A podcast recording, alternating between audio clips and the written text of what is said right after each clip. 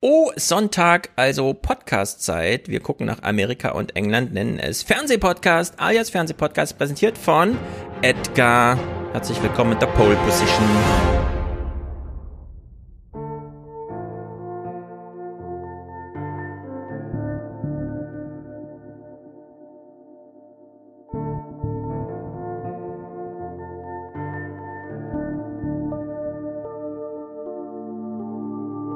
Der Politiker immer noch so tun, als ja, ja, wir machen ja schon so viel. Das ist einfach Bullshit. Das muss man so deutlich sagen. Wer glaubt, dass äh, Wirtschaft wichtiger ist als Gesundheit, kann ja mal versuchen, sein Geld zu zählen, während er die Luft anhält. Da ist, da ist ja auch, es ist ja nicht so, dass da gar nichts gemacht worden ist. Wir hätten gerne, dass es schneller geht. Doch, den ja. Satz kann man so stehen lassen. Da ist nichts gemacht worden. Nö. Das ist der russische Weg, aus meiner Sicht nicht richtig, ja geradezu absurd. Wir Herr heute Laschet, besprochen haben. Ich weiß So, das. das war das heute ich keine neue kenne die Erkenntnis. Zahlen, ich Na, kenne das, das Datum, ich ja weiß, nicht wann wir aus der. Braunkohle aussteigen, aber Sie sind bisher nicht gerade als Klimaschutzaktivist aufgefallen. So viel Wasser habe ich in meinem ganzen Leben. Bin jetzt seit 34 Jahren hier. Wir haben Hochwasser gehabt, ja. Aber das hier? Nee. Katastrophe. Herr Laschet, was ist denn Ihr Gefühl zu diesem Drama in Nordrhein-Westfalen, das Sie heute gesehen haben? Ja, das ist vielleicht die wichtige Frage, die auch viele Zuhörerinnen jetzt bewegt. Weil jetzt ein solcher Tag ist, ändert man nicht die Politik. Das Ziel CO2 reduzieren muss ein langfristiges sein.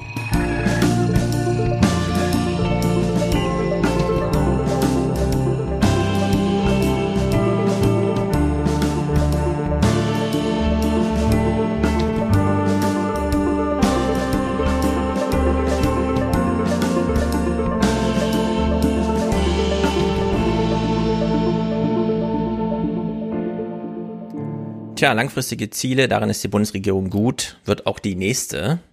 Ja, Ich wollte gerade, ich gerade sagen, also bei dem Spruch, ne, das Ziel CO2-Neutralität muss langfristig sein, da klingelte hier nebenbei mein Handy, da waren die 70er dran und meinten Ja. den ersten Klimaschutzbericht.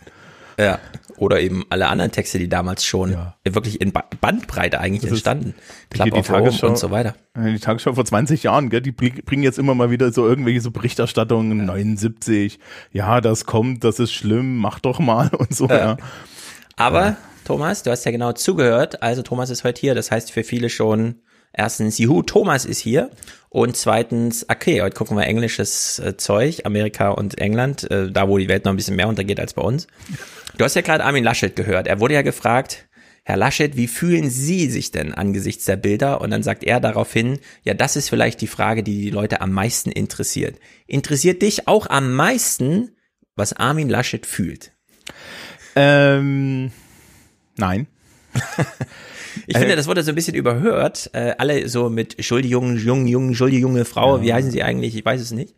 Aber dieser Spruch, den fand ich noch besser irgendwie, wie Laschet so sagt, ja, das ist vielleicht was, das ist die, das interessiert die Leute wirklich, wie ich mich jetzt fühle. Also ich finde, ich, ich, ich finde, ich, ich habe ich habe einen Service-Tweet verfasst. Man findet den in meinem im, im, in Mhm. meinem T- Twitter. Äh, man darf ihn gerne die ganze Zeit jetzt benutzen.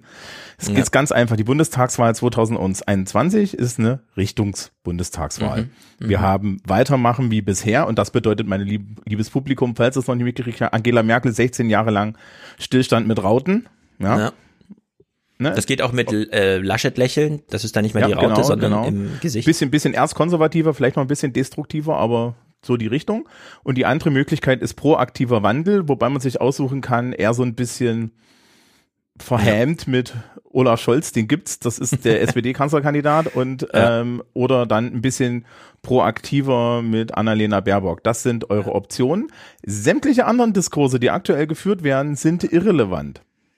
Das hat damit Wahrscheinlich nichts zu ja. tun. Das ist einfach nur Gequatsche. Also Malte Welding hat dort auf Twitter nochmal geschrieben, ähm, derzeit läuft alles auf Olaf Scholz hinaus, weil unsichtbar. Alle anderen, die sichtbar sind, stehen nur im Feuer oder in den Fluten, je nachdem. Äh, ich komme gerade äh, live von der Autobahn. Es hat alles ein bisschen länger gedauert, denn Autobahnen sind gesperrt in Nordrhein-Westfalen. Und ich muss sagen, äh, ja, wir sind nur bis so Brühl, Bonn und so gefahren. Also nicht ins Katastrophengebiet rein. Natürlich, wir sind ja keine Katastrophentouristen, sondern machen Familienbesuch. Aber das ist schon krass zu sehen. Äh, zum einen, irgendwann muss man ja über den Rhein fahren, wenn man so vom Süden reinfährt. Und dann stehen die Bäume wirklich mitten im Gewässer und man sieht dann, ah, da ist eigentlich das Ufer. Das andere ist eigentlich Wiese, das ist gar nicht rein, aber derzeit ist alles rein. Und ja, dann läuft man da so rum und hört dann immer noch, ja, das wurde gestern abgepumpt, das wurde vorgestern abgepumpt. Also unter Führung von was auch immer, Meter tief. Äh, und zwar nur durch Regen, nicht weil jetzt Zuflüsse oder so, sondern einfach nur als Sammelbecken von diesem krassen Regen, der da gefallen ist. Und ja, es ist nicht schöner. Aber da gibt's ja Hoffnung. Wir werden Mhm. spätestens Ende August hoffentlich, hoffentlich Nachrichten haben, dass die Rheinschifffahrt eingestellt wurde, weil der Pegel zu gering ist. Richtig, da Ja, dreht sich wegen der um, ja. Trockenheit. Ähm, also im, im, anders kann man darauf, glaube ich, nicht re reagieren. Ich fand irgendwie so das, die, der komplette Diskurs, wenn, wenn wir tatsächlich jetzt mal das irgendwie dieses Angebot zur Bundestagswahl ernst nehmen, Ja. ähm, würde ich allen Menschen, die nicht für Herrn Laschet sind, vorschlagen, nicht über Herrn Laschet zu reden. Weil Das, zum gibt- einen, das CDU ausbremsen durch Nichtbeachtung, genau. Ja, und das zweite ist, es ist aktuell auch so, als würde man mit äh, ja über Bonzo den Clown reden. Ja, also ich weiß nicht, Ja. Nee, es ist wirklich so, als würden wir die Kanzlerkandidaten, die wir haben, so einer Eignungsprüfung, so einer Tauglichkeit unterziehen, aber eben nur mit dem, was wir haben. Da wir wenig inhaltlich Angebot haben, vor allem von der CDU, und die CDU bestimmt das Niveau, äh, müssen wir halt über Bücherzitate auf Seite 170 äh, reden, über darf Armin Laschet lachen, während äh, vor ihm der Bundespräsident ernst guckt, während, wie Matthias auf Twitter zeigte, der Bundespräsident auch in der Ecke stand, wo es sehr lustig zuging, als dann Armin Laschet sprach. Äh, Wir haben ja mit- mittlerweile alles Mögliche gesehen. WDR hat ja noch mal so ein schönes Video, wie die Leute weggeschickt werden, weil da ist der Laschet, den darf man nicht zu nahe kommen. Also werden die Anwohner weggeschickt und die fragen dann, aber der ist doch wegen uns hier oder nur wegen dem Fernsehen. Ach so, oh, wir haben uns geirrt wahrscheinlich.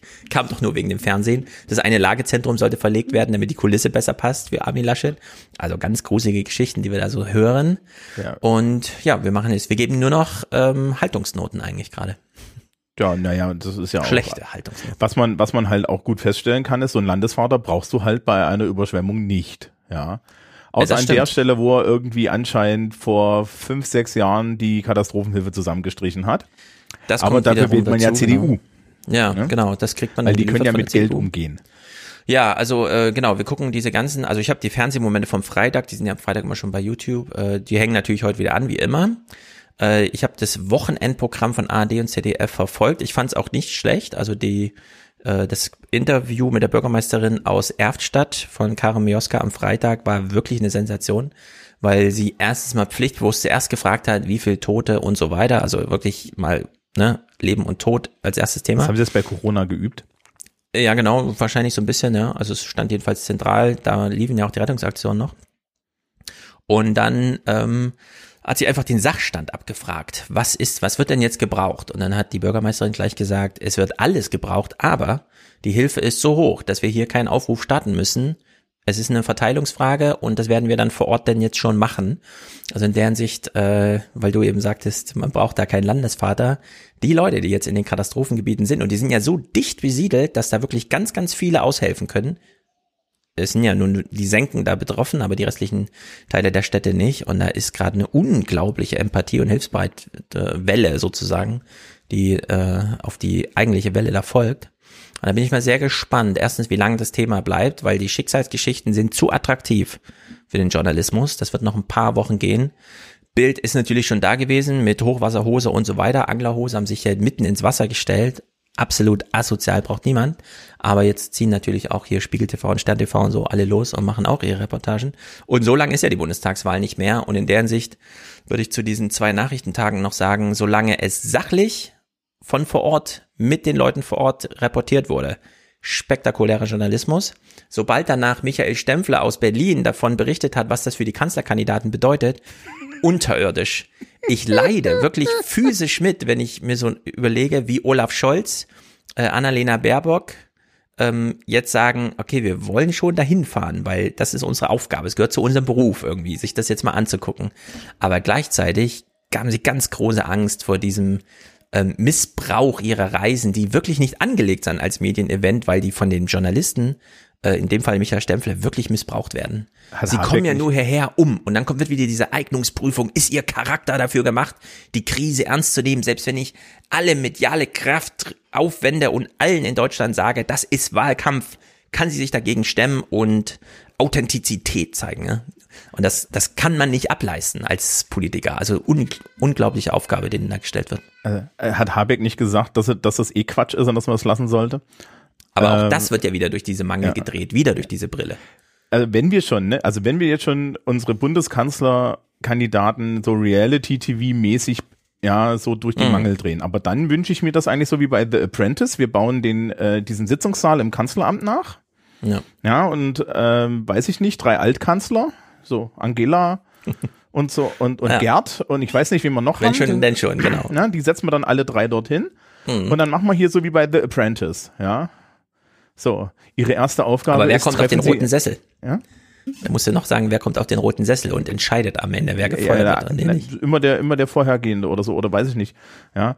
Ähm, Merkel und- doch mal auf den Sessel setzen. Ja, Merkel nochmal auf den Sessel den setzen, Kandidaten genau, so ja. mit, mit, äh, und, und eine Publikumsjury, weil es ist ja was Demokratisches und dann sagst du so, und dann, dann so, dann solche Aufgaben wie, ne, und dann kommst du früh rein, weiß nicht, was dich erwartet, ne, jetzt, Mhm. und dann, dann kommt, kommt so, ja, hier haben wir einen Umschlag, ihre Aufgabe heute ist, sie müssen Ja. dem russischen Staatspräsidenten sagen, dass er Menschenrechte verletzt. Wie machen sie das, wenn sie Genau. gleichzeitig wissen, sie möchten jetzt hier eine Ölpipeline verlegen?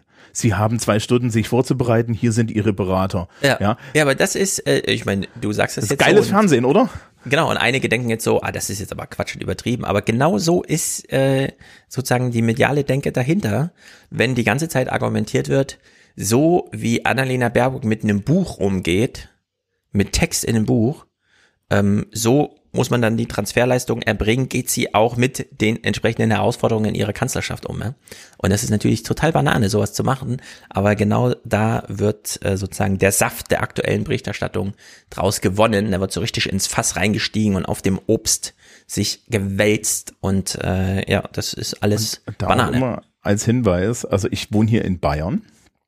Ich habe bei der Bundestagswahl im Endeffekt niemanden, den ich für, fürs Kanzleramt direkt wählen kann. Ich auch nicht. Ja, ne? Und Zwei insofern- Kanzlerkandidaten treten im einen Wahlkreis an. Ich habe das schon mal ausgerechnet. Das heißt, bei 300 Wahlkreisen 99,7 Prozent der Leute können gar nicht. Die 99,3 Prozent der Leute können gar nicht einen, Wahl einen Kanzlerkandidaten wählen. Denn es gibt nur zwei Wahlkreise. Äh, Laschets und dann den einen von Baerbock und äh, Scholz. Ja. Und ich meine, technisch gesehen, selbst wenn ich jetzt konservativ wäre und eine C-Partei wählen würde, würde ich hier in Bayern immer noch eine C-Partei wählen, die eigentlich gegen Armin Laschet ist. Also ich kann gar nicht für Armin Laschet stimmen. Stimmt, stimmt, Ja. stimmt, stimmt. Also wenn machen ich die eigenes Bayern-Programm gegen Laschet. Also Ja. weiß ich nicht, weiß ich nicht. Ne? Also jetzt, ich weiß nicht, ob eine CSU-Stimme automatisch dem, dem Laschet hilft, dann wenn er Kanzler Ja. wird oder so. Also in der Hinsicht, die Wahlentscheidung Schwierig. kann man heute wahnsinnig schnell treffen, auch wenn jeden Tag zehn Stunden Journalismus dazu gemacht werden. Ersten zehn Seiten des Wahlprogramms lesen, äh, da steckt genug drinne und dann kann man einfach entscheiden, was, wie sieht der Präambeltext aus, welche Substantive stechen hervor und welche Sätze mit wirklich Aussagekraft stehen ja ein paar immer drin. Stehen halt drin und dann kann man einfach äh, die nebeneinander legen, äh, Häkchen dran machen und durchzählen. Also in der Hinsicht ist so eine Bundestagswahlkampf äh, Wahl eigentlich gar nicht so kompliziert. Sie wird nur immer unglaublich kompliziert gemacht und am meisten leidet darunter Armin Laschet selbst. Ich sag's dann nachher in den, Renn, äh, in den Fernsehmomenten auch nochmal ein bisschen am Material sozusagen. Armin Laschet ist genervt von Realität. Der sitzt einfach in Berlin und in Düsseldorf, macht da so seine Programme, organisiert seinen Stab, die machen irgendwas für ihn und plötzlich oh, muss ja jetzt dieses komische Unwetter kommen, ja, ist er richtig genervt davon, ist dann selbst vor Ort und nimmt es nicht wirklich wahr, sondern gestaltet alles nur noch um seine Pläne herum. Wie sieht die Kulisse aus? Wer geht hier mit mir mit und so? Und da ist nicht viel zu holen, wenn man das beobachtet. Das ist wirklich nur noch Warriors irgendwie. Aber da sind wir dann, und das können wir jetzt schön den Bogen ziehen, Mhm. da sind wir dann tatsächlich bei Trump. Weil auch für Donald Trump Ja. ging es nie darum, was tatsächlich politisch passiert ist, es ging immer nur darum, wie er aussah. Ähm, Im Übrigen, Genau. ich, es gab heute irgendwie so einen Text in der, in der FAZ, es gibt irgendwie ein neues Buch. Ähm, Oh, den habe ich gelesen. Äh, Ich habe das schon Naja. in, auf meine Salonliste gestellt. Mark Milley. Wir haben ihn alle unterschätzt. Das ist ein unglaublicher Typ. Äh, Ich habe ja erst kürzlich mit ähm, Michel darüber gesprochen und, und wir haben uns ja seinen Clip da angeschaut zur äh, das, ähm, Critical Race Theory und so weiter. Mark Milley und ich habe jetzt auch noch mal diese ganzen Trump-Reportagen Teil 1, Teil 2, Teil 3 von Arte und so weiter. Mark Milley kommt da drin nicht vor, ja. Es geht die ganze Zeit um Außenpolitik, Iran, Nordkorea und so weiter. Mark Milley kommt in diesen Dingern nicht vor und wahrscheinlich ist Mark Milley äh, der wichtigste Typ in Washington gewesen, ähm, vor allem in diesem letzten Trump-Jahr, um das sich dieses neue Buch jetzt dreht.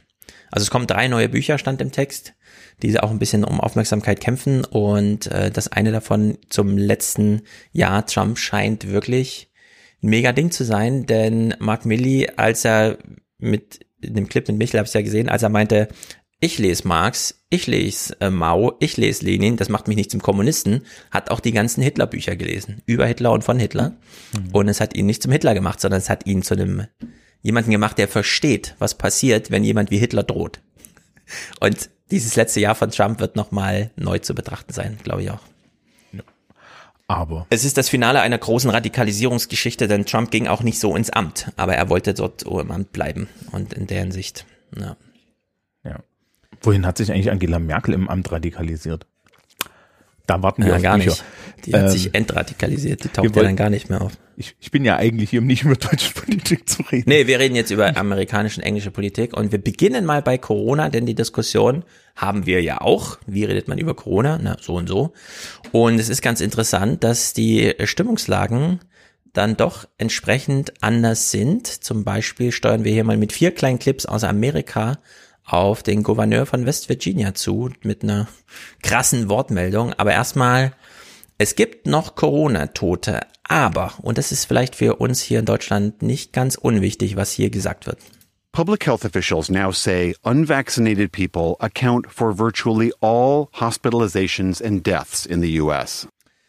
So, in Deutschland ist ja immer noch, aber Delta. Aber Delta ist doch viel gefährlicher, viel infektiöser. Da sterben doch alle, auch die Geimpften. Und die Erfahrung aus Amerika ist, nee, Menschen sterben noch an Corona, ja, aber es gibt eben auch Ungeimpfte und es sind nur die. Faktisch. Man hat durchgezählt. Und das finde ich nicht schlecht. Und wenn man sich fragt, stimmt das wirklich? Hier haben wir jetzt Fauci. Wir wissen alle noch, wie wir Fauci vergöttert haben.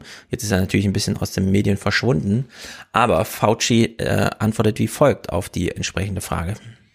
But now we see this, uh, this variant other countries slamming on the brakes. Uh, just how much of a game changer is it? Well, it certainly is a game changer, Judy, for people who are not vaccinated. Ja, äh, Delta, alles was nachgesagt wird, stimmt. Sehr viel infektiöser und vielleicht auch ein bisschen gefährlicher als Krankheit, aber gilt nicht für Geimpfte. Ja. Ich frage mich, wann das in Deutschland mal so ein bisschen sich setzt, auch als geruhsame Erkenntnis.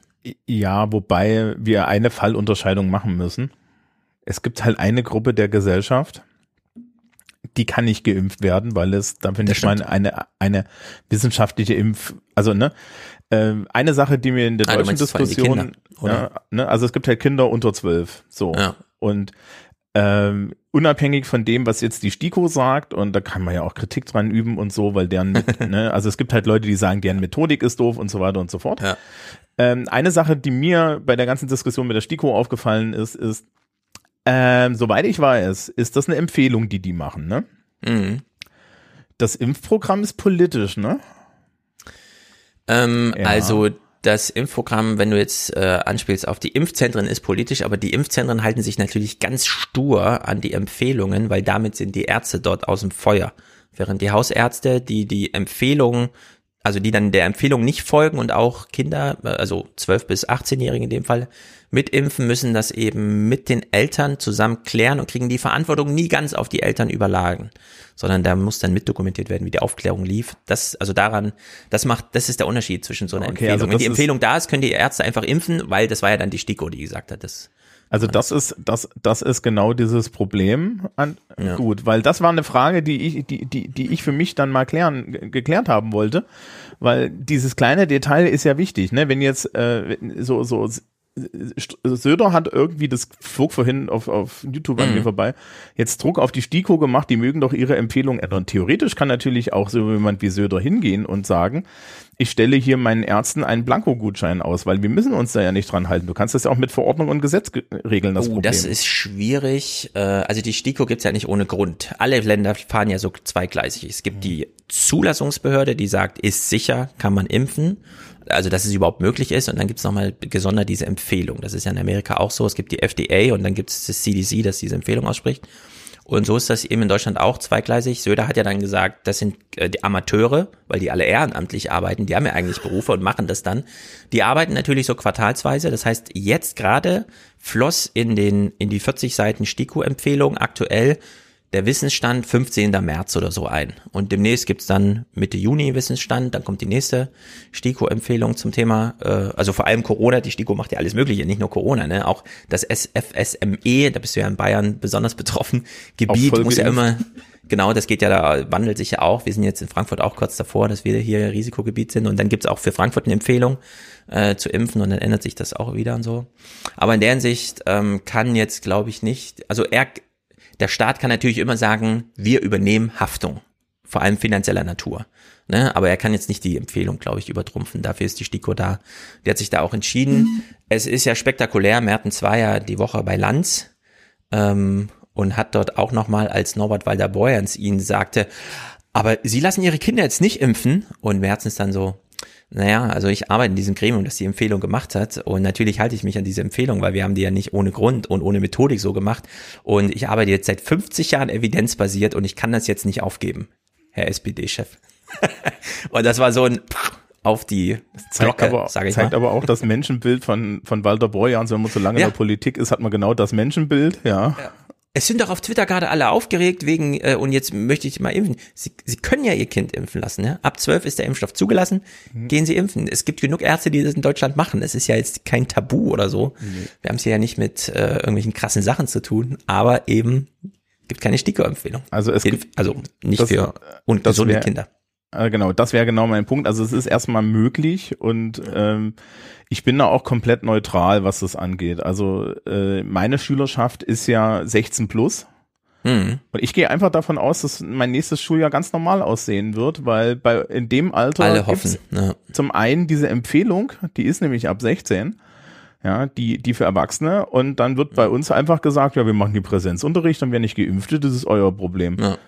Und Ja, Matthias weist hier gerade nochmal darauf hin. Also klar, äh, die STIKO hat einen Katalog ausgegeben von Vorerkrankungen, die natürlich auch im Ja, genau, Alter ab 12 dann greifen. Und dann ist die STIKO-Empfehlung da. Da geht man zum Arzt und sagt, Impfung her, zack, ist die Impfung da. Und da wird nicht mehr diskutiert mit dem Arzt. Also da kann der Arzt dann auch wenig gegen machen. Der Arzt kann immer verweigern, so, ne? Aber gehst halt zum halt nächsten. zum nächsten. Ich glaube ja mittlerweile, ähm, jeder, der sich impfen lassen möchte in Deutschland, kann sich impfen, denn ich habe ja, ich trauere ja, ich habe es ja schon häufiger gesagt, dass ich die ähm, Erfahrung Impfzentrum nicht mitgemacht habe, aber ich fühle mich mittlerweile so gut aufgeklärt, auch von Kikole und so weiter, dass ich trotz Johnson Johnson Impfung vor sieben Wochen oder so äh, mich jetzt einfach im Frankfurter Impfzentrum angemeldet habe. Ich weiß, dass die dort natürlich nur nach STIKO-Empfehlungen impfen und es gibt keine STIKO-Empfehlung für eine Boosterimpfung RNA auf äh, Johnson Johnson Vektorimpfung. Deswegen werde ich da einfach verschweigen, dass ich schon äh, Johnson Johnson geimpft bin. solltest es vielleicht nicht in dem Podcast Na erzählen. doch, ich mache das jetzt hier, aber ich gehe morgen hin und dann ist das äh, durch, ja. Also in der Hinsicht, äh, es gibt ja auch ähm, Fischblock hat ja auf Twitter auch schon gezeigt, wie er seine dritte Impfung jetzt schon geholt hat. Wahrscheinlich auch Vorerkrankungs ähm, Ja, legitimiert. Äh, und zwar dann nicht nur ähm, hetero, sondern wie heißt es dann bei drei? Also Vektor, dann die eine RNA-Version und dann die andere, ja, also Moderna und BioNTech hinterher. Also in der Hinsicht, alles ist möglich. Ähm, der, wir haben ihn auch im Intro gerade gesehen. Der Leiter der Phase 3 Studio von CureVac war ja bei Lanz und meinte auch, also sie können eine Impfung überdosieren, aber sie können sich nicht wirklich zu viel impfen. Wenn sie da genug Wochen dazwischen haben, können sie immer wieder impfen. Das Immunsystem, irgendwann ist es halt ausgereizt und Ja, kennt das also- dann nicht mehr, aber man kann jetzt, ich habe jetzt null Sorgen, wenn ich mir jetzt die Impfung nochmal hole. Ja, solange der Inhalt der Spritze nicht überdosiert ist, kann ja da, glaube ich, nichts passieren. Ähm, Ja, hier äh, äh, war eine Frage im Chat. Ähm, fliegt das nicht auf, wenn du deinen Impfausweis vorlegen musst? Ja, bei, meinem- bei meinem Hausarzt habe ich mit Hammer und Sichel meinen Impfausweis vorgelegt. Genau den nehme ich jetzt wieder mit. das gelbe Ding lasse ich halt zu Hause. Ich würde es auch gerne den Ärzten dort sagen. Ich weiß nur, dass sie sich halt an die Empfehlung halten müssen und es dann nicht machen. Ich würde mich aber sehr wundern, wenn ich den dann zum Adieu sagen sage, übrigens, ich hatte schon Johnson Johnson, dass dann irgendwer sagt, oh, das ist aber bestimmt gefährlich, weil alle Welt weiß, das ist nicht gefährlich, das kann man machen und ich fahre, wie alle wissen, nach Holland in Urlaub und das ist jetzt schon wieder Risikogebiet mit 300 Tages, äh, 307 Tage Inzidenz und so weiter. Ja. Deswegen sage ich das hier klar an, ich lasse mich da halt impfen. Äh, Es gibt Impfverweigerer und dann gibt's halt überambitionierte Impfer wie mich. So ist es halt in so einer Pandemie. Ähm, also der, der zentrale Punkt, den wir ja bei Fauci hatten, ist, es gibt halt eine Gruppe, nämlich die unter Zwölfjährigen, ja, die insbesondere, wenn auch Eltern und so weiter den Wunsch haben, ihre Kinder zu schützen und Long-Covid ist eine Tatsache. Ja, ich meine, es, es scheint sehr, ich, ich Hm. bin mir bis jetzt immer noch nicht sicher, wie, wie, wie Das wahrscheinlich und besprechen wir unwahrscheinlich gleich das bei ist. England. Ja. Ja. Wir kommen gleich auf die englischen Clips, da werden die Long-Covid-Zahlen mal genannt. Und dann muss man sagen, ich finde, ich finde es vollkommen valide, wenn Eltern verlangen, dass Kinder in öffentlichen Räumen wie Schulen und Gemeinschaftsräumen geschützt werden. Und solange wir das nicht mit Impfung tun können, weil wir sehen ja, das scheint relativ gut zu funktionieren, solange müssen wir uns was anderes einfallen lassen. Mhm. Und das wiederum ist dann ein Tritt gegen die Kultusminister, die alle sagen, volle Kraft auf die Deflektorschilde. Wie gesagt, meine Schülerschaft 16 plus, vollkommen in Ordnung. Ja. Mhm. Die sind auch in größten Teilen halt volle Erwachsene. Also Meistens die wollen die auch geimpft werden, ne? Die 16 plus das, ist so das mein war schon durch. Ich, ich weiß jetzt, ich, ich frage jetzt halt die nicht, aber du kannst im Endeffekt da, ja, also soweit ich weiß, geht bei uns aktuell die Trennung in der Schülerschaft zwischen, oh, du konntest, konntest schon und ich noch nicht, Mhm. ja, aber Ja, mehr genau. nicht. Ja. Ähm, Ja, Jürgen weist hier gerade darauf hin, Stefan zerstört die Statistik. Das stimmt, ich gehe dann zweimal in die Statistik ein. Das ist natürlich ein bisschen blöde. Das ärgert mich auch. Aber es ist halt, wie es ist. Es muss dann nachträglich mal korrigiert werden. Ach, das wäre doch schön, wenn wir hinten bei 120 Prozent rauskommen. Ja, wirklich, genau. Es g- gibt ja immer noch Das ist sozusagen statistisch einfach, dass wir jetzt Herdenimmunität, was auch immer das für ein Konzept sein soll, ja. Das ist ja auch noch so eine Frage. Was heißt denn eigentlich Herdenimmunität? Naja, es ist jedenfalls kein Impfdiebstahl, steht ja auch im Chat, denn ich weiß, dass mittlerweile jeder, der will, hier in Frankfurt einen Termin bekommt. Ähm, in der Hinsicht äh, geht das in Ordnung. die, also wenn du irgendwie Nachrichten ich- ja, siehst, ich weiß nicht, wie oft ich jetzt schon auf Twitter so Sachen gesehen habe, wie das Impfzentrum sonst wo, wir impfen jeden, der durch die Tür stürzt. Genau, das gibt's ja in Frankfurt mittlerweile auch schon. Also dann aber nur Johnson Johnson. Also da gibt's ja wiederum keine Empfehlung für Jüngere. Nee, doch gibt's für Jüngere, aber dann nur mit Einwilligung und so weiter. Also weil die Empfehlung halt nur ist für also Ü60. Aber ja, es gibt es jetzt auch in Frankfurt. Offene Termine, offene Sprechstunde im Impfzentrum. Gehst hin, zack, fertig. Eine Impfung durch. Aber wie gesagt, ich will einfach, es gibt RNA-Impfstoffe, also will ich die auch haben jetzt, verdammt nochmal, ja. Ich will mich hier nicht abspeisen lassen, wie Wolfgang völlig zu Recht sagte. Naja. Okay. Fauci sagt uns also, Fauci sagt, Wenn du geimpft bist, Impfen kein Problem. ist gut. Und jetzt kommt Biden hier ins Spiel und sagt, Impfen ist so gut, da kann man mal auf meine Party kommen, auf meine Grillparty und guckt mal, wie groß die ist. According to the Centers for Disease Control and Prevention, about 66.8% of people 18 and over have gotten one shot. Tomorrow, the Bidens will host a barbecue for 1,000 invited essential workers and military families on the South Lawn at the White House. Grillparty mit 1000 Leuten, das ist mal ein Barbecue. Da will man hin und deswegen impfen lassen. Es haben sich nur zwei Drittel geimpft. Auch in England, die Erwartung war viel, viel höher. Weshalb wir jetzt den Gouverneur von West Virginia hören, der hier nochmal sagt, eventuell brauchen wir das ein oder andere Medienevent, um die Leute nochmal zur Impfung zu motivieren. 67% of those over 18 have had one shot, just under President Joe Biden's goal of 70% by this 4th of July. Today, West Virginia Governor Jim Justice, a Republican, said it may take a catastrophe to get more people vaccinated. I hate to say this, but what would put them over the edge is an awful lot of people die. Ja, vor allem äh, put, them, put them over the edge, ne, ist schon mal eine schöne Einleitung im Sinne von, das wird sie über die zum Impfen bringen. Wenn, wenn auch mal viele, viele Leute sterben. Also ja, so läuft der Diskurs jetzt in Amerika und es wird hier in Deutschland auch nicht lange dauern. Denn die ist- haben jetzt wenigstens Sommer, während die das diskutieren. Bei uns ist ja dann schon wieder Oktober. Aber der, also diese, diese Schüsse wurden ja schon im Coronavirus-Update und so weiter. Das wurde ja, die erste Salve wurde da ja schon gefeuert. Ja, Und Trostens, ich habe es immer noch im Ohr. Wenn Sie sich gegen die Impfung entscheiden, entscheiden Sie sich für die Infektion. So deutlich muss man das sagen, hat er gesagt. Und ich weiß nicht, wie Drosten das macht, dass man so ein Zitat von einmal in dreifacher Geschwindigkeit hören, monatelang im Ohr hat, aber es, es wirkt ganz gut. Ähm, und mit Delta, ja, Äh, ich habe jetzt irgendwie gesehen, tausendfach mehr ansteckend, okay. Nein, ja. nicht tausend. Also, ja, pff, So die Hälfte mehr oder so. Ja, oder Sonst wäre so. der R irgendwie bei 500. aber so, das heißt halt, ja, das ist Ja. Du, du wirst es halt dir im Zweifel irgendwie zuziehen. Aber das war doch meines Wissens auch, ebenfalls ist, ist das das, was, so wie ich das immer verstanden habe, war das so die Ankündigung, ja. Der Unterschied zwischen Mitimpfung und ohne Impfung ist halt, wenn du Mitimpfung hast, sind wir jetzt bei diesen Kategorien, wo man sagt, ja, da ist diese Party in den Niederlanden gewesen, wo Mhm. Geimpfte, Getestete und, ne, und Genesene waren und im Endeffekt die Getesteten sind diejenigen, die es lackt, weil die Genau. Geimpften können positiv sein, können dich anstecken. Ja, die Genesenen haben kein Problem und du bist halt, gehörst halt zu dieser Gruppe in der Mitte, ähm, die es halt umhaut. Getestet ist eine ganz blöde Option, die du ziehen kannst bei sowas. Weil da muss nur einer dabei sein und wir wissen, es ist eine Superspreader-Krankheit. Gerade Delta heißt nochmal, das Superspreading ist so viel gefährlicher. Äh, dann bist du echt am Arsch, weil klar, du steckst niemanden an, das hast du versichert mit deinem Test soweit, aber bist halt trotzdem noch auf der Empfängerseite total Ähm, äh, vulnerabel.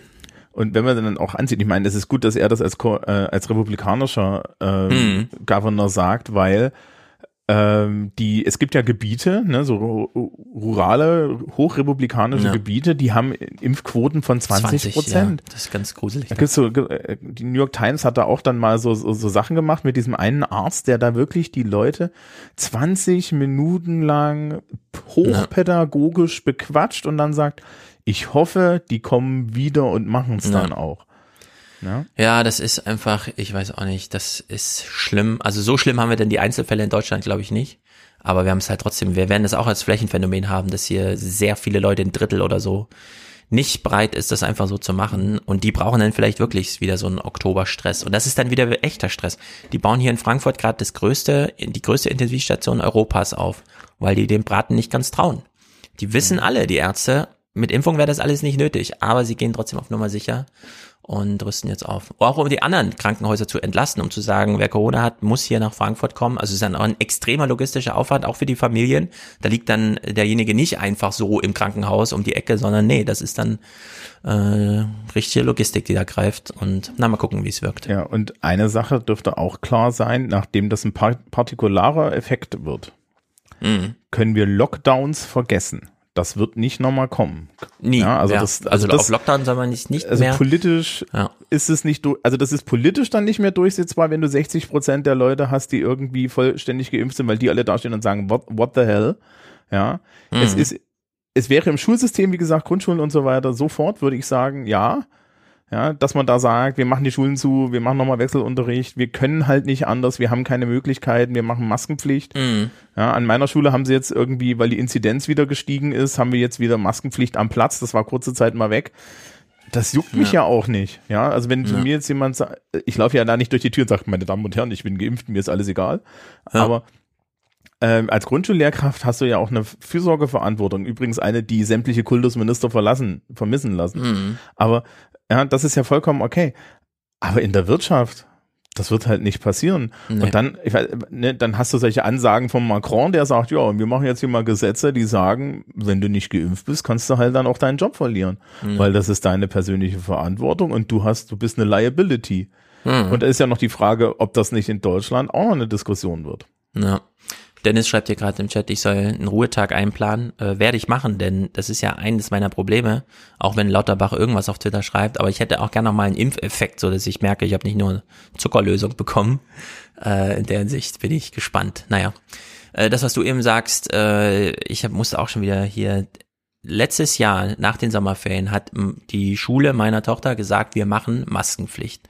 Es gab noch keine Empfehlung äh, des Landes, keine Pflicht. Die Stadt hat sich auch verdeckt gehalten. Also gingen alle Klagen, und es ist eine Schule mit über 1000 Schülern, an die Schule. Bis dann irgendwann mal die Stadt gesagt hat, okay, wir entscheiden jetzt, ist es Maskenpflicht. Damit sind die äh, Klagen alle zumindest nicht mehr an der Schule angekommen, sondern bei der Stadt entsprechend. Was hat unsere Schule jetzt gesagt? Und zwar völlig zu Recht.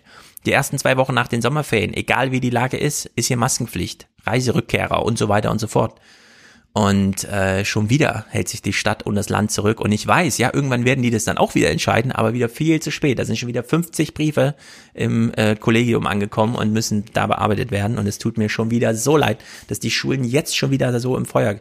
Weißt du, das ist doch die logischste Ansage, die du machen kannst als Politik, dass du sagst, die zwei Wochen nach der großen Reisetätigkeit Sommerferien ist hier einfach mal, als wäre hier überall Hochrisikogebiet, ne? Aber nicht mal zu dieser Maskenpflicht konnten sie sich jetzt durchringen. Also es ist wirklich und brutal dumm einfach. Und bei Gymnasien und Gemeinschaftsschulen hast du halt fünfte, sechste Klasse. Genau. Die sind unter zwölf. Punkt. Das kommt dann dazu. Da kommen sie äh, in die Alterskla also Grenze rein. Da kommen die Älteren und die Jüngeren zusammen und die Jüngeren können sich gar nicht dagegen wehren. Genau. Und dann Naja. und da muss nur ein, ein 17-Jähriger, 18-Jähriger äh, im Abiturjahrgang in, in, ja, irgendwie Party machen gewesen sein. Ja. Was die Person gerne darf. Ja, sie ist selber geschützt und so. Genau. Ja. Diese Fallunterscheidung ist aber auch eine, äh, und das finde ich ganz, ganz schwierig aktuell. Wir sehen, wie wenig Familien eigentlich in dieser Gesellschaft eine Rolle spielen, dahin, dass das ein Mhm. Diskurs ist, der so nie geführt wird, sondern es wird immer, Ja. ne, es wird immer nur über die Masse geführt und es werden diese, diese, diese, diese Gruppen werden komplett vergessen. Und wenn, Mhm. dann, dann halt auch nur in solchen Anwürfen oder halt, ne, also mein Söder, Söder macht ja das nicht mit den, mit der Impfung wa- äh, gegen, gegen die STIKO, weil jetzt Söder irgendwie Kinder in, in seinem Sinn hat, sondern Söder möchte Ja. gerne, dass, dass, dass das Schuljahr in Ruhe anläuft, weil wir sind ja im Gegensatz zu vielen anderen ähm, äh, Schulsystemen sind wir ja noch die, zwei Wochen vor den Sommerferien. Mhm. Ja. Das heißt also, der denkt sich natürlich, ja, hier, wir, wir kehren Mitte September zurück, dann möchte der seine Schäfchen im, Trocken, im Trocknen haben. Naja, glaube ich auch. Äh, da geht's nicht ums Wesentliche, sondern nur um die Effekte, die es dann mit sich führt. In England wird ganz interessant diskutiert. Es fiel Merkels Name in einem Zusammenhang, den ich wieder nicht mitbekommen habe. Auf der Insel dann aber doch. So it looks like there is momentum in the EU behind the Angela Merkel idea, which is that British citizens should either have to self-isolate arriving in the EU or should not be allowed in unless it is uh, essential uh, travel. This is all about stopping the Delta variant. Ja, Merkel hat eine Mauer hochgezogen in der EU und dafür votiert England mit Kontinentalsperre auszuschließen. Ich, ich habe das nicht mitbekommen. Ich habe das erst hier in der BBC Ja, gehört, dass ich das hab auch Merkels erste Idee Mal ist. gehört. Wahrscheinlich, wahrscheinlich haben sie sich aber da hingesetzt im Europäischen Rat und sie hat Macron angeguckt und Macron hat sie angeguckt und, und, und dann haben sie alle mal sich gegenseitig angeguckt und haben gesagt, das ist ja, ähm, ich habe das hier bei den X-Remaniacs ge Mhm. gehört, ne?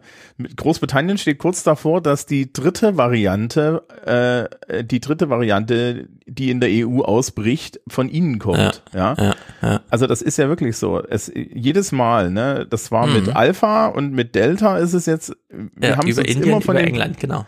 Man hat sich immer von den Briten eingetreten und die äh, und das ist natürlich besonders Geschmack, hat ein besonderes Geschmäckle, wenn man dann so diese ganze Brexit-Rhetorik und so weiter sieht, ja. Mhm. Da muss man sich dann echt überlegen, ob man, mit- ob man die mal ernst nimmt und die Mauer wirklich hochzieht.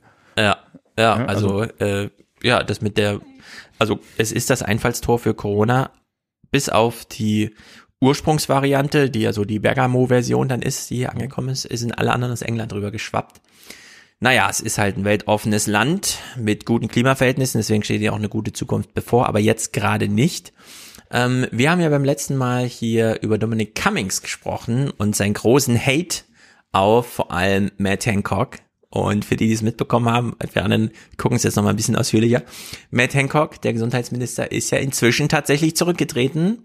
Äh, bei der BBC hat man äh, die entsprechenden Töne auch angeschlagen. We know that close contact is how this disease is passed on. Always stay two meters away from people you don't live with. Every time you try to flex the rules, that could be fatal. Do as I say, not as I do. Is there a more dangerous maxim in politics? Matt Hancock is about to find out.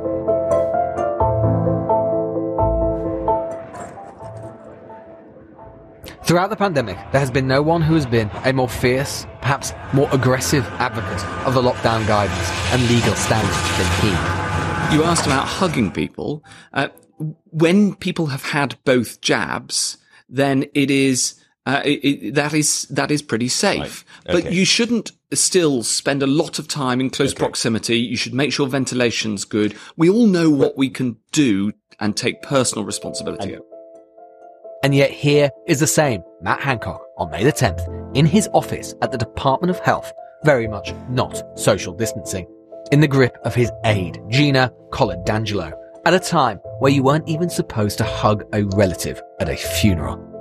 Es ist so irre, ne?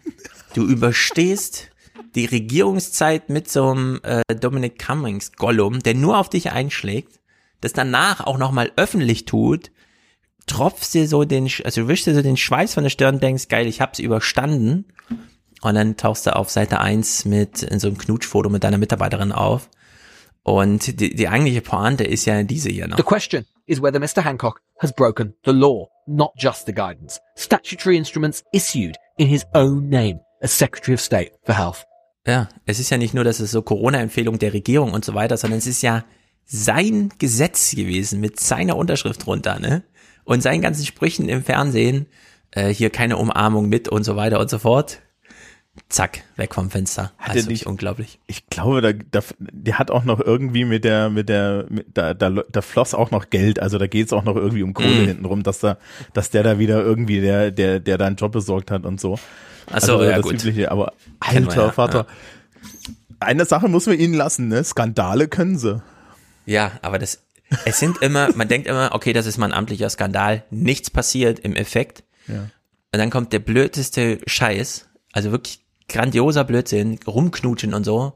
Und zack, ja, fällt, fallen so ganze Politikerwelten in sich zusammen. Also es ist wirklich unglaublich. Naja. Ähm, Hancock wurde ja gegangen, Mhm. aber mit Verzögerung, weil Boris Johnson sich auch nicht wieder entscheiden konnte, weil er kann sich ja immer nicht entscheiden. Ja. Und äh, Hancock wollte zurücktreten und Johnson, man hat ihn nicht gelassen, weil Johnson ihn rauswerfen wollte. Glaube ich, war Mhm. die, Ste die Geschichte. Ja, wir, Es ist- wir, es ist eine wir entfalten es hier mal so ein bisschen. Also dieses Detail äh, müssen wir gleich so aufarbeiten, aber äh, Sie haben hier für die Nachrichtenproduktion auch nochmal so ein Dominic Cummings Zitat, obwohl der jetzt eigentlich weg ist vom Fenster. Boris Johnson hat es ja wieder mal super gemeistert, diesen Auftritt da. Man hat zumindest nochmal Archivmaterial rausgeholt. The Secretary of State for Health should have been fired for at least 15, 20 things, including lying to everybody m- in multiple occasions, in meeting after meeting in the, in the cabinet room and publicly. Also er sitzt da, äh, äh, Dominic, äh, äh, Hancock sollte eigentlich für 100.000 Sachen zurücktreten und dann ist es die 100.000 erste Sache geworden, ja. Man weiß ja nicht, ob er das nicht auch mit meint, ne? Also, weiß, Na kann's ja gut, das kann natürlich sein, dass er da die Liebschaften nicht Und- offenbaren und- wollte. Das wäre sehr- selbst unter seinem Niveau gewesen wahrscheinlich. Unter dem Gesicht, unter dem Gesichtspunkt sollte man aber wirklich, also ähm, was mich Weiß man, wo das Video herkommt? Nee, ne? Das hat man noch nicht. Das ist ja noch mal eine Geschichte, die könnte ja, man ja noch eine mal irgendwann. Sache, ne? Also, also ich, ich, ich wollte gerade sagen, also Cummings ist doch, glaube ich, jemand, wenn ich jetzt, wenn ich jetzt in der, Brit- in der Regierung wäre, Mhm. also zu der Zeit, wo der da ist und auch so vorher, ich würde, ich, ich wäre da echt nervös, ja, also.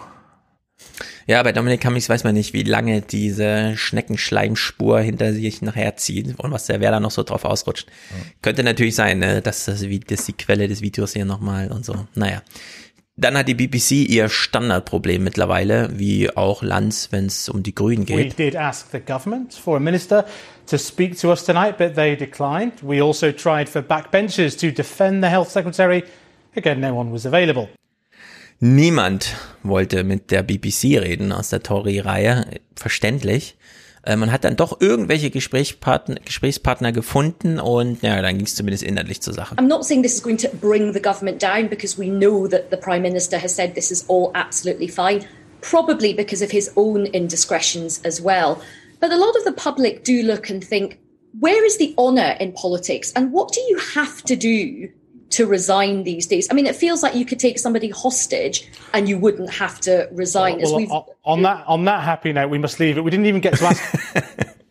Ja, mit dieser lustigen Zote müssen wir hier leider das Gespräch beenden, aber nicht mal als Geiselnehmer könnte man hier jemanden rausschmeißen, aber naja, gut. Bor Boris Johnson ist ja bekannt dafür, dass er auf die Frage, wie viele Kinder er hat, er keine Antwort gibt, weil er es selber nicht weiß. Ja.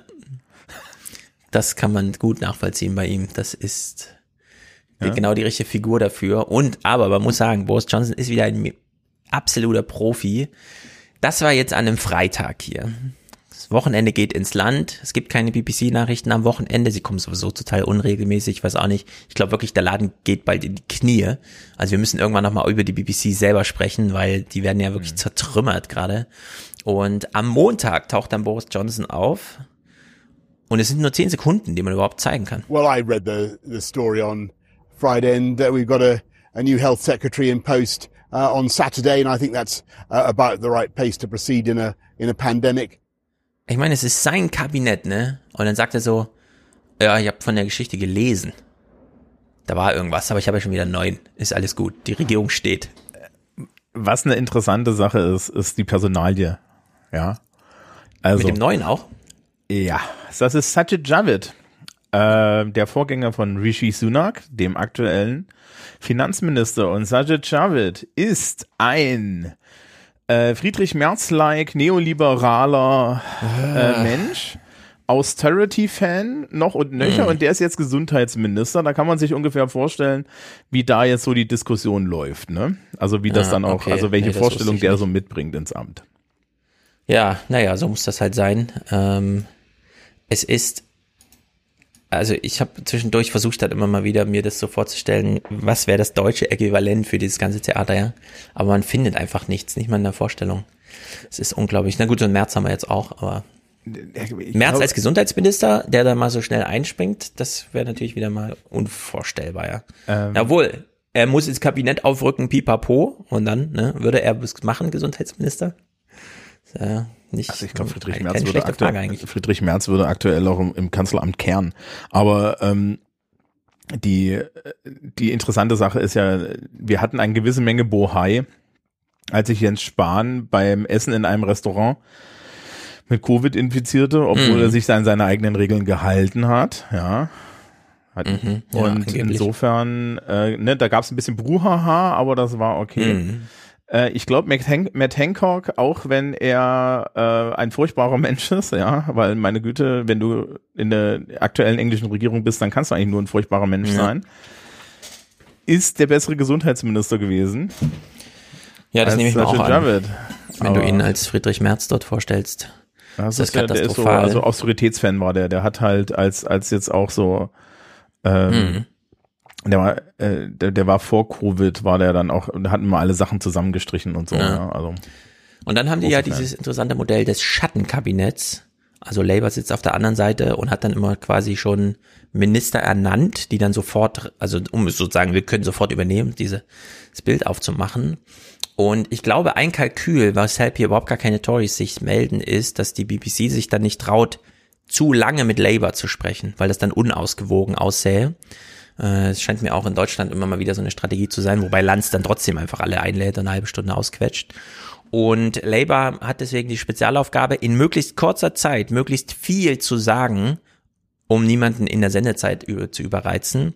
Und die BBC hat hier Sarah Owen eingeladen aus der Labour Party und die versucht es dann auch, in 41 Sekunden sozusagen einfach mal alles reinzupacken. Boris Johnson not sacking Matt Hancock shows great weakness in leadership.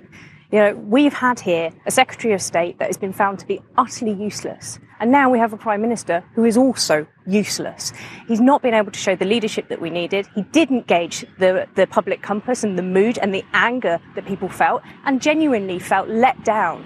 But this isn't the first time they've been felt let down by Matt Hancock and the Secretary of State. They were let down when um, care homes were exposed to the virus. They were let home when PPE wasn't there for healthcare staff. But on this occasion, Boris Johnson should have been de- decisive and should have sacked him. But it shows a lack of leadership that has been wanting throughout this last year. Ja, fehlt noch irgendein Aspekt, also mehr hätte sie jetzt nicht sagen können, oder? Ja. Außer die Story mit Boris Johnsons Kindern vielleicht noch. Äh, das, das Problem ist natürlich, ich habe, ich, ich, wenn ich so Labour-Abgeordnete sehe, auch in dieser Mhm. Ernsthaftigkeit, ich hast so dieses Gefühl so laber, laber, laber, ja, rede doch nur, ja, also die haben es unheimlich schwer. Ähm, du du Ja. kannst, du kannst auch gegen dieses Kasperle-Theater als ernsthafter Politiker, ernsthafte Politikerin Ja, kannst du nicht antreten, ja. Also, Ja, na, wenn ich sowas sehe, denke ich immer, ich, ich wünsche mir sowas doch von den Grünen eigentlich, dass sie mal ordentlich draufhauen, dass sie ihre äh, Soundbites nutzen, dass mal ordentliche Wortspenden kommen, dass es mal zur Sache geht, dass sie mal Kandidaten der Gegenpartei nennen, namentlich und so weiter und so fort. Ne? Das passiert ja alles nicht, aber in England kriegt man das so serviert und man sieht aber, nee, so viel bringt's dann auch nicht. Ja, also, nein, vielleicht da ist es nicht schlecht. Also ich glaube, in England ist das Problem, dass Labour halt keine Credibility aktuell hat. Ne? Die, die sind Mhm. halt auf, auf, aus anderen Gründen abgemeldet. Äh, Ja. Die kommen auch nicht gegen dieses, gegen diesen, diesen Nimbus von Johnson an. Ja, ähm, und die werden ja auch von ihren eigenen Seiten komplett als schwach gehalten. Ne? Mhm. Also das Labour unter Keir Starmer und so, Ja. die ganzen Progressiven, wenn du Ja, dir das so die anhörst, noch mal, ne, die ja. sind da, die sind da auch alle vorbei. Das ist ja in Deutschland gar nicht so. Ja, also wenn, ne, wenn die, wenn, wenn, wenn jetzt mal irgendwie die Grünen da so, einen so, einen so einen inhaltlichen Ausschlag machen würden, ja. Ja, die So. CDU war ja mal echt in Gefahr, ne? Das wird jetzt wieder so vergessen irgendwie. Das, jetzt haben sie sich wieder berappelt. Na, wir äh, vergleichen das mal mit den Wortspenden, wie hier laufen, weil das ist wirklich sehr aussagekräftig. Wir haben jetzt sie gehört, Labour. Das ist noch, sie ist noch im Parlament so junge Frau. Jetzt hören wir Alistair Campbell, den haben wir auch schon mal gehört. Der wird von der BBC sehr gerne eingeladen. Es war Tony Blairs Communication Director, also Sprecher.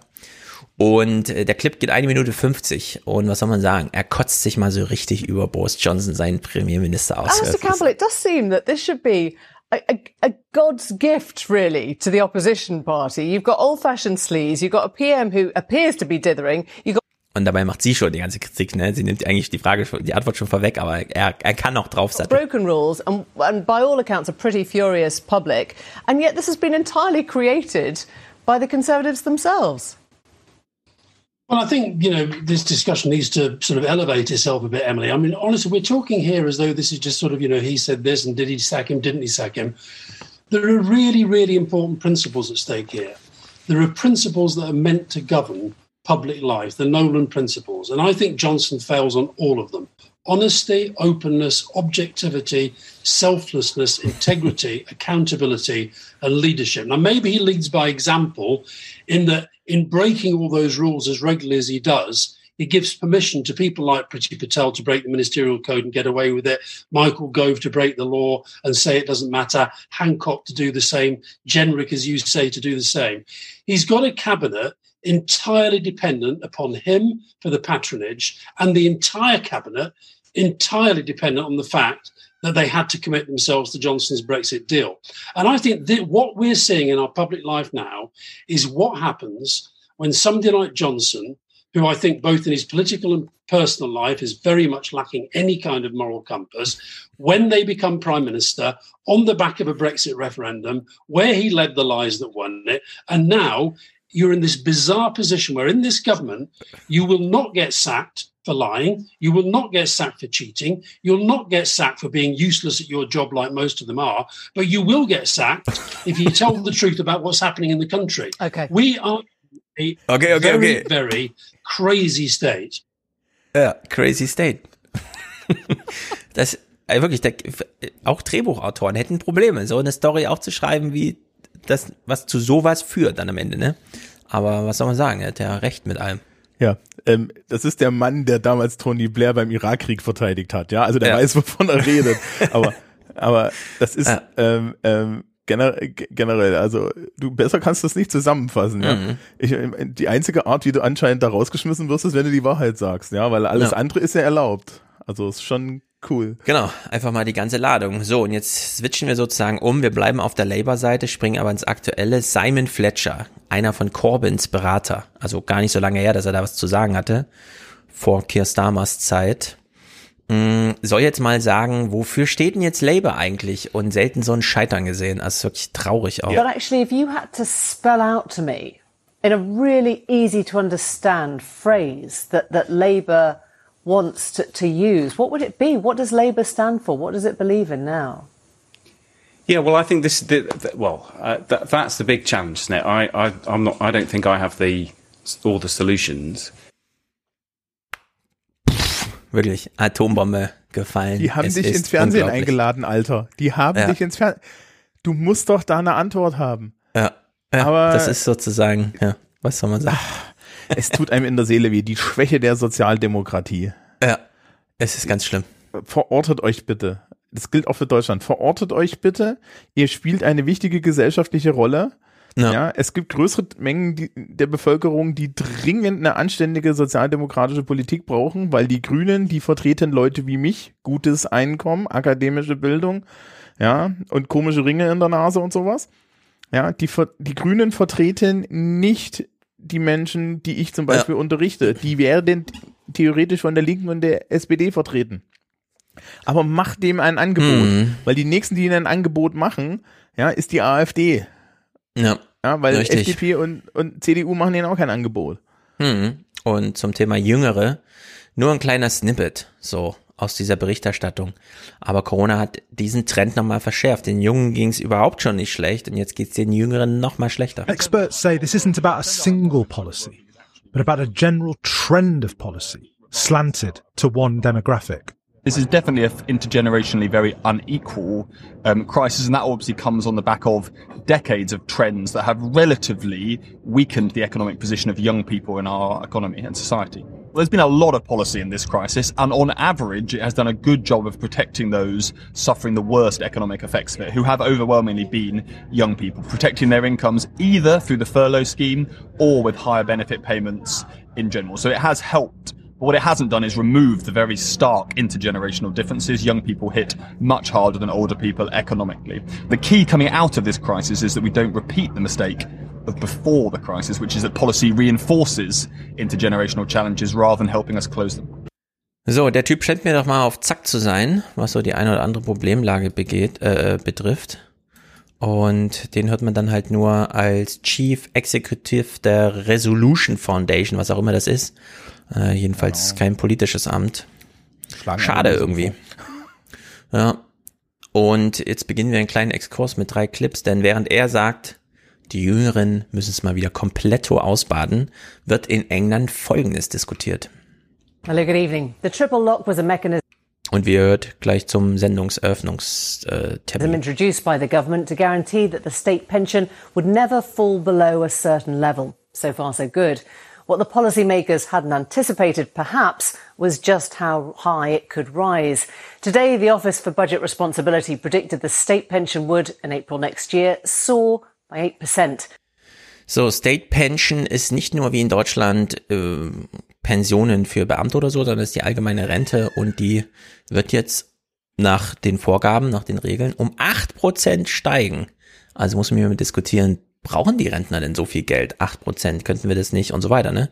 Während die Jungen da abgemeldet sind und arbeitslos, äh, wird jetzt hier so diskutiert. Ja, wobei ich glaube, die ist auch nicht so, also das, die, die, die diese State Pension, das ist okay, aber das ist, hm. ist jetzt auch ja, gut, nicht so. Ne? Genau, also die Niveaus muss man sich dann angucken, aber acht Prozent Steigerung ist schon mal enorm. Ja. Und äh, hier wird auch nochmal der äh, generationale, die generationale Kluft da kurz thematisiert. Where young people find themselves increasingly bearing the economic brunt of the pandemic, emotions are perhaps running high.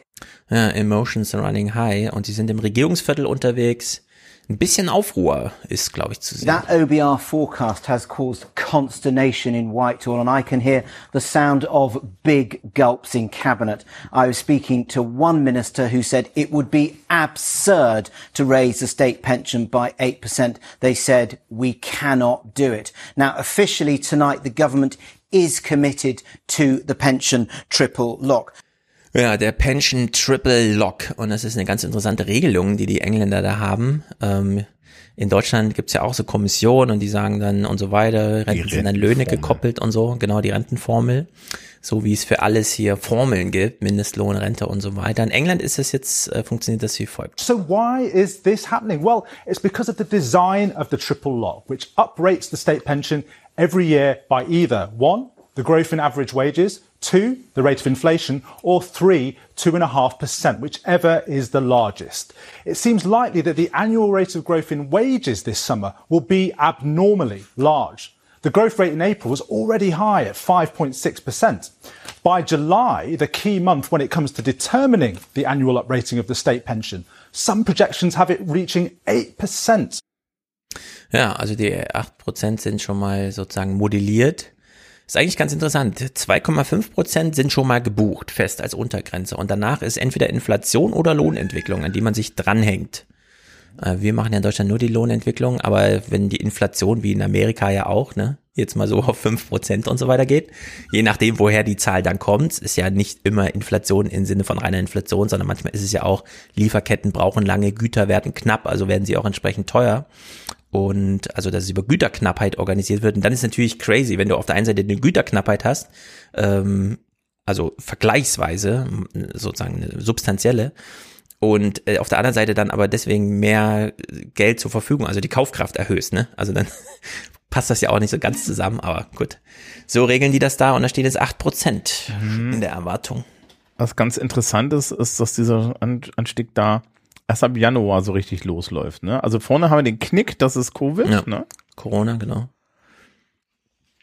Ist eine steile These.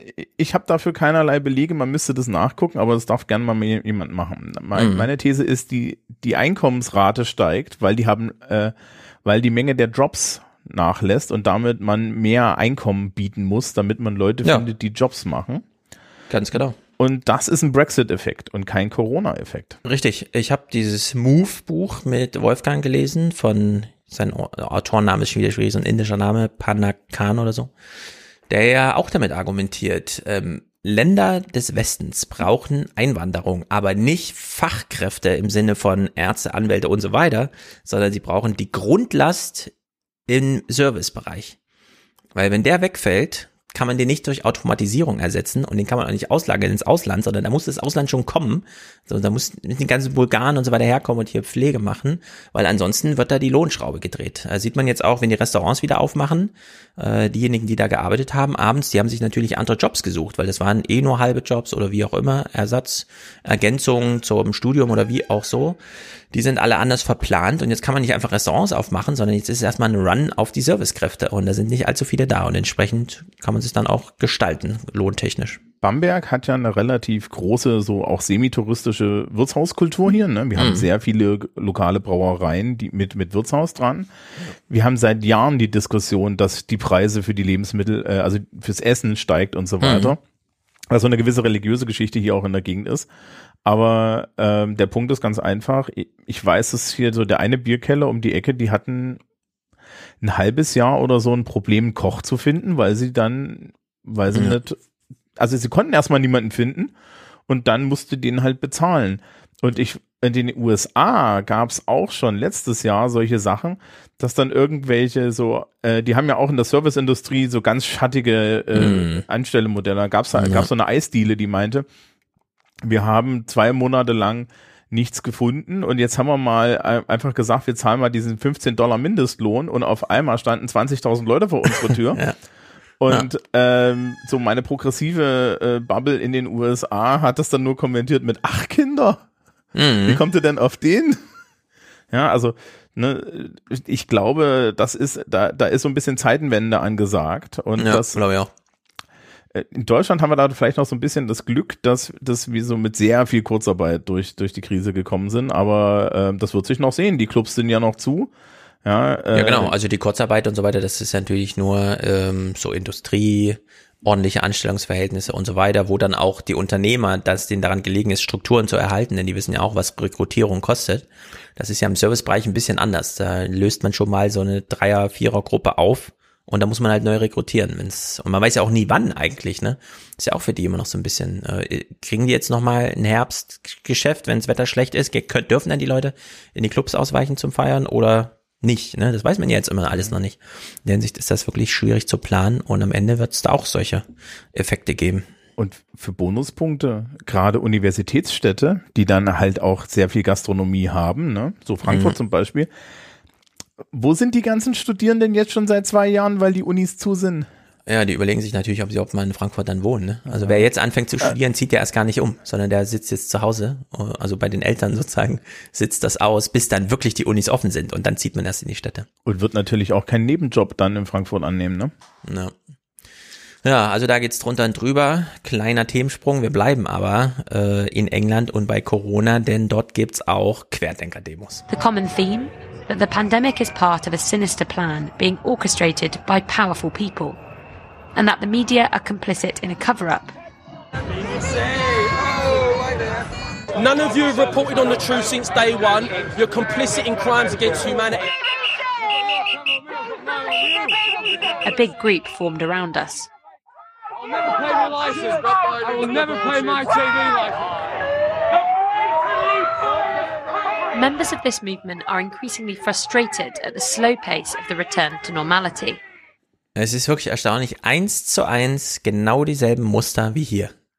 Die Demos laufen genauso ab wie hier. Das könnte sein, dass das auch alles nach demselben Playbook läuft. Ja, das ist wirklich alles Drehbuch gesteuert. Diejenigen, die glauben, oh nee, die, Die anderen sind Drehbuch gesteuert, sind diejenigen, die sich genau nach Drehbuch verhalten.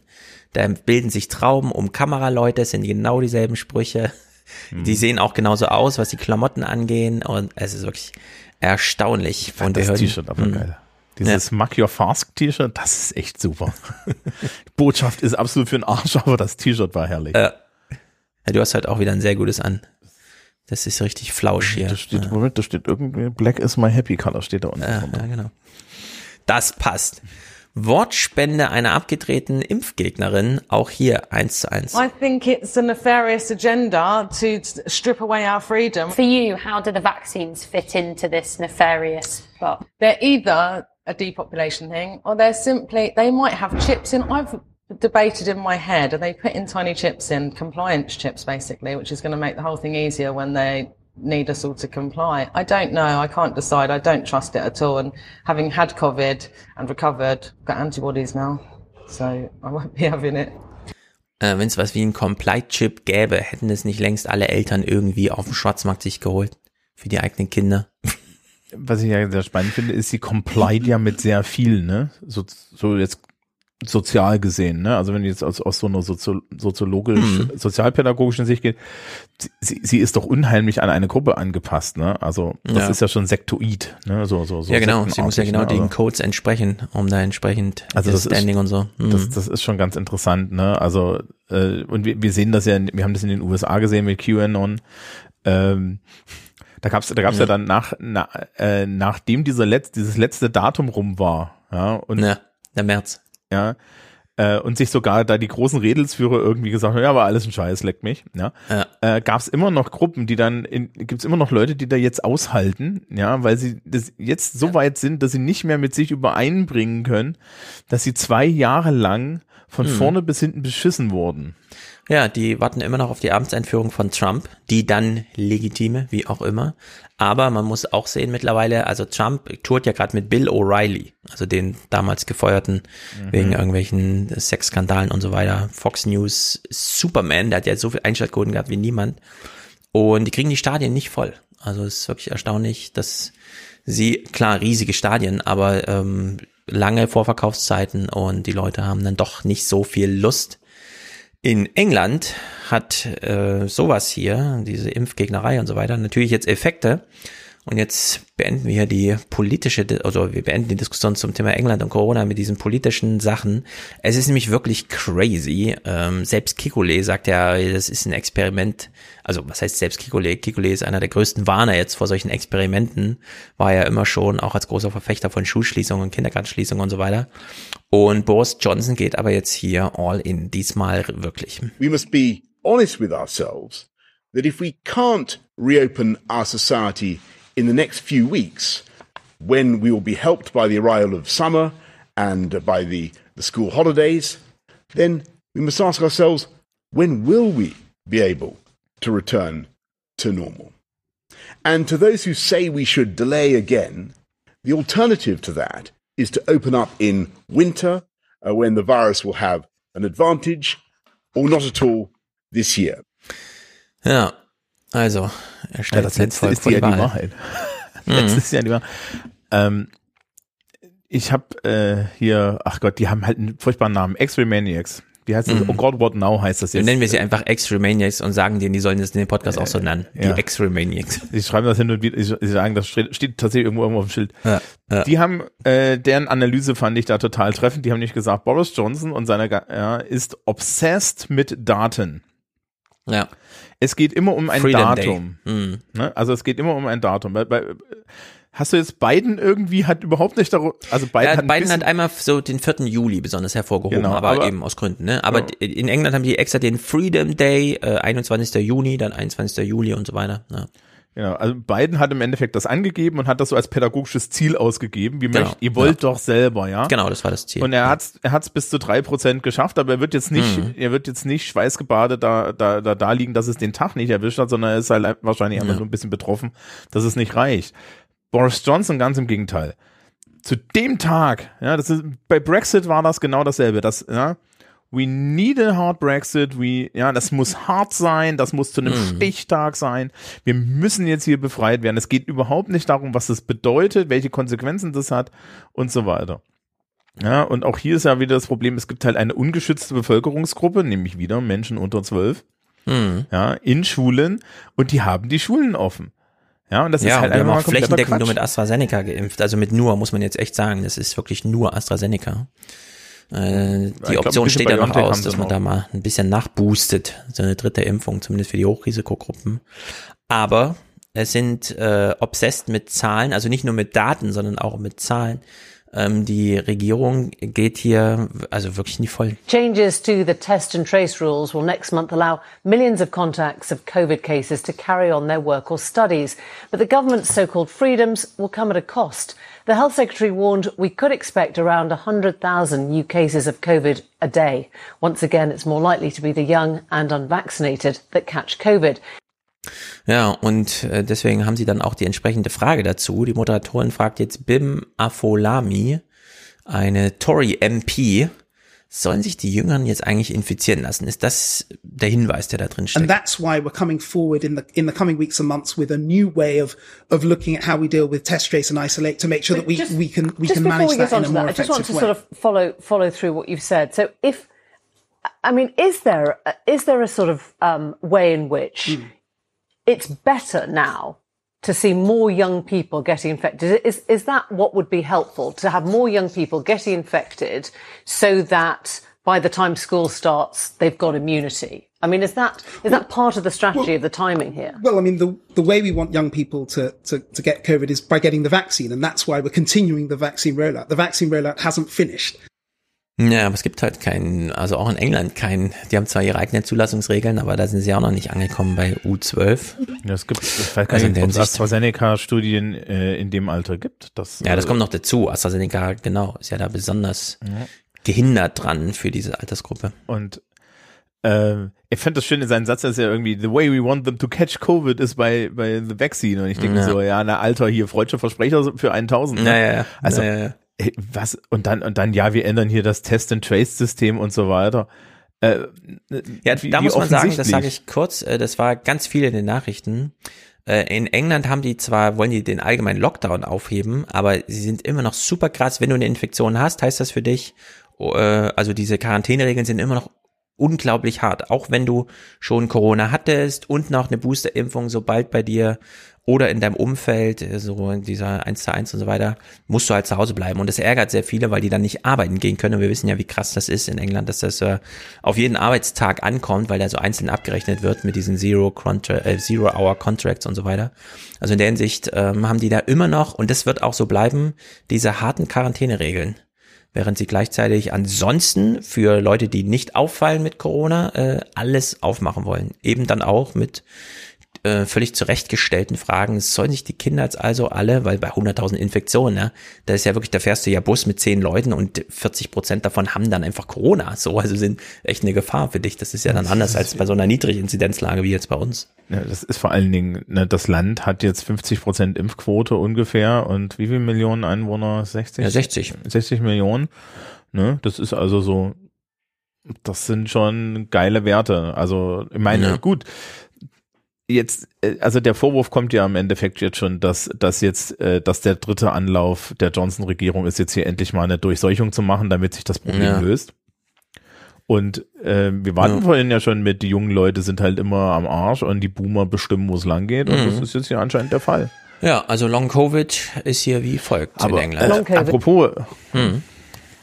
wer Apropos- ist gerade, wer ist gerade in Quarantäne? Weil er sich bei Sajid Javid angesteckt hat? Wer Dem denn? Gesundheitsminister? Wer denn? Wer Boris denn- Johnson. Ist jetzt gerade in Quarantäne. Ja, Ah, siehst du, ja, genau.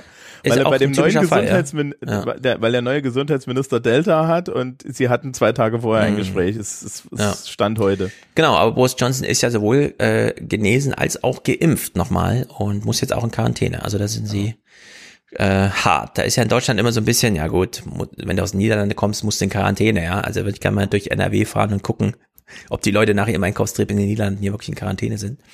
Naja, äh, Co äh, Long Covid äh, folgendes. Long COVID would remain a worry in ages where the vaccination rates are currently lower. So should this be factored into the government's plan for easing? And what could it mean for the health and happiness of our young? Ja, Thema aufgeworfen. Man kümmert sich nicht um Long Covid, ne? Also da ist nur Infektionszahlen und die Zahlen sind entsprechend. The government estimates that we could have as many as 100,000 new cases of COVID a day by August. And data suggests that almost 400,000 people in the UK have reported having symptoms of long COVID for at least a year after their initial infection. Ja, also Hunderttausende und da sind ja noch Millionen äh, sozusagen offen in so einer Kalkulation, wie die Briten das jetzt eingehen. Ich weiß nicht, ich hätte da mal eine schöne RNA-Booster-Welle noch abgewartet irgendwie, aber Boris Johnson will jetzt einfach und da reinspringen. Es geht ja nur um junge Leute und Ja.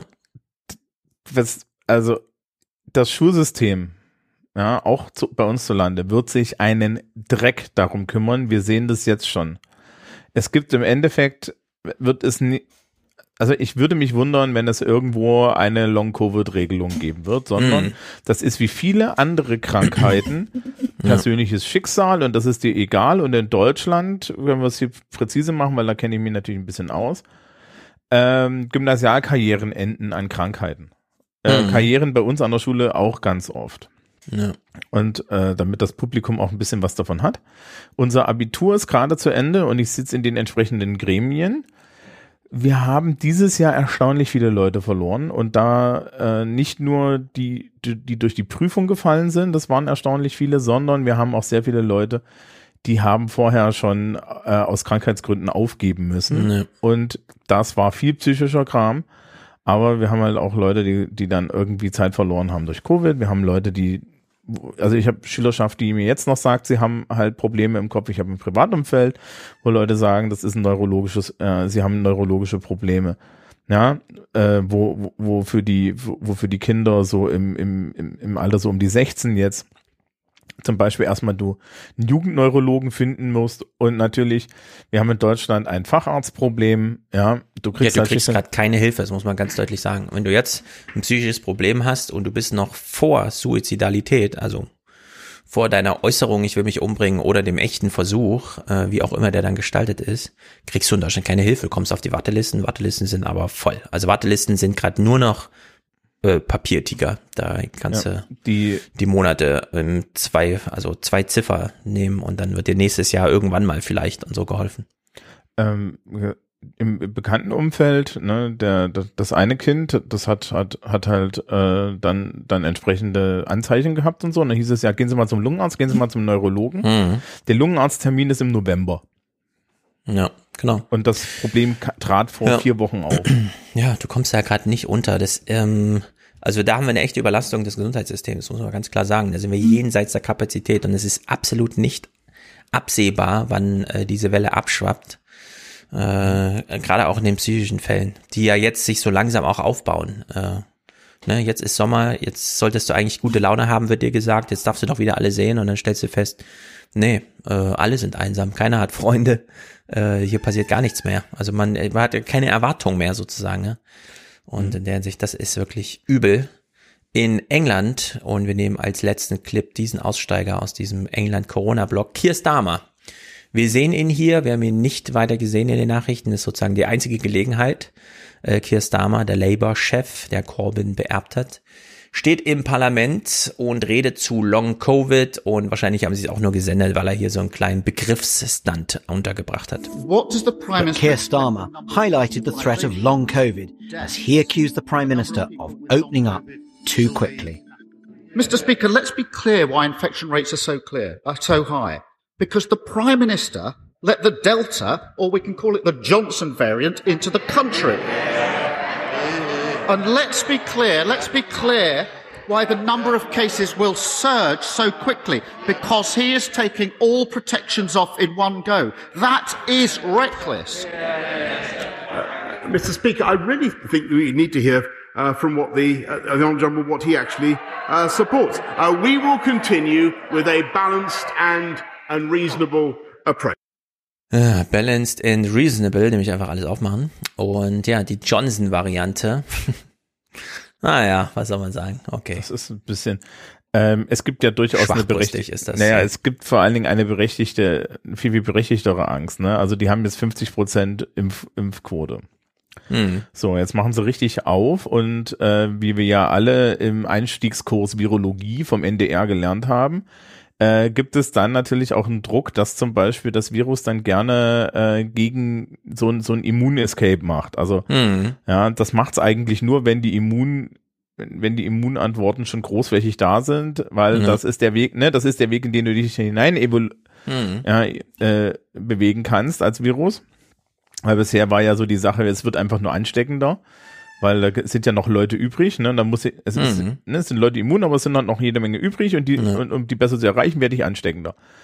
Ja, äh, je mehr Leute geimpft sind und ich habe gleichzeitig diese ho die, dieses hohe Ding, habe ich halt eine Ja. höhere Wahrscheinlichkeit auf Mutationen, die dann Immunescape machen. Ja. Und das wäre natürlich, also äh, wenn sie es schaffen, da eine Immunescape-Variante herbeizubrüten, dann zieht, zieht Europa tatsächlich die, die, die Mauer hoch. Ne? Dann kommt der Vorschlag von Ja. Frau Merkel vom Anfang wieder und dann, dann ist da auch Ja. Ende.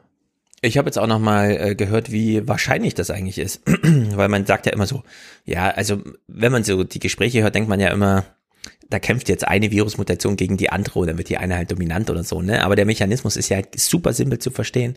Ähm, der Körper produziert halt die ganze Zeit, also das Virus kommt, dann wird die ganze Zeit repliziert im Körper. Und die, gegen die man immun ist, die, diese Replikation finden halt einfach nicht statt. Aber trotzdem finden die Replikationsversuche statt. Und die, die dann entsprechend selber die Immun- Immunisierung überwinden, haben ja gar keine Konkurrenz von den anderen, die die Immunisierung nicht überwunden haben und fangen dann an zu replizieren. Also muss ja nur ähm, einmal so ein Replikationsvorlagen ähm, erfolgreich sein hinsichtlich einer Mutation und die hat dann freies Spielfeld, weil es ist ja für sie aussortiert. Und in der Hinsicht ist das äh, eben dann doch gar nicht so unwahrscheinlich, auch wenn Drosten wieder sagte, ja, theoretisch kann man schon das Virus so umbauen, dass es gegen alle gängigen Impfungen immun ist, also das Virus wiederum immun ist gegen die Impfung. Aber wird wahrscheinlich so nicht kommen, ist doch recht unwahrscheinlich. Aber wenn man sich dann wieder den Mechanismus überlegt, wie leicht es ist, ist es doch wieder, kann Ja. man nicht ganz glauben, dass es so unwahrscheinlich ist. Naja, weil die, der Mutationsprozess ist zufällig. Ja. Du brauchst Und- halt nur eine ge- gewisse Grundmenge, ja, aber wenn die gegeben ist, dann ja. Ja, genau. Der, also der ist zufällig oh, und was natürlich auch wichtig ist, ist du brauchst mehrere, äh, du brauchst dann anscheinend in dem Genom mehrere Änderungen. Also Mhm. es reicht nicht, dass ich da ein Bit, ne, dass da ein Bit flippt oder so, sondern das genau. ist, Aber wir reden ja auch von komplexer. Milliarden von Repli Replikationen in jedem einzelnen Patienten. Ja, und dann, wenn, wenn du wir da halt eine Inzidenz von 100.000 1000 hast und so, genau. Ja, ne, wenn du 100.000 Infektionen hast, äh, steigerst du die Wahrscheinlichkeit halt um die Länge. Mhm. Deswegen sind wir ja jetzt so hinterher, äh, unsere Impfkampagne machen. Das ist dann auch eine Ja. dieser Sachen, wo man dann sagen würde, okay, Herdenimmunität ist eine gute Idee. Nur halt nicht in der britischen Variante, wo man die Mhm. Herdenimmunität durch Infektionen machen will, weil das ist immer noch eine bescheuerte Ja. Idee. Genau, wenn du, und das ist nämlich erstaunlich, dass in Indien sich diese indische Variante da herausgebildet hat. Eigentlich ist es ja in Indien auf eine ähm, Bevölkerung getroffen, die naiv war. Äh, also wo jedes Virus, das sich repliziert hat, erfolgreich andocken konnte, wo es also gar nicht den Variationsdruck gab und trotzdem, allein durch die Masse, hat sich da in Indien dieses Ding erfolgreich durchgesetzt. Und in England ist das natürlich viel krasser, ja, also bei 50 Prozent. Äh, und man muss ja dazu sagen, die Leute, die dann geimpft sind, gehen ja auch viel freizügiger wieder mit sich um. Also da ist ja die Infektionswahrscheinlichkeit sowieso noch mal höher. Ne? Jetzt gerade kommt Delta und Delta kam ja auch in der Zeit, wo wir dann alle wieder ein bisschen lockerer auf von sieben Kontakten pro Tag oder Woche oder Monat, je nachdem, wie der Lebenswandel so ist. Und dann plötzlich Faktor 5 drauf. Ja. Plötzlich hat man 35, 40 Leute wieder gesehen. Und in der Hinsicht ist das doch alles nicht ohne, was in England da jetzt läuft. Äh, dass Merkel da schon mal wieder hinterher war mit einer Brandmauer, fand ich ehrlich gesagt nicht schlecht. Mal gucken, ob sie noch die Gelegenheit hat, die Kontinentalsperre etwas hochzuziehen. Scheint mir noch nötig zu werden. Gut, machen wir mal einen Themenwechsel und kommen aufs Klima zu sprechen und zwar auf, wie es sich in Amerika entfaltete, bevor wir hier in Deutschland natürlich jetzt nochmal neu sensibilisiert sind. Denn habe ich auch nicht mitbekommen, äh, die UN hatten auch nochmal einen neuen Bericht zum Klima vorgelegt. In PBS wurde er behandelt und zwar unter der Maxime, Es sind jetzt wir und es ist jetzt hier. A leaked draft report from the United Nations Intergovernmental Panel on Climate Change paints the starkest picture yet of the real and accelerating danger caused by humans' use of coal, oil, and gas. The report says the threat from climate change is real, it is here, and it is getting worse. It lays out a myriad of impacts unlivable heat waves, widespread hunger and drought, rising sea levels that'll force millions from their homes, and the extinction of many species. Ja, hier und wir, so sollten wir es jetzt neu, das, wir haben es jetzt gesehen, ja? und viele auf Twitter dann auch wieder, das war Wetter, das war kein Klima, wo man sich fragt, na, vielleicht war es doch Klima, wenn es in Berchtesgadener Land nur drei Tage später nochmal genauso zugeht, ja. Also spätestens bei so einer, oh ja klar, sind nur zwei, aber das ist Häufung, und da kann man auch sagen, das ist jetzt was anderes als, ja, es gab vor 200 Jahren schon mal ein so ein Fall, wo man dann auch die Plakette oben an die Brücke gemacht hat, das Wasser stand schon mal so hoch, äh, denn wer sagt uns denn, dass es nicht in drei Jahren wieder passiert, ja? Es ist ja jetzt eine ganz normale Wetterlage gewesen. Und Carsten, nee, nicht Carsten, Dings Plöger, Sven Plöger war ja im Presseclub heute, da hat er auch nochmal gesagt, ja, es hat jetzt in der Eifel viel geregnet, aber das war nicht der meiste Regen in kurzer Zeit, der in Deutschland dieses Jahr gefallen ist. Nur in Sachsen ist halt eine gewisse Fläche da und nicht alles so in Schluchten gebaut, die Zivilisation. Äh, da äh, wird das halt anders aufgefangen, aber es war nicht der krasseste Regen dieses Jahr, der gefallen ist, sondern das wird jetzt so langsam auch normaler Regen. Also in der Hinsicht. Naja, die Wetterkarten hat man jetzt schon tief lila gemalt. Wir hören das nachher bei Carsten Schwanke und so. Die haben da, die mussten ihre Wetterkarten in den Studios updaten. Und gleichzeitig hast du noch diese Trockenheitskarte, wo im Endeffekt ganz Mhm. Brandenburg zu Richtig. wenig Wasser Ja. hat. Und wo hat es wieder nicht geregnet? In Brandenburg. Ja, in größeren Mengen jedenfalls nicht. Ja. Die Überschwemmung war woanders. Hm. Und hier hören wir die Atmosphärenforscherin Catherine Hayho, heißt tatsächlich so Hayho, ähm, macht ein ganz plastisches Bild. That is exactly what is at stake. After the polar bear, we're next. Und sie lachte so dabei, nach dem Eisbären sind wir die Nächsten. Wir kennen ja alle diese Eisbärbilder, ne? Ich habe das auch noch so vor Augen, wie irgendein so Wettertyp dann meinte, also so ein Eisbär kann gut schwimmen, aber auch nicht 200 Kilometer. Und wenn da kein Eisberg mehr ist, dann stirbt er einfach. Ja, und er meinte so, also die schaffen eigentlich 200 Kilometer zu schwimmen. Und du denkst, ey, 200 Kilometer, ne? Und selbst die gehen einfach unter.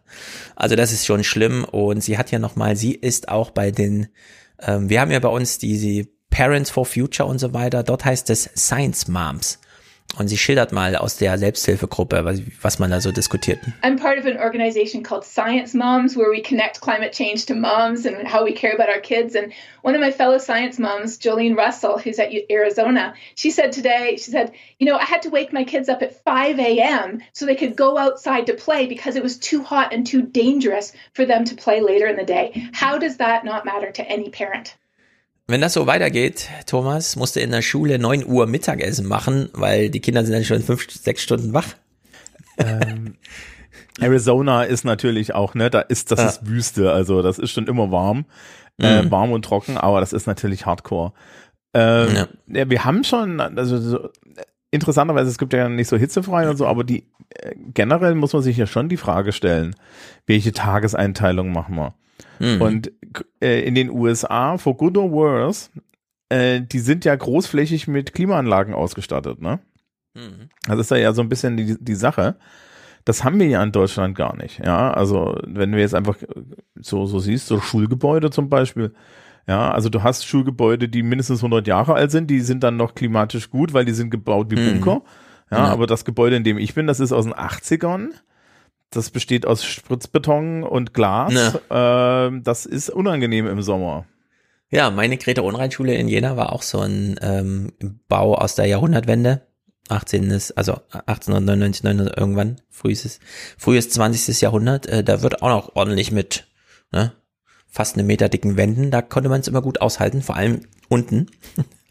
Kellergegenden sehr beliebt. Aber ja, wenn ich jetzt die Schulen hier so in Frankfurt, äh, diese Neubaudinger, 70er, 80er Jahre und so, das ist natürlich schon bescheuert. Also da kommt man ohne technische Nachrüstung nicht gut durch Hitzetage. Und man kann nicht immer hitzefrei machen, ne? Das ist mir jetzt auch wieder aufgefallen. Es gab ja jetzt auch schon wieder ein, zwei, drei, vier Hitzefreitage. Hitzefrei gibt's im, im Bayerischen Erziehungs- und Unterrichtsgesetz im Übrigen nicht. Ähm, das muss also wahrscheinlich fallen dann auch so Hausaufgaben aus oder sowas. Aber es gibt hier auch Unterrichtsstunden, die in Frankfurt noch dann freigegeben werden. Ja. Das, also das ist immer so eine, das, äh, ähm, das ist dann im Endeffekt einfach so Not am Mann. Aber ja, irgendwann wird man Lüfteranlagen einbauen, allein wegen der Kühlfunktion, die man dann noch nachrüsten muss. Ja, da sind dann auch die HEPA-Filter drin, die sich Richtig, HEPA und Kühlung. Ja. In Amerika, und das ist ganz interessant, denn wir haben es in Deutschland jetzt wieder erfahren durch die Bürgermeisterin von Erbstadt, die im, bei Karamioska am Freitag in den Tagesthemen war.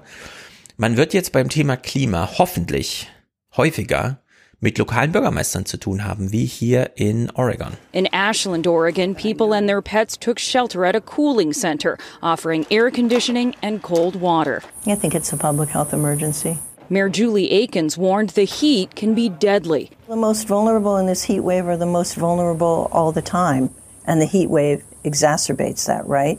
So we're talking about unhoused people. We're talking about people living below the poverty line who either don't have air conditioning in their homes or who can't or fear running their power because they can't afford the high power bills. Ja, also äh, die 50 Grad auf dem 50. Breitengrad in Kanada sind ja auf Höhe Frankfurt gewesen. Also es ist wirklich nur eine äh, Wetter-Klimasache, je nachdem, aber es ist halt möglich.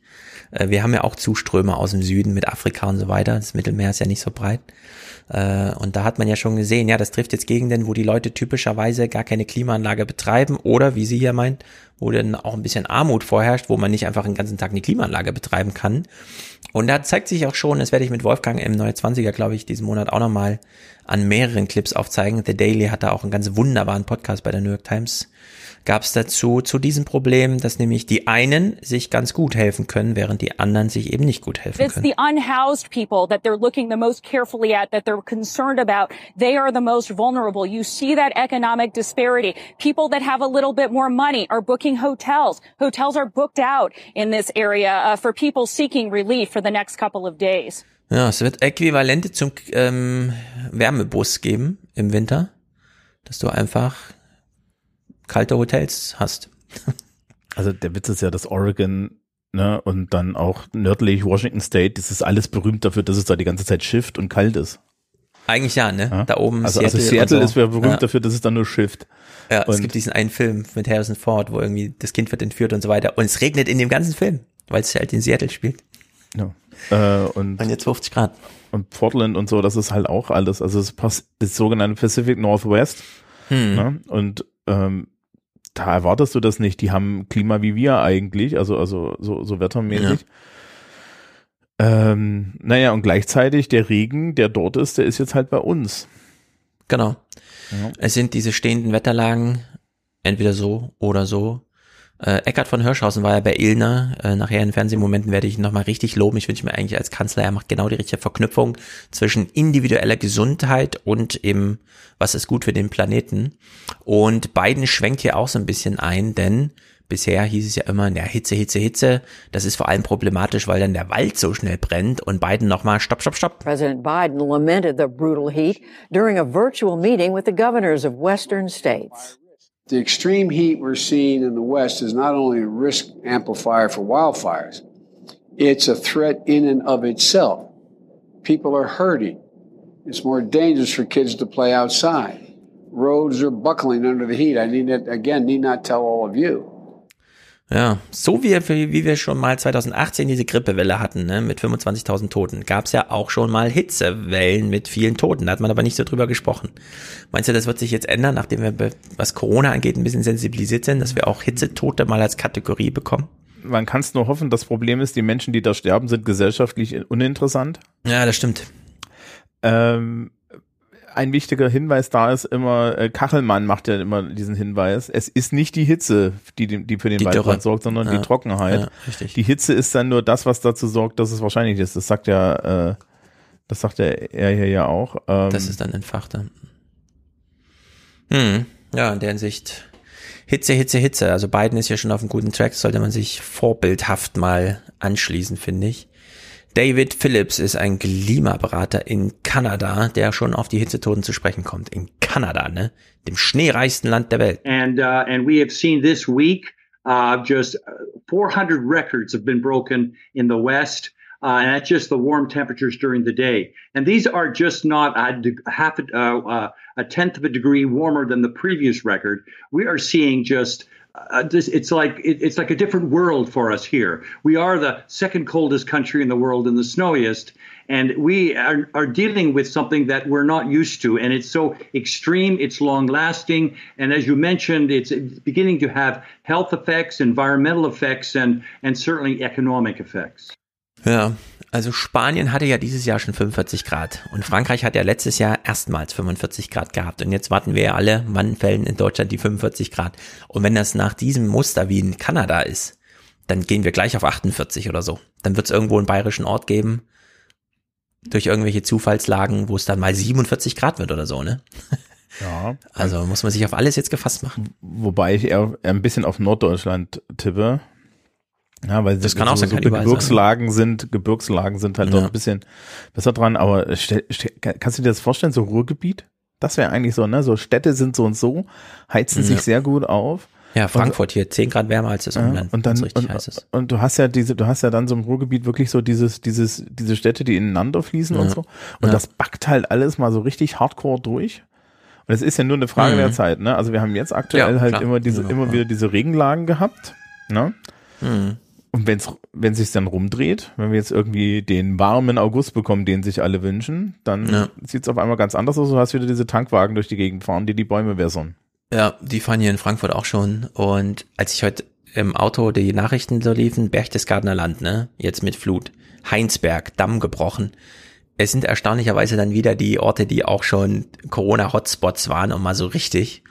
Äh, wahrscheinlich liegt auch auf manchen Orten einfach so ein Fluch, hat man so eine Idee. Also so, ne, das ist so, man würde so ein bisschen abergläubisch irgendwie. Wollen wir echt nach Heinsberg fahren? Ich kenne das nur von äh, Damm ist gebrochen, nachdem alle dachten, okay, der Regen, es regnet nicht mehr, plötzlich bricht der Damm und du hast halt diese Corona-Welle da gehabt. Naja.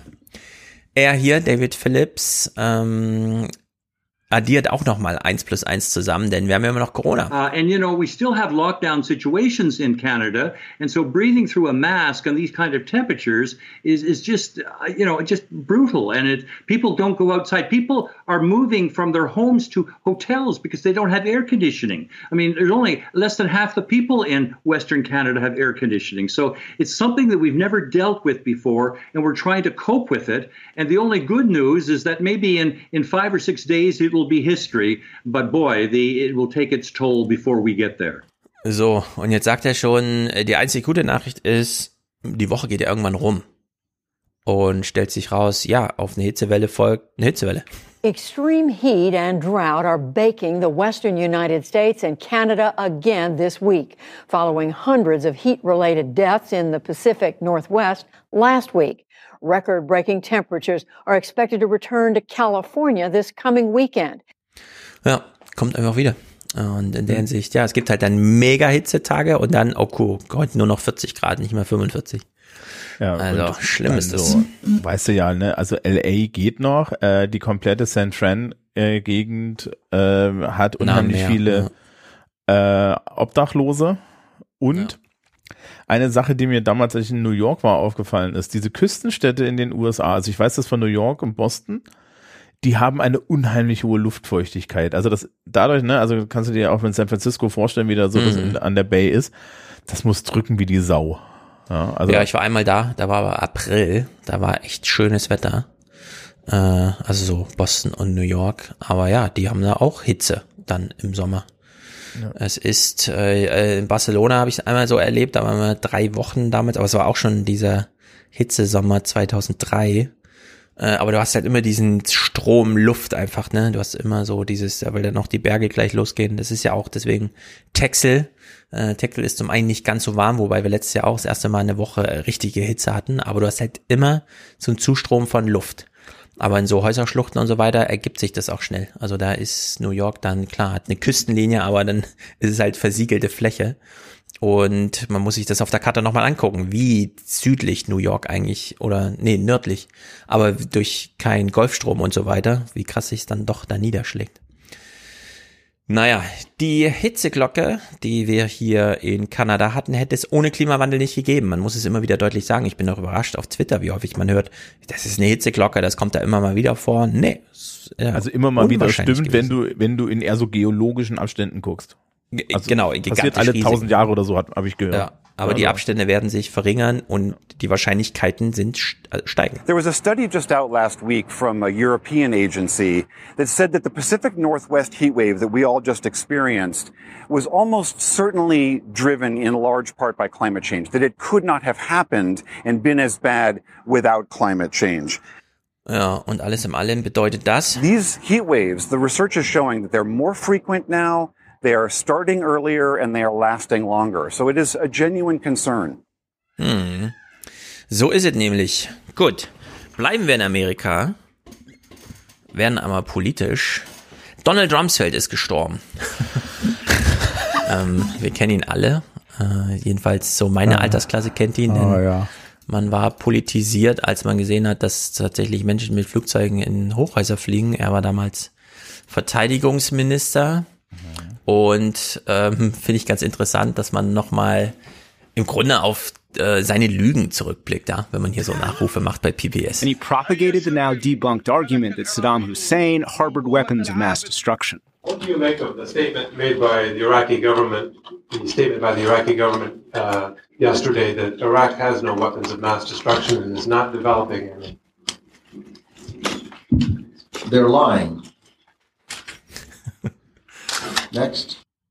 Also entweder die oder ich. Next. ja, sie lügen. Äh, was mir, es gab irgendwie einen Nachruf bei der, bei der Times. Ich Mhm. habe auch andere Sachen gesehen. Ich habe dann aus Interesse mal geguckt, was Fox News dazu hatte. Die haben, ei- die haben nicht mal ihn verteidigt, sondern die haben wirklich dann das ausgespart und haben gesagt, er hat große Verdienste für das Land. Sie haben nicht über den Irak geredet. Mhm. Und alles, was ich gesehen habe, ist, dass sie ihn wirklich nochmal posthum angezündet haben. Ja, also ich dachte mir echt so, das kann doch wohl nicht wahr sein. Es, ja, also, also, dass man dann hier so aus Europa vielleicht noch so, so, so ein paar fiese Kommentare aus irgendwelchen überregionalen Zeitungen hat. Aber dass im Endeffekt einmal die komplette Presse und die kom kom komplette Nachrichtenfront den nochmal Ja. äh, im Nachruf wirklich so anzündet. Ja, also wirklich Ja. so, sa- so, so, so wirklich so, ma, ma, nochmal sagen, okay, der hat uns in den Krieg getrieben, der hat gelogen, ja, der hat, er Mhm. hat uns von vorne bis hinten verarscht, der ist für Millionen an, an, an, an Leid und, und Toten Soldaten zuständig und das ist alles nur, weil er eine Profilneurose hatte im Endeffekt. Alter. Ja, man hat auch gar nicht so viel auf seine erste Amtszeit da zurückgeschaut, sondern das war ganz viel jetzt 11. September, Foltergefängnisse, Abu Ghraib, auch hier bei PBS, ne? Also sie gingen ja nochmal aufs Thema Folter ein. Rumsfeld was also a key proponent of the U.S.'s use of what he called enhanced interrogation. Others call it torture, including at Baghdad's Abu Ghraib prison. The wars continued and casualties climbed, but Rumsfeld dismissed complaints from troops that they were ill prepared. As you know, uh, you go to war with the army you have, uh, not the army you might want or wish to have at a later time. Ja, ich weiß nicht genau, ähm, was das für ein Redeausschnitt ist, ne? Aber im Kontext von diesem, ja, die haben da auch rumgefoltert und dann sagt er zu den Soldaten, ja, man geht halt mit den Leuten in den Krieg, die man hat.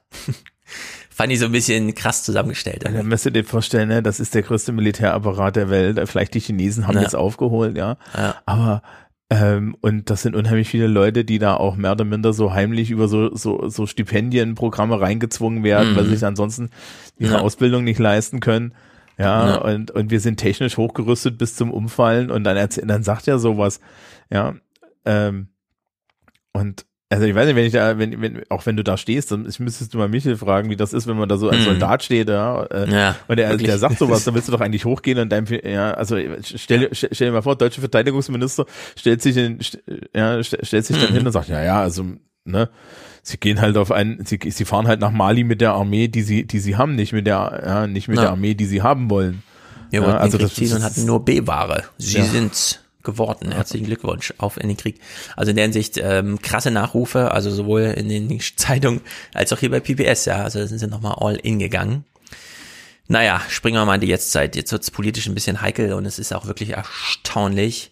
Wir springen mal direkt rein. Joe Biden hält eine Rede am 13.07., also vor fünf Tagen, äh, die insgesamt 24 Minuten lang war und zwar monothematisch, genau zu dem, was er hier sagt. Tenor, wir müssen aufpassen auf unser Wahlrecht. Irgendwann wird die Demokratie nicht mehr funktionieren und das müssen wir jetzt anpacken. But Democrats in Congress don't have a clear path for that yet.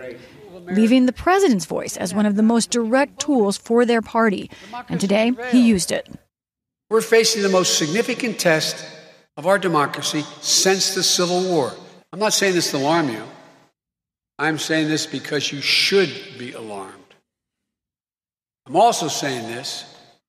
There's good news. It doesn't have to be this way. It doesn't have to be for real. We have the means. We just need the will. Speaking in Philadelphia, President Joe Biden gave a sweeping speech saying the right to vote is a patriotic cause. He charged that current Republican proposals are blatant racial suppression. The 21st century Jim Crow assault is real. It's unrelenting. And we're going to challenge it vigorously. Back in Texas, Ja, back in Texas, ähm, ich habe mir dann irgendwie gedacht, nee, das können ja nicht die Highlights der Rede gewesen sein, oder? Also habe ich nochmal bei CBS geguckt, also grundsätzlich bei YouTube und dann habe ich die ähm, Fernsehsender angeklickt und ja, bei CBS haben sie nochmal andere Ausschnitte gewählt. We must act and we will act, for our cause is just. Speaking with unusual fervor in Philadelphia, President Biden accused Republican leaders of embracing autocracy. They want to be able to tell your vote doesn't count for any reason they make up. Since President Biden defeated Donald Trump last November, legislatures in 17 states have passed 28 laws that make it harder to vote. We'll be asking my Republican friends in Congress and states and cities and counties to stand up for God's sake and help prevent this concerted effort to undermine our election and the sacred right to vote. Have you no shame? Ja, also Trump ist weg. Und die Republikaner wissen, was das für sie bedeutet. Sie haben Mobilisierungsdefizit, denn noch einen Trump haben sie nicht. Und ob der nochmal antritt und selbst wenn er nochmal antritt, also Trump ist jetzt einfach weg. Das war jetzt eine Amtszeit, er hatte seine Chance, Corona kam, er hat sie nicht genutzt. Und jetzt bauen die um. Das halbe Land ist da in Gefahr, einfach die Leute so krass Das rauszuhalten ist- von der Wahl. Das, das ist eine Seite. Die andere Seite ist, da sind sehr, sehr viele Trump-Anhänger noch dabei, gerade in den State Ja. Parliaments, Texas und so, die natürlich seine, jetzt auch diese Lüge, ne, diese Lüge, Mhm. dass die Wahl manipuliert ist, eiskalt spielen zu ihrem Vorteil. Genau. Das ist ihr Argument, mit dem sie sagen, wir können uns nicht nochmal eine Wahl stehlen lassen, wir brauchen jetzt richtige Gesetze, Ja, die die also- Leute daran hindern, in andere Wahlbezirke zu gehen. Man muss im eigenen wählen, die Briefe darf man nur selber abgeben, nicht jemand anders für einen beglaubigt oder wie auch immer und so. Und da wird jetzt richtig hart angezogen. Alles Regeln, die in Deutschland unmöglich wären, so, ne? Also wirklich unfassbar, dass du irgendwie 500 Kilometer weit fahren musst, um deinen Wahlzettel abzugeben, weil der Gouverneur sagt, ich stelle nur eine Urne auf. für Vor Vorabwähler. Also das sind einfach Sachen, die sind äh, unglaublich. Weil es auch so ein, so ein bisschen Bohai im Wahlprüfungsausschuss äh, äh, gab, weil die DKP irgendwie nicht zugelassen wurde, weil sie ihre Sachen angeblich zu spät abgegeben haben oder zu spät Mhm. abgegeben haben oder so.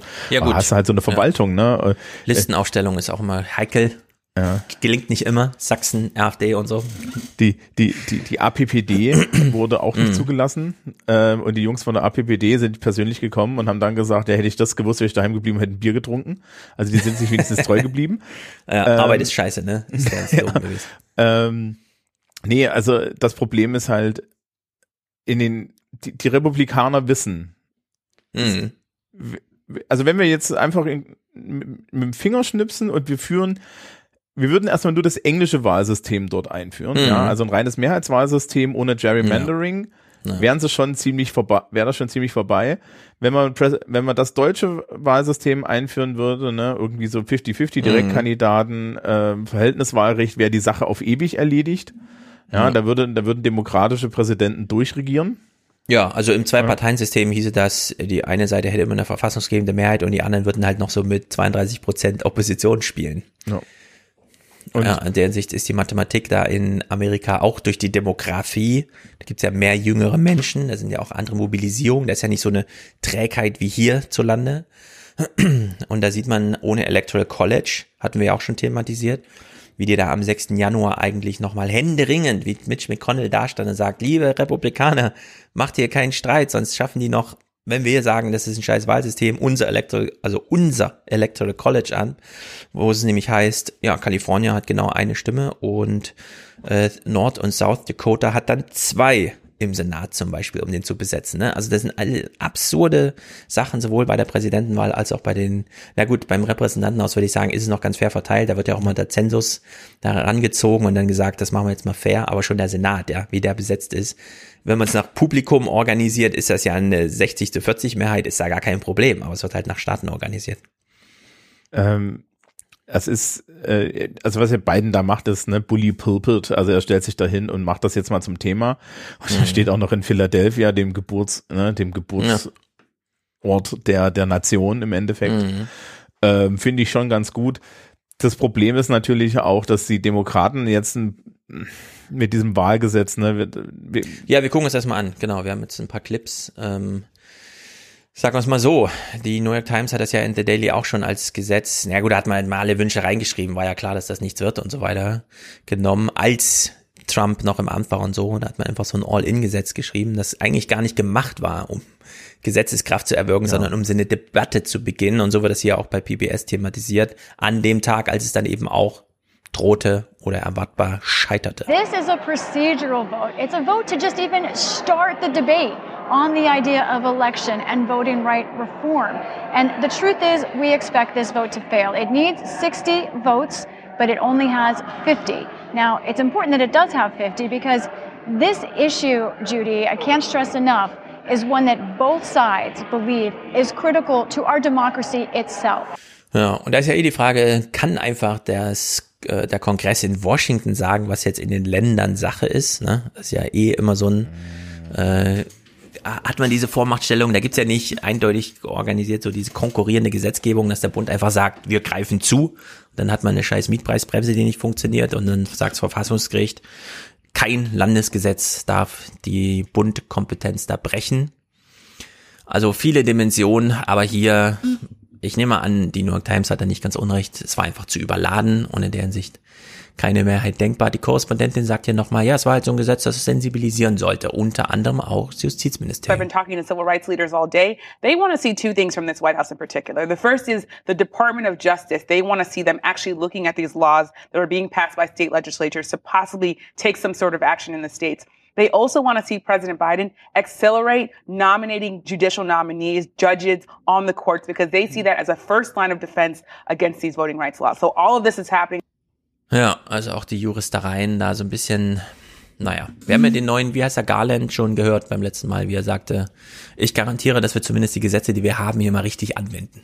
Ja, äh, Ist ja schon mal ein eins- Gewinn. Eines dieser Wahlgesetze, ich, Arizona, glaube ich, Mhm. ist ja vom Supreme Court äh, durchgewunken worden. Die haben gesagt, das ist okay.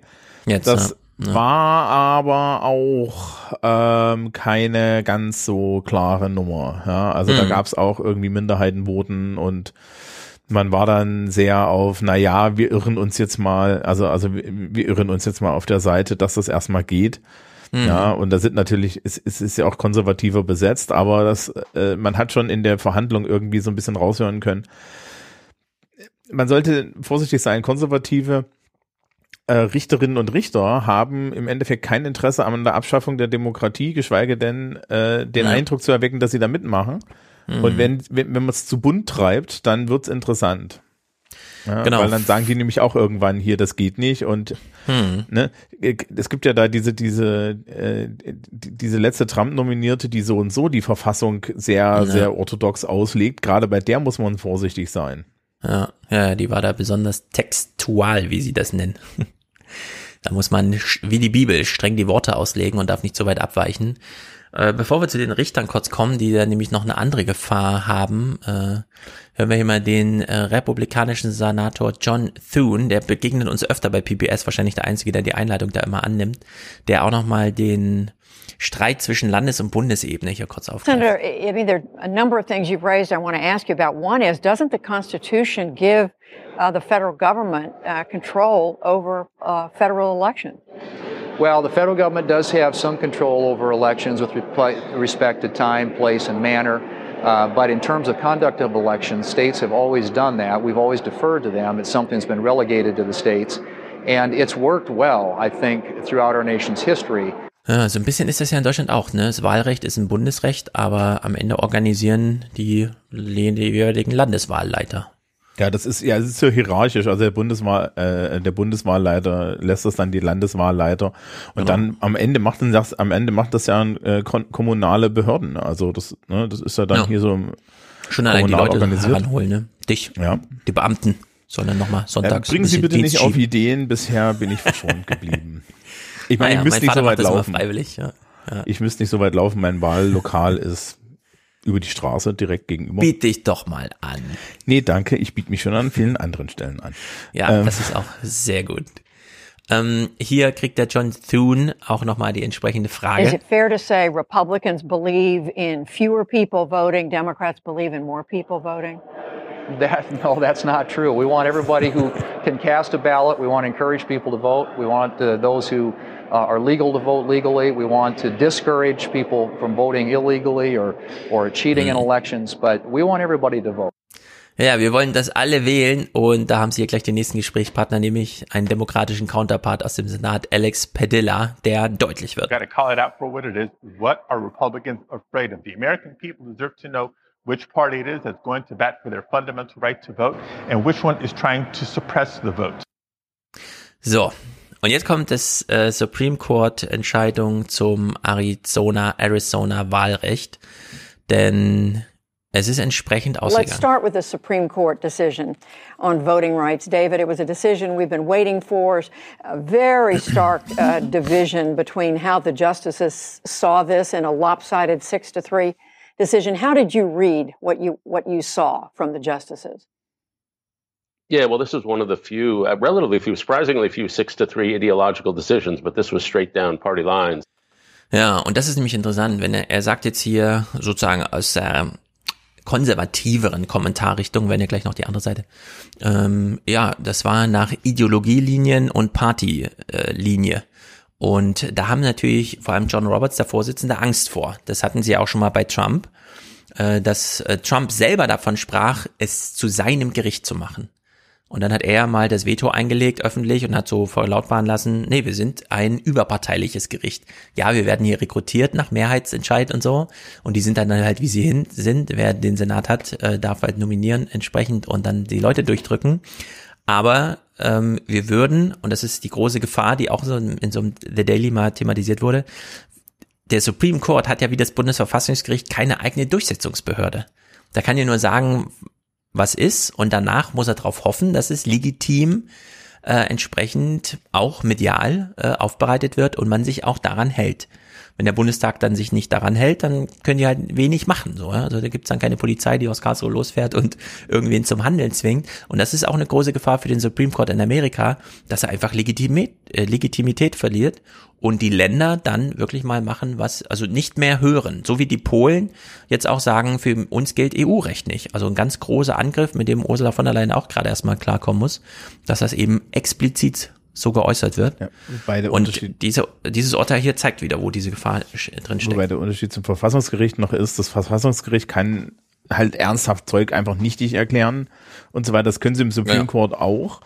Aber ähm, die Position ist halt dann doch eine, noch eine etwas schwächere und du Meinst du? Aber am Ende machen die ja doch Urteile, ne? Jetzt zum Thema Abtreibung und so weiter. Seit 40 Jahren haben die gesagt, das Regime ist Datenschutz und da darf man nicht reinfunken. Und dann gab es halt plötzlich Abtreibung in Amerika. Ja, ähm, das sind aber das sind aber eher so Auslegungsgeschichten. Also du hast so ein bisschen das Problem, die haben ja dasselbe, äh, die haben ja dieselbe Sache wie die Engländer, dass im Endeffekt so Verfassungsrecht auch von jedem gesprochen werden kann. Dann hast du halt Mhm. irgendwelche Federal Judges und so Ja, weiter. genau, Und Präzedenzfälle, die sitzen da oben. Ne? ja. Du hast, Ja. das hast du in, in Deutschland halt nicht, sondern du hast in Deutschland wird alles ans Ja. Bundesverfassungsgericht verwiesen. Ja, und wenn da irgendwie, äh, äh, selbst wenn es um, um Landespolitik geht, ne, also jetzt um irgendwelche Landesverfassungen oder sonst Ja. was, würde das Bundesverfassungsgericht dann sagen, das ist uns egal, Grundgesetz bricht eh die Landesverfassung und wir, wir legen das jetzt hier aus und wir haben ja auch noch Landesverfassungsgerichte, die genau sowas machen. Ja.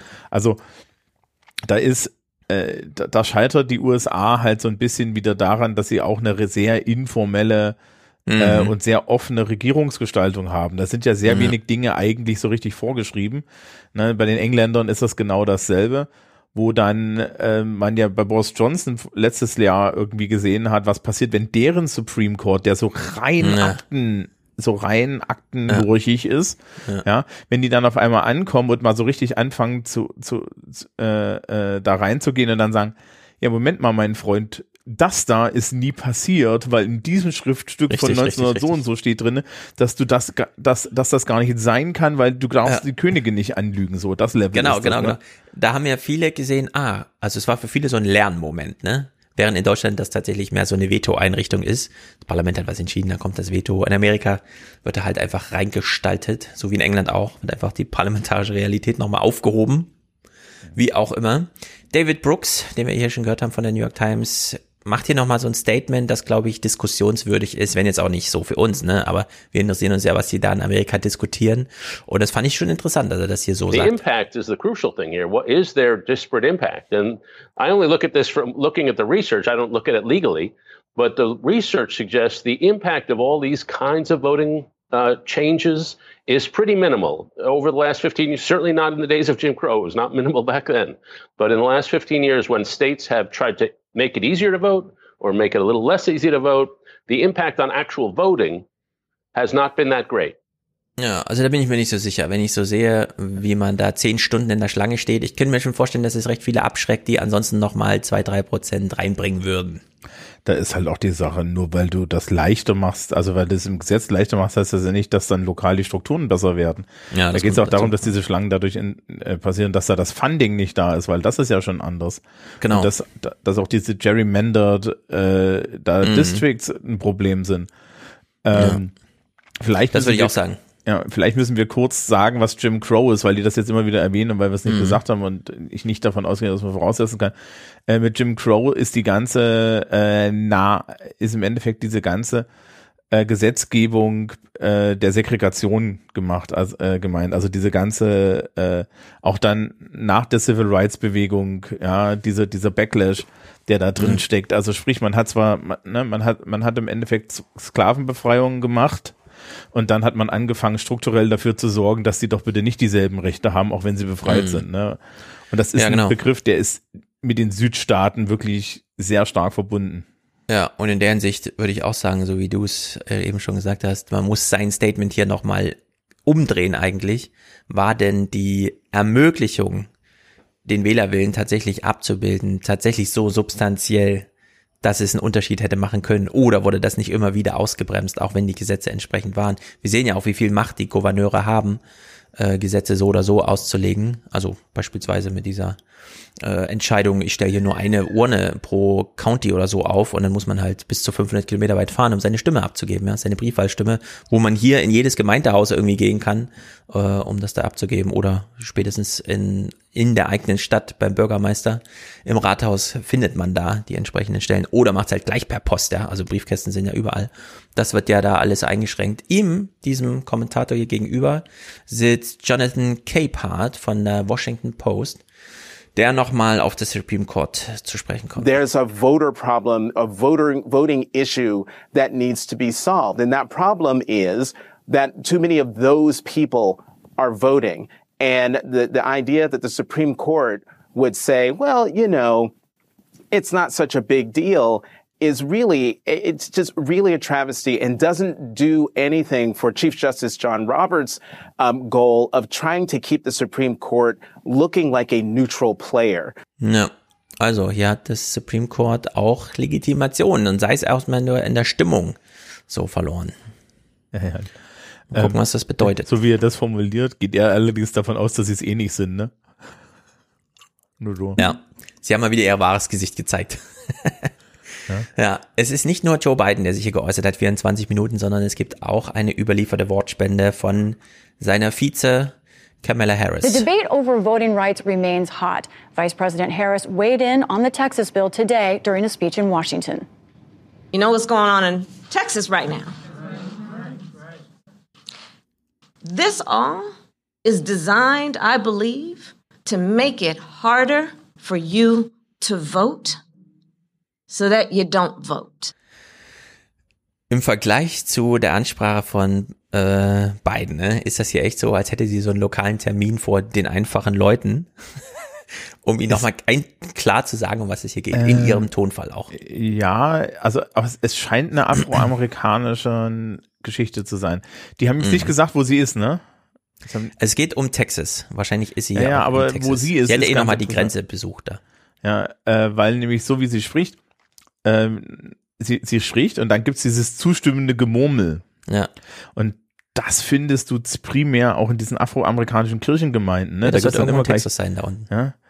Ja, aber das ist dann Also natürlich richtig, richtig fies, ne? Also Ja. sie steht da schon vor der, vor der entsprechenden, vor dem, muss vor dem entsprechenden Publikum stehen. Und die Ja, ja. Ansprache ist Ja. natürlich auch die, die da so, Mhm. so, so, so ein bisschen, ne, soziokulturell die richtige ist. Genau, und sie es stand jedenfalls nicht vor den texanischen Senatoren, die hier am Ende entscheiden müssen. Und jetzt gucken wir kurz ins Heute-Journal, denn es wurde hier ganz treffend, finde ich, auf eins in eine Minute 30 erklärt, was passiert ist. Es ist wirklich crazy, crazy, crazy. Also im texanischen Senat, der als Gebäude übrigens, um auch ein Zeichen zu setzen, höher ist als der in Washington. Ja, also wir kennen alles Washingtoner Kapitol. Das Texas Kapitol ist noch mal größer vom Bau. So, und da äh, steht jetzt die Abstimmung an. Machen wir jetzt so ein Arizona-styled äh, Voter-Ding, um hier die Leute draußen zu halten. Und äh, dann äh, geschah Folgendes. Auf ihrem Instagram-Account postet die texanische Abgeordnete Sean Thierry dieses Video. Ein Polizist kommt in ihr Büro, um sie mitzunehmen, trifft aber nur ihre Mitarbeiter an. Die Abgeordnete saß zu diesem Zeitpunkt schon im Flieger gen Washington. Den Befehl zur Festnahme hatte der Sprecher des Hauses gegeben. Ich fordere den Sergeant at Arms und seine Leute auf, sicherzustellen, dass alle Abgeordneten, die unentschuldigt fehlen, hergebracht werden. Falls nötig, haben sie das Recht, sie festzunehmen. Die Geschichte beginnt mit Gesetzesvorhaben der texanischen Republikaner. Sie fordern unter anderem eine Verschärfung des Wahlrechts. Aus Sicht der Demokraten würden dadurch vor allem Minderheiten benachteiligt. Also haben sie einen Hollywood-reifen Plan geschmiedet und per Telefonkette organisiert, dass 51 Abgeordnete heimlich ausgeflogen werden. Dadurch fehlt dem Repräsentantenhaus nun das nötige Quorum, um abstimmen zu können. Seit der Verabschiedung des Wahlrechtsgesetzes Mitte der 60er Jahre haben wir so einen Rückschritt beim Wahlrecht nicht mehr gesehen. Dagegen müssen wir etwas unternehmen. Die Demokraten können die Abstimmung nur verhindern, wenn sie außerhalb des Bundesstaates bleiben. Ich als Gouverneur werde eine Sondersitzung nach der anderen einberufen, Monat für Monat, bis eine Abstimmung über die Gesetze erfolgt ist. Tja, das ist schon crazy, ne? Klar, es ist so Hollywood-reif, aber es ist schon, wenn man sich mal überlegt, was sie ja wirklich gemacht haben und was, wo sie, also die sahen sich ja dazu gedrängt, sozusagen so zu handeln. Wir müssen jetzt ganz gemein sein, ne? Wenn der Klimawandel so kommt, wie es kommt, ist Texas so ein so ein Ort, wo du nicht unbedingt wohnen willst und im Winter geht denen ja der Strom aus. Und dann fliegst du weg, Also ja. ganz ehrlich, Ja, ja. ne? Also wenn du jetzt, jetzt überlegst, so, also es gibt bessere Orte zu sein. Äh, Mhm. Spaß beiseite. Ich meine, das ist natürlich eine Demo, ne? Also die wissen, wenn sie durch die Tür kommen, wird das ver verabstimmt, weil die anderen, ne, die haben überall da doppelte Mehrheiten. Ja. Und, und ähm, das heißt also, du kannst entweder jetzt die komplette, das komplette Parlament blockieren, ja, und Mhm. das halt so der Farce machen. Das die ist ja auch, was die ist. Republikaner wollen, dass die Politik gar nicht handlungsfähig ist, Antipolitik zu machen. Geht natürlich damit auch, äh, indem man einfach das Drohpotenzial, wenn ihr kommt, machen wir dieses Gesetz. Und ich frage mich auch, wenn man es auf die Spitze treibt, ne? Also der Typ hat die jetzt alle ausgeschrieben. Ähm, das heißt ja eigentlich auch, ähm, es wäre durchaus möglich, dass die alle wieder zurückfliegen und am Flughafen festgenommen werden, in den Senat gebracht werden, um da Ja, das ist, Handlungsfähigkeit das, herzustellen. das ist dann das, was wahrscheinlich passiert. Ja, und das ist ja also wirklich übel, wenn man sich das mal so überlegt. Wir haben immer gelacht über Filibuster und so. Das ist ja alles Kikifatz dagegen, ja, wenn man sich das hier anschaut. Das ist ja nicht nur Spaß und Tollerei, sondern das ist ja wirklich brutal. Ja, das ist, wenn du archaische, äh, wenn du archaische Verfassungen darum liegen Mhm. hast, ne? Ja, Ähm, und keine Möglichkeit hast, die abzudaten, weil das immer korrumpiert wird, sobald da Mehrheiten da sind. Naja, wir machen eine kleine Pause und reden dann nochmal über die Gewalt in Amerika, denn nicht nur der 6. Januar und so weiter, sondern auch Corona hat das mal zu einem echten Hot Topic gemacht bei PBS.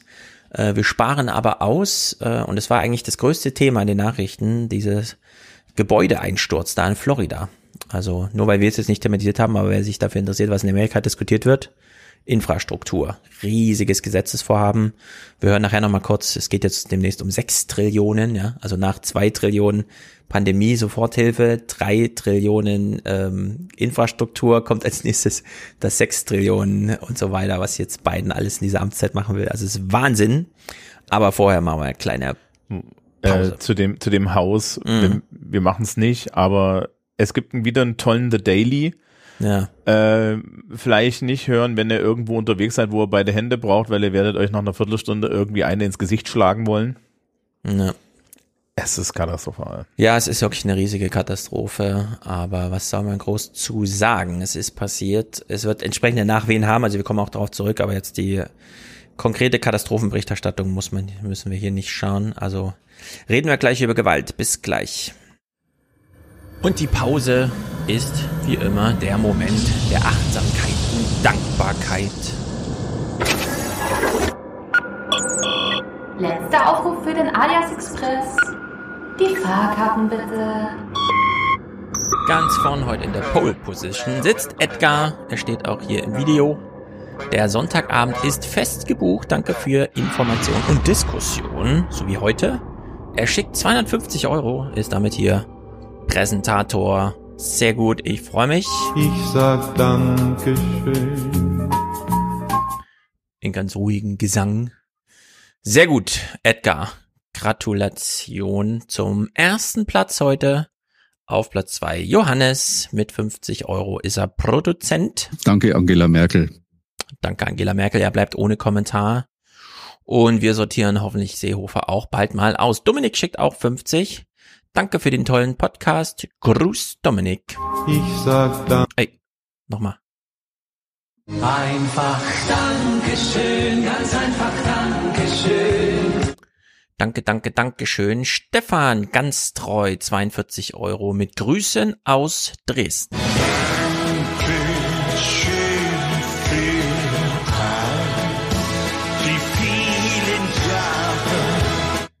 Matthias ist hier dabei, kommentarlos beteiligt er sich mit 25 Euro. Specktag Robert für Lydia, Linda und sich selbst, Robert, Familienunterstützung, 25 Euro. Wenn ich mich nicht täusche, ist das aufgestockt.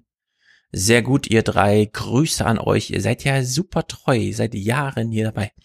Aaron schickt auch 25, bleibt kommentarlos. Mirko hat einen Dauerauftrag für einen wertvollen Podcast. Sehr, sehr, sehr, sehr gut. Ich möchte heute Danke sagen. Danke an alle Medien unseres Landes. Und ich will auch Danke sagen. Felix mit monatlicher Unterstützung auch hier. Paul und Maike sagen, das ist sehr gut. Ich sage ja auch immer sehr gut. Sie finden das auch sehr gut. Da ergänzen wir uns sehr gut. Dankeschön. Mm, oder hatte ich die beiden schon? Oder, ach, Robert ist zweimal dabei. Robert, jetzt nochmal mit den 15, die ich erwartet hatte, weil sie erwartungsgemäß so Mitte des Monats kommen. Doppelt. Na, hoffentlich liegt euch kein Fehler vor. Also der Hinweis, lieber Robert, hier ist zweimal Geld eingegangen. Hendrik grüßt aus Bielefeld. Er will, er ist Alien, will Kontakt zur Realität behalten. Wir auch. Es fällt manchmal besonders schwer, Realität noch zu erkennen in diesem ganzen Medienwirrwarr. Grüße an die Familie, bitte. Ich sag Dankeschön. Dieser Zufallsgenerator ist ein bisschen träge. Ich weiß auch nicht, was hier los ist. Simon ist dabei, er möchte Fernsehen zuhören. Simone, eine Postleitzahl entfernt von mir hier. Ich muss wahrscheinlich auch laut aus dem Fenster rufen, dann hört sie mich schon. Vincent bleibt kommentarlos. Manuel hat seine Schwarzhörerschaft beendet. Steffen hat ein Dauerauftragsabo, genau wie Manfred. Er schickt ein Smiley. Ich freue mich. David, gerade festgestellt, dass mein Dauerauftrag jetzt zwar, ach ja genau, und jetzt äh, mehr Danny wünschte sich. Mehr Danny. Ja, ich hoffe, wir kriegen ja nochmal Danny vor der Sommerpause hin. Ich bin aber ganz zuversichtlich. Ich schreibe ihn gleich morgen an. Heiko ist hier kommentarlos, genau wie Niklas. Unser Niklas übrigens. Vielleicht hören wir den auch nochmal. Ähm, er hat sein Audible-Abo gekündigt, schon vor langer, langer Zeit. Denn er möchte die wundervolle Intro-Musik, äh, dass sie nie in seinen Ohren verstummt. Na, da können wir doch hier was helfen. Das finde ich natürlich immer sehr gut. Intro-Musik ja von Joscha. Roman Tobias Thomas ähm, Tobias und äh, Podcast-Empfehlung, das ist eine gute Frage, Podcast. Also klickt euch durch. Stefan, noch ein Stefan und Max. Stefan sagt Danke für die Arbeit. Ich sage Dankeschön, das möchte ich dir sagen. Dankeschön. Robert Nora, eine weibliche Unterstützerin, nicht sehr häufig hier. Christian, keine kleiner regelmäßiger Beitrag zur Planbarkeit des Alias Fernsehpodcast. Sehr gut, damit ist geplant. Mm, Christian sagt danke. Leo, Zeit für ein Duell, nein, Dauerauftrag, hat er geschrieben. Moritz, ähm, mit seiner monatlichen Unterstützung für die tolle Arbeit. Er grüßt aus Jena. Ich grüße nach Jena, finde ich sehr gut. Okay, sehr gut. Noch, ich gucke mal, ob ich hier noch Frauen übersehe. Miriam, Grüße an dich. Sie grüßt aus Berlin. Ich grüße nach Berlin. Gesa, klingt auch noch nach einem Frauenname. Und N. -Punkt kann natürlich auch eine Frau sein. Also in der Hinsicht auch nochmal herzlichen Dank an alle weiblichen Unterstützerinnen. Herzlichen Dank nochmal an dich, Edgar. Du sitzt heute hier mit im Pilotensessel. Zurück in den Podcast.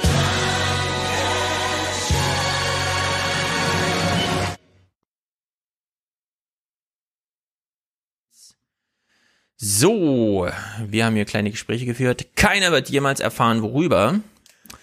Und haben offene Themen, nämlich die Gewalt in Amerika. Und ich bin wirklich ein bisschen überrascht. Es werden hier Zahlen genannt. Und wir haben jetzt schon häufiger angedeutet, Corona, Corona. Wir haben schon diese Zahlen aus der britischen Polizei gesehen. Aus einem suizidalen Fall wurden 278 und so weiter. Alles klasse Zahlen. Aber dieser Rückblick auf das Corona-Jahr 2020, das PBS hier angestellt hat, nicht ohne. Every time you turn on the news, there's killings, nothing but killings, or someone getting beaten up, or someone getting shot. The New York Times reported that homicide rates in large cities around the U.S. were up by more than 30% on average last year and are rising significantly again this year. Ja, also letztes Jahr 30 Prozent mehr Mord und Totschlag, Homicide fast ja beides, Mord und Totschlag. Und dies Jahr nochmal 24 Prozent drauf im ersten Halbjahr. Wow, das sind Äh, echt krasse Zahlen. Ja, in, in New York gilt im Endeffekt der demokratische Kandidat für den Bürgermeister als gesetzt. Adams, ja. Ja, und die haben jetzt, äh, die haben ja jetzt diese Vorwahl gemacht, auch mit einem innovativen Mhm. Wahlsystem. Also die haben Preferential Vote gemacht. Richtig, genau. Ja. Panagieren und, sowas. Ja, nicht Die mal, wussten alle gar nicht, wie ihnen geschieht. Also irgend sowas halt. Ja, das war eine Reihenfolge und wenn dann unten die Leute rausgefallen sind, spr springt das, sprang das dann hoch und runter. Ne? Mhm. Ähm, äh, so, so wähle ich übrigens meine, meine KlassensprecherInnen. Mhm. Ähm, weil dann hast du ein Ergebnis und musst nur einmal wählen. Ja. Aber der Adams hat am Ende gewonnen, weil er einer der wenigen war, der nicht groß die Fand the Police geschrien hat. Und ein Polizist. Weil die Ja, haben nämlich eine ist- richtige Gewaltwelle ja. und eine richtige Kriminalitätswelle in New York und die Leute Mhm. waren dann doch so. Ja, wir sind vielleicht, Ja. wir sind, wir sind, wir sind gerne progressiv und wir sind gerne Demokraten, aber wir haben hier auch ein ernsthaftes Problem und dieses Problem können wir nicht damit lösen, indem wir jetzt diese sehr, sehr komischen, progressiv woken Ideen hier einfach mal umsetzen, Ja. nur weil die Ja, Leute ja. das schreien. Vor allem war das auch wieder so ein reines Spin-Ding. Denn die Fund Police hat ja so, außer die Extremgruppen, die natürlich dann in einem Zwei-Wahl-System gleich den Demokraten zu untergeschoben werden und so weiter, keiner wirklich jemals gesagt, kein ernstzunehmender Politiker. Da du es gerade angesprochen hast, wir gucken zwei kleine Clips, denn es ist wirklich interessant. Die demokratische Vorwahl in New York ist gelaufen. Damit ist eigentlich ähm, der Kandidat jetzt durch, ja, weil wir wissen ja, wie in New York so gewählt wird. Aber es ist wirklich interessant, wie knapp es am Ende war und dann vielleicht doch wieder nicht. Also hier zum einen, wie knapp war die Vorwahl der demokratischen Kandidaten? Uh, second place finisher Catherine Garcia came in, what, just one percentage point behind you. What message does that uh, send to you from the, from the people of New York City? That our system work. Uh, it is so important. Let me tell you, you have uh, over a little over 8 million New Yorkers, but you have 20 million opinions. Ja, also Adams kommt aus dem Polizeichef-Posten und gewinnt mit einem Prozent Vorsprung, aber diese ein Prozent sind eben nochmal neu zu gewichten, wenn man, äh, und deswegen nimmt das auch entsprechend mit Humor, wie wir gehört haben, wenn man äh, hört, wie gewählt wurde. Es war wohl recht kompliziert. This also was the biggest experiment that we have seen yet in ranked choice voting, where you don't have to just pick a candidate. You can you can express your preferences, And as much as the New York City Board of Elections tried to screw this up, um, it worked the way it was supposed to. Ja, sie lacht nochmal darüber, das haben wir ja auch damals schon gehabt bei der Präsidentenvorwahl. Nebraska und so, manche kriegen es ja echt nicht hin, das mal zu organisieren, dass man auch plötzlich schnell äh, so organisiert hat. Ja, also Adams, ähm, es lief nicht alles gut, aber äh, in der Hinsicht äh, Ranked Choice, also man konnte Präferenzen angeben und ja, das eine Prozent hat dann halt den Ausschlag gegeben, ist aber wohl auch entsprechend aussagekräftig. War jetzt kein großes Taktieren oder sowas mit Koalition, pipapo, wie Leute so wählen, sondern nee, einfach mal gesagt, wen will man denn? Äh, wie verteilt man seine Präferenzen und dann hat er sich da durchgesetzt. Was halt das Tolle an diesem System ist, ist, dass wenn du jemanden hast, der die Mehrheit der Stimmen hast, hast du automatisch auch die am meisten unterstützte Person. Hm, genau. Ja, weil alle anderen, die drunter sind, fallen raus Ja. und dann gilt von, von dem Wahlzettel der Person, wo die oben stand, Hm. der nächste. Das heißt, jeder kriegt so sein, der, der dann am übrig ist, hat die, hat die größtmögliche Zustimmung. Ja, genau. Das ist der Grund, warum ich meine Klassensprecherinnen so wähle. Ja, ich finde das auch immer ganz gut. Wir hatten ja auch letztens Kommunalwahl, da hatten wir ja auch diese riesigen Zettel und dann kreuzt man da entweder listenweise an, aber hat dann trotzdem ein bisschen Kontrolle und kann nochmal die eine oder andere Stimme dafür geben. Ist natürlich blöd fürs Auszählen wahrscheinlich am Ende, macht ein bisschen Arbeit, aber da wird ja nicht Rücksicht genommen, zum Glück. Ja, man kann sich auch einfach Zeit lassen. Oder das, Bei genau. dem Kommunalwahlrecht in Deutschland gibt's nur einen Haken und der, den finde ich auch immer noch, das ist so ein bisschen Wählerunterdrückung oder das ist, das macht Mhm. Leuten halt Angst. Wenn du eine Stimme mehr abgibst, ist das komplette Ding ungültig. Ja, genau, man muss so ein bisschen Genau, mitrechnen. und das macht Man bei Stadträten wie zum Beispiel, ne, wenn du in, in Frankfurt habt ihr so, so habt ihr wahrscheinlich 100 Leute oder so oder mehr. Ja. Ja, so und dann sagst du halt die zu Oma ja- Erna irgendwie, ja, sie dürfen 132 Kreuze machen und kumulieren und Ja. panaschieren und so weiter. Und dann denkt sich Oma Erna, ja, ich mache mein Kreuz bei der CDU und dann kriegen die die 132 Stimmen. Ja, also ich kreuze immer die Liste oben an, machen wahrscheinlich auch die meisten, aber ich habe auch schon mal, also jetzt bei der Wahl ein Kreuz noch anders vergeben, um da so ein bisschen zu addieren. Naja. Zurück zur Gewalt. Mitch McConnell äußert sich und es geht sozusagen ins Eingemachte. Mitch McConnell und Trump. Äh, defund the police, ja, wir bleiben nochmal dabei. Ähm, naja, was soll man sagen? It's impossible to ignore that these terrible trends are coming Also diese Trends mit den 30 Prozent mehr Homicide und so. precisely as so-called progressives have decided it's time to denounce and defund local law enforcement. That includes former President Donald Trump, who spoke at North Carolina's Republican convention earlier this month. Look at what's happening with it defunding the police. Ja, man schiebt es jetzt auf die Demokraten, die ja angeblich Defante Police flächendeckend gefordert haben, weshalb sich die äh, äh, ähm, Ganoven äh, gesagt haben, ach so, die Polizei ist nicht mehr ausgerüstet, na dann schießen wir jetzt mal rechts und links hier rum. Wir wissen aber, was ähm, das für Gewalttaten sind. Ja, also Homicide ist wie in Deutschland, das findet unter Menschen statt, die sich kennen. Das ist, da ist viel Wut im Spiel. Äh, Gangkriminalität. Sachen, genau, wie geht Ja, man mit familiären Geld um, Erbe und so weiter, der ganze Scheiß ist da drin. Ja, da geht's auch sehr, und in den USA geht's da auch sehr dann wieder um niedrige Sozialstatusgruppen, die dann Richtig, miteinander da sich gegenseitig nur bekriegen ja. und solche Sachen. Das, äh, das ist natürlich Pandemieeffekt, ne? Und das ist gleichzeitig auch äh, Wirtschaftseffekt dann immer noch, ne? Also das ist dann die Genau. nächste Sache. Es ist das Corona-Jahr, was hier einfach durchschlägt. Und trotzdem macht der Jonathan Capehart hier von der Washington Post nochmal diesen Hinweis. Und er ist vielleicht nicht ganz unbedeutend. Let me just give you uh, quickly New York City murders in 1990, 2,262. In 2020, 468. A 79% reduction. Robberies in 1990, 100,280. 2020, robberies in New York City, 13,108. It's an 86.9% reduction. So crime, yes, crime is ticking up over the last couple of years, but we are nowhere near where we were uh, 30 years ago when it was really bad. Ja, also wenn man es mit Europa sachlich vergleicht, Gewalt durch die Decke, ne? Aber wenn man es zeitlich vergleicht mit Amerika selber, Schlaraffen, äh, Friede, Freude, Eierkuchen. Also alles, alles gut. Ich kann mich, ich kann mich dran erinnern, es gab mal so ein Ding, wo, wo die Polizei in New York jemanden verfolgt hat, der seinen Chef erschossen hat, ja. Und dann haben, dann haben sie in der Verfolgung 110 Schuss abgegeben auf ihn, haben sieben Leute verwundet dabei, die Bystander waren. Und dann kam als Vergleich, wie viele Schüsse im Einsatz in, der, in Deutschland gefeuert Ja. wurden. Das waren elf. Ja, da kann also- ich mich auch noch dran erinnern. Das war, Frank Rieger hat das mal bei, bei einem der Vorträge gemacht. Ein Vorfall, eine Verfolgungsjagd in Amerika, doppelt so viel Schüsse wie alle deutschen Polizisten in einem ganzen Jahr. ja, so. da ging es mal richtig zur Sache. Ja. Das ist Und- einfach bekloppt. ähm, die Frage, die, die Frage ist dann halt, wie geht man daran? Also, äh, was er jetzt verschwiegen hat, ist ne, 1990, was ist denn da dazwischen gewesen? Dazwischen war Rudy Giuliani. Ja, mit seiner Broken Window Theorie, äh, dem Ansatz, wir gehen hier allem nach, äh, wir rüsten richtig auf und unterdrücken Gewalt. Wir gehen so richtig rein. Und Stop and Ähm, Frisk und solche Sachen. Stimmt, man hat dann auch über die Stränge geschlagen und dieses ähm, Erbe hatte sich verbaut, ja. Also Rudi Giuliani verbinden wir nicht mehr damit.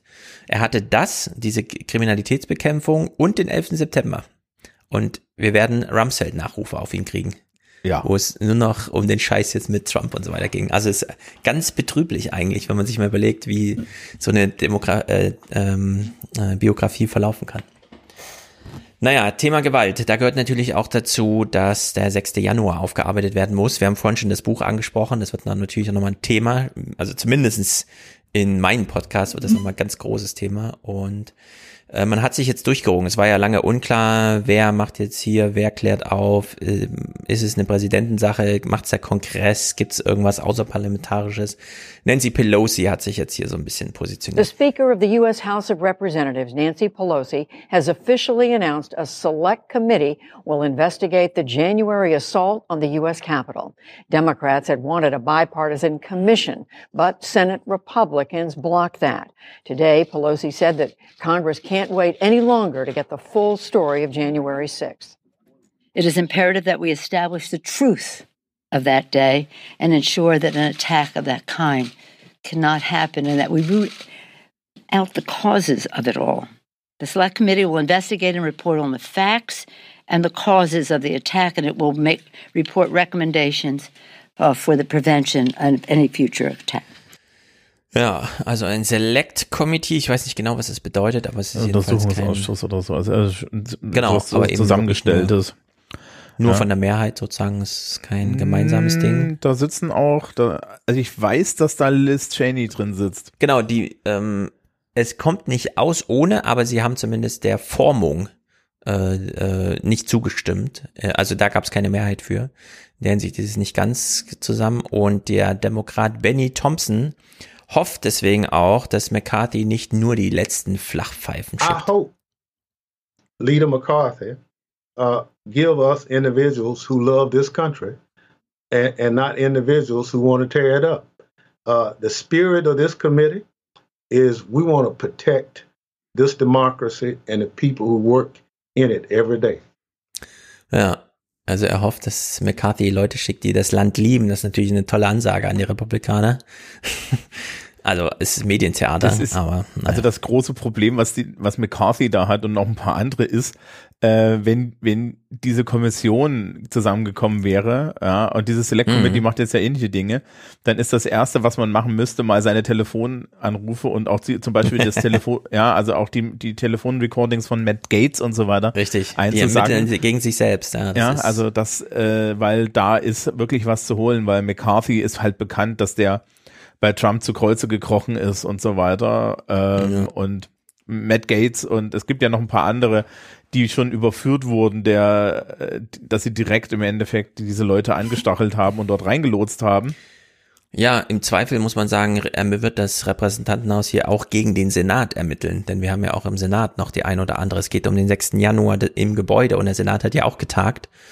Und in der Hinsicht, naja, was soll man, äh, wir sind alle mal gespannt, würde ich sagen, was, was hier bei rumkommt. Das liegt noch heikel. Also 9-11 war ein Angriff von außen, ne? Ja.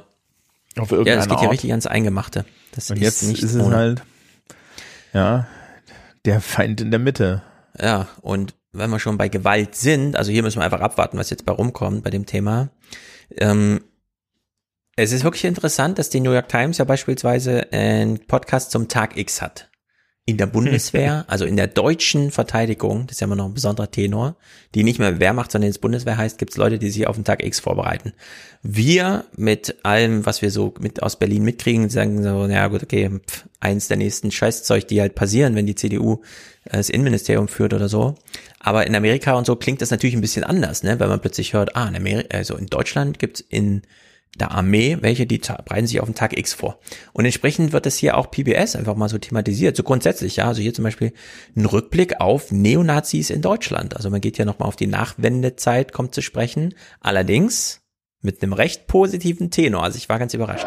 In the 1990s, Und das alles im Kontext von 6. Januar, ne? Also darf man nicht jetzt übersehen, das wird hier auch recht hoch gehangen, so insgesamt. in the 1990s, Germany was facing a surge in violent incidents involving white supremacists. The skinhead movement came up, large scale attacks against refugee shelters, for example, using arson attacks or just beating up uh, immigrants or refugees on streets and uh, political opponents. They tried to dominate whole parts of cities or even villages with that strategy.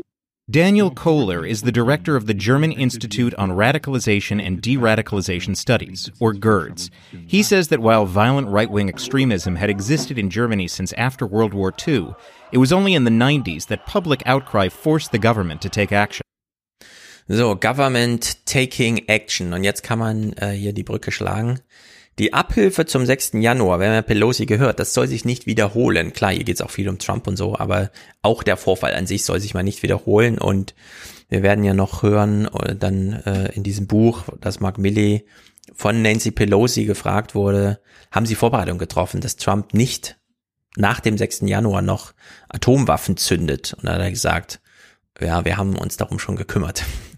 Und es war auch klar, wie eben schon bei Texas gehört, das steht ja auch in dem New York Times Text schon drin, äh, dass Mark Milley durchaus äh, seinen Generälen da gesagt hat, wenn ihr von Trump einen Befehl bekommt, den ihr nicht umsetzen wollt, kümmert euch jetzt schon mal kognitiv darum, dass ihr dann einfach sagt, ich trete hiermit zurück. Sie können mir diesen Befehl nicht geben. Ich werde ihn nicht ausführen. Ich verlasse sofort mein Amt. Also da haben wirklich die äh, entsprechenden wirklich hohen Militärs die Verabredung getroffen, einfach zu sagen, wir erklären uns sofort als nicht mehr im Dienst, sobald da solche Sachen kommen. Also die sind da richtig all in gegangen und jetzt versucht man auch äh, Abhilfe vom 6. Januar zu finden und bedient sich hier am Vorbild Deutschland. In response to the attack, this March, the Department of Homeland Security made $20 million in funding available for local communities to develop programs to prevent domestic violent extremism.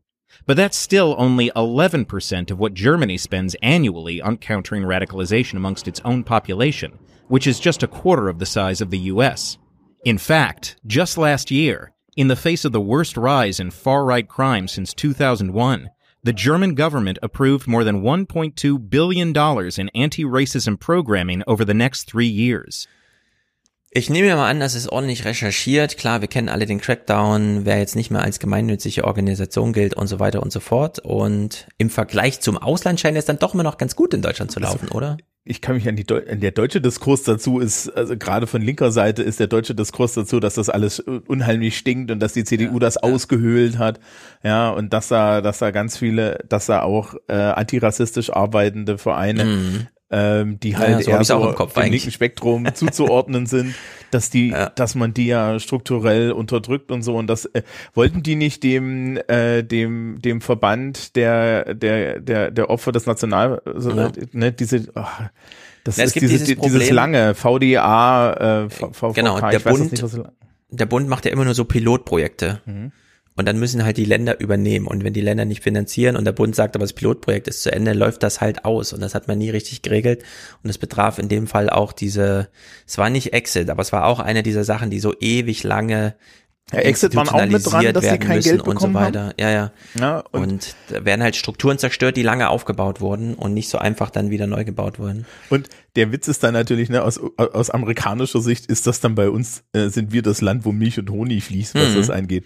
Da wird dir Ja. dann halt schon Himmelangst. Ja.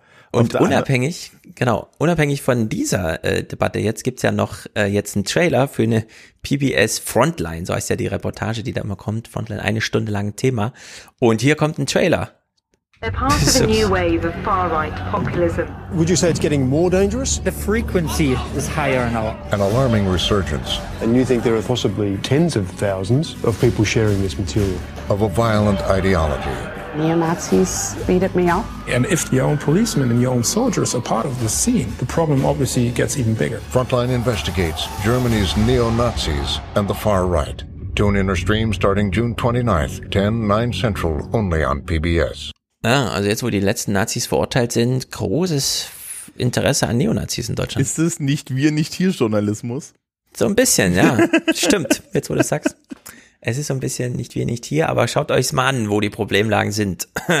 naja, das, das Interessante ist ja, dass man halt äh, in Deutschland, wir, wir sehen das natürlich auch aus unserer deutschen Perspektive, äh, aber die Amerikaner sehen das auch. Wir haben immer diese historische Perspektive da noch hinten drin. Mhm. Und ähm, vielleicht dann auch mal so, das, das, das sich anzugucken und zu, und, und zu sehen, okay, ähm, was ist da alles schiefgegangen und was macht man jetzt Ja. und wie, wie sind hier die Stimmen? Ja, Tag X, äh, dieses, diese Day, dieser Day X Podcast, das war halt auch richtig krass. Also ich meine, ne, Ja, ich habe ihn gar nicht gehört. Hast du ihn gehört? ich, der kam Ja. bei The Daily immer auf den Freitag. Ja, ich habe es dann übersprungen. Ja. Ja, ähm, ich habe das gehört und ich fand das erstaunlich, weil unter anderem haben die halt irgendwie mit Franco A. länglich geredet und hatten dann auch. Echt? Ja, ja, ja, Hm. das ist die äh, die Catherine Benhold hat mit dem dreimal länglich geredet. Ja, Ja, und das auch das durchreflekt, anhören, also auch so durchreflektiert so.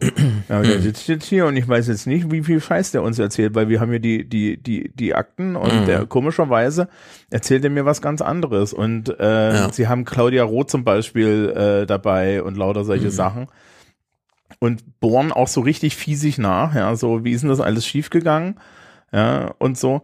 Also äh, tatsächlich eine der besten Aufarbeitungen, die ich da Mhm. gesehen habe. Vielleicht Ah, also auch, die Tatsachen zu Hannibal und so waren auch ziemlich gut, ne? So ja, die, die waren also, ja an der Quelle, ne? Also, also Ja. die waren ja die, die, die ursprüngliche Quelle, aber so, was ist so medial, so dieses, Mhm. dieses das Aufmachen, das kann halt die New York Times dann halt auch in, in The Daily gut und vor allem Ja, auch auf Podcasts die Bühne zu heben, ne? Ähm, und Hm. das finde ich halt schon, fand ich halt schon ganz spannend. Ähm, Ja. Und was halt übrig bleibt, ist auch, dass sie halt mindestens eine Folge sich nur darum kümmern, wie sehr äh, das, ist, das deutsche Militär und die deutsche Organisation halt innen so ein bisschen braun verrottet ist. Und da, Ja. da sind wir immer noch nicht dran. Ja. Und unser alter Verfassungsschutzpräsident wurde ja jetzt in Thüringen Ugh. als Direktkandidat aufgestellt. Ja, das ist unglaublich. Das ist auch wie knapp. Also es sind ja nicht Jahrzehnte oder so dazwischen, ne, sondern ähm, hab's ja letzte Woche auch mit äh, Jürgen hier, der auch aus der Polizei Hessen, dass das halt bis vor zwei drei Jahren war er noch Verfassungs äh, Schutzchef, wurde dann zweimal versucht als Staatssekretär ins Amt zu bringen und sitzt immer noch bei der CDU da auf der Liste. Was ist denn da los? Laschet, ne? Laschet lächelt, Ja. das immer alles so. Äh, t- hast du, was, was kurz machen, können wir kurz Lokalpolitik machen? Hast du Mhm. gehört, Thüringen wird keine Neuwahlen machen? Habe ich gehört, es fehlen Stimmen für eine Ah, verfassungsgebende Linke Mehrheit, zwei und die Drittel. CDU war's.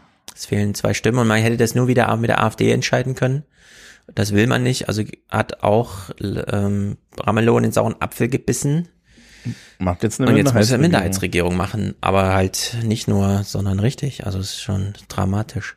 Ja. Naja, schließen wir mal den Gewaltblock hier in Amerika ab. Es gibt nämlich hier, das ist ganz interessant, George Floyd. Wir sind ja alle, wissen Bescheid. Äh, auch, es gab jetzt die Verurteilung, 22 Jahre und so weiter für den Polizisten. Aber hat eben auch entsprechende Effekte gehabt. A new report out today from the United Nations human rights chief is calling on the world to end systemic racism. The report focused on centuries of mistreatment toward Africans and people of African descent. It also found high levels of racial profiling and excessive use of force by law enforcement in North America, Europe, and Latin America. The global report was initiated after the death of George Floyd, a black man killed by a white police officer in Minneapolis last year. Ja, also hat er so eine ähm, Sektion in der UN getriggert. Ja, und, ähm, es gab jetzt äh, dann, dann den Versuch für schwarze Menschen Reparationen zu machen. Ja. Mhm. Sehr großes Thema, genau. Five Aber, A ja. Es gibt, es gibt dieses berühmt, dieses berühmte Versprechen an die, an die schwarzen äh, Sklaven. Five acres and a mule. Jeder von euch bekommt fünf Acker Land und einen Esel. Ähm, das ist, das, das wird, das ist so, so der große Anwurf. Ne, das war natürlich auch alles eine Lüge. Ja. Ähm, ja, da fällt mir, da, da fällt mir, da fällt mir ein, weil wir vorhin noch diese, diese, diese Doku gesehen haben. Äh, wenn, wenn, wenn PBS schon dabei ist, könnten die auch so eine Frontline-Doku über deutschen Linksextremismus machen, damit in den USA endlich mal jemand kapiert, was eine Antifa ist und wie die aussieht? Weil die wissen Ja. es immer noch nicht. Ich hätte jetzt gedacht, du sagst, äh, damit äh, die deutschen ähm, äh, CDU-konservativen Politiker wieder sehen, ah, ist doch keine äh, versaute Zeitung, sondern da wird auch über den Linksextremismus gesprochen. Nein. Ja, bestimmt. Eine Antifa-Aufklärung könnte man auch nochmal machen, denn da gilt ja alles als Antifa. Das ja, also es ist, es ist Also gerade wenn man Matt Gates zuhört und so, das ist ja immer ganz äh, super bescheuert. ja, der Mark Milley ist ja auch bei der Antifa, der hat ja Mao gelesen. Ja, ja, genau, der hat ja, der hat ja richtig Mao, Lenin und Marx gelesen. Wir machen mal hier einen kleinen Themensprung zur Infrastruktur. Wir gucken aber nicht alle Clips, die vorbereitet sind, würde ich sagen, denn ja, es fiel halt äh, zusammen thematisch mit diesem Hauseinsturz, dass man jetzt mal über Infrastruktur redet und es ein bisschen unklar ist, was ist eigentlich Infrastruktur. Biden hat diesen Plan nicht ganz durchgekriegt, ein großes Programm zu machen, also haben die Republikaner ihm das so zusammengekürzt, weshalb Biden sagte, ja, dann machen wir das einfach als zweites Gesetz parallel, was die Republikaner nicht wollten. Und alles, was die Republikaner nicht wollten, läuft jetzt unter dem neuen Namen Human Infrastructure, äh, Infrastructure also Menscheninfrastruktur. But President Biden insists Democrats will pass a separate deal with their infrastructure priorities aimed at families and communities. But if only one comes to me, I'm not. If, if this is the only thing that comes to me, I'm not signing it. It's in tandem. The framework does not include money for so called human infrastructure that many Democrats want, from child care to climate change to anti poverty efforts. Progressives, led by Vermont Senator Bernie Sanders, are demanding that those items be addressed simultaneously in a separate bill. Ja, wir kennen ja schon Human Resource als Begriff und genau darum geht's ja hier, um Erwerbspersonenpotenzial, nur eben eines, das abgemeldet ist und das man jetzt reaktivieren muss, sei es Pflege von alten Menschen, institutionalisieren, sodass die jungen Menschen sich nicht um Opa kümmern müssen, sondern arbeiten gehen können, die Befähigung der Frau für den Arbeitsmarkt und so weiter. Und das läuft jetzt hier unter Human Infrastructure. Und das finde ich ähm, Schulen, man Kindergärten. ist immer so ein bisschen hin und her gerissen, wie man das jetzt findet, ja. Ist das irgendwie zu äh, zynisch oder ist das irgendwie ganz clever, das jetzt so zu machen? Aber ja, es ist jetzt alles Infrastruktur. und, und sie können es natürlich mit, mit diesem Budget Reconciliation Ding machen, wo sie nur 50 Stimmen brauchen. Genau, das ist nämlich der Trick, dass sie das, was sie gemeinsam machen müssen oder wollen, weil die Republikaner wollen ja auch, das macht man halt okay, so, und der Rest wird halt über Ja, dieses diese- äh, Dings gemacht. Dieser Spruch von Biden war übrigens, da sind sie dann hinten dran ein bisschen zurück, zurückgerudert, weil da waren dann auf einmal auch so ein paar, da sind auch ein paar Demokraten blass geworden, als der gemeint hat, ja, wenn, wenn nicht beide kommen, dann gibt's gar nichts, ne? Also. Ja, genau, weil da zittern alle, also auch die Republikaner zittern, weil sie wollen ja auch, dass so ein bisschen ne, Infrastruktur gemacht wird. Aber ja, jetzt ist das alles total in der Schwebe. Äh, Jen Psaki, die Sprecherin, hat es allerdings alles nochmal bekräftigt. Why did the president agree to this? It is a lot smaller than the package he originally proposed. Well, it is, uh, Judy, because he believes that compromise isn't a dirty word and that it's important to find ways to work together where there can be agreement. You also, though, heard him, Judy, make clear today that he wanted to see this package move forward in tandem with through the bu- with the budget reconciliation package, which will include the American Families Plan, key priorities that are also vitally important Ja. to him. Der American Families Plan und sie legt ja nochmal nach zum Thema Pflege, aber wir wissen, ja, es wird schwierig, aber sie thematisiert das hier frei raus. And he is going to keep fighting until he signs both of them and has them on his desk. But isn't he also risking uh, the strengthening of home uh, home care workers, which is something that he said was essential originally in this package? It is absolutely essential. It's going to be in the in the reconciliation package, and that's something that he's going to work every single day, work his heart out to get passed and get done. Ja, und jetzt kommt die schwierige Arbeit, die Stimmen da zusammen zu organisieren und da wittern alle Morgenluft, auch mal wieder einen schönen Singer in den Fernsehnachrichten zu setzen, zum Beispiel hier Mitt Romney. I am totally confident the president will sign it if it comes to his desk. The real challenge is whether the, the Democrats can get their act together and get it on his desk. And I think the uh, the battle that's going on is not with Republicans. Republicans are Tam, what's going on here? Is the infrastructure bill still on track? Well, the only reason Senator Romney was able to go on a Sunday television show and say he thinks things are on track and he trusts President Biden is because President Biden issued that walk back. Und während das alles läuft, kommt Biden mit diesem Ding hier um die Ecke. A bipartisan infrastructure deal has hit a serious road hazard. Republicans double down today on charges that President Biden reneged on the nearly $1 trillion compromise after he announced it. That's because he insisted he won't sign anything unless Congress also passes his other priorities, worth $6 trillion. Six Trillion. Aber Sechs Billionen, äh, ordentlich. Ja, wurde ja auch Tage später nochmal. Mr. Biden and Democrats in Congress are also pressing for a much larger aid plan costing $6 trillion. Six Trillions stehen jetzt zur Diskussion, ne? Sechs Billionen einfach mal das große Rohr anlegen. Ja. Stephanie Das- Kelton lacht im Hintergrund. Genau, genau, genau, genau. Und ähm, naja, was, also, also, also ich finde das ja geil, dass sie jetzt, äh, sie haben ja, sie sagen ja, wir machen Bipartisan so weit wie es geht. Mhm. Und den Rest machen Ja. wir trotzdem. Genau, da kommt dann einfach diese Reconciliation, wo sie sich ja erst verständigen mussten, können wir das überhaupt machen? Ja, das kann man einmal machen. Jetzt stellt fest, nee, können wir eigentlich die ganze Zeit machen. Also in der und- Sicht ist da auch eine gewisse Inflation an Handlungsmöglichkeiten. Und, und ähm, gerade Mitch McConnell hat natürlich auch so ein Problem, weil ähm, er kann diese Bipartisan-Nummer nicht, nicht mitmachen. Ja.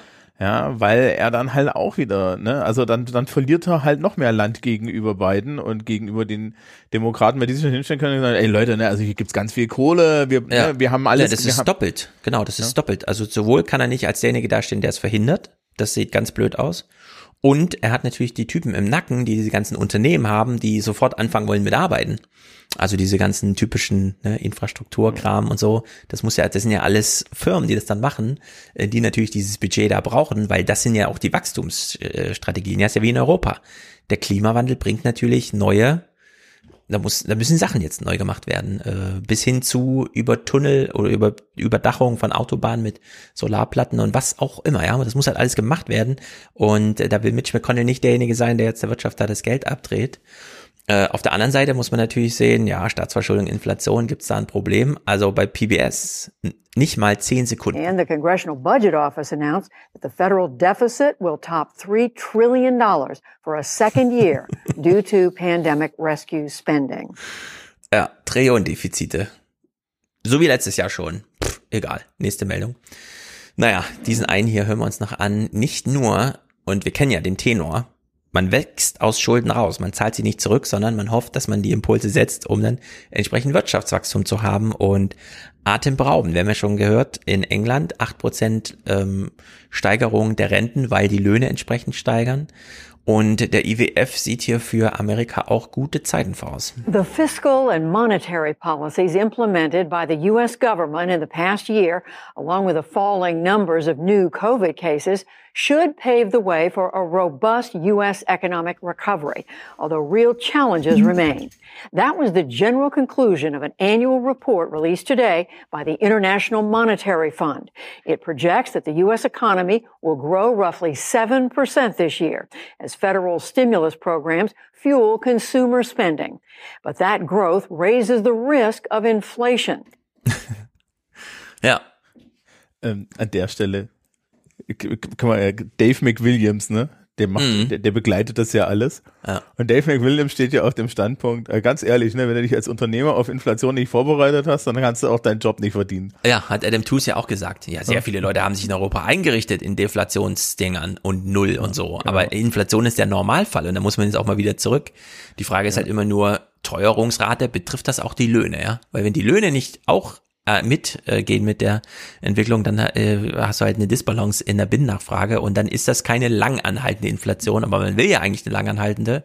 Und die EZB hat sich ja auch schon angepasst und hat gesagt, also über zwei Prozent ist ab jetzt kein Problem mehr. Wir werden nicht mehr automatisch einsteigen in irgendeine Gegensteuerung, nur weil es über zwei Prozent ist. Der, der, der Chef der, der Bundesbank hatte zwei Tage lang Schnappatmung. Weidmann, ja, der völlig das durchgedreht. Ist, äh, das ist, das ist vorbei. Ja. Also äh, das ist ja auch Dave McWilliams, der gesagt hat, also ähm, die Deutschen haben damals mit Maastricht gedacht, wir machen all, wir machen fiskal alles, ja. ja, wir machen jetzt hier alles fiskal zu Deutschland, das ist alles hart Mhm. und was ist passiert?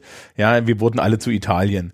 Ja. Richtig, und das ist eigentlich, das wird auch nochmal ein neu 20er Thema äh, im Herbst.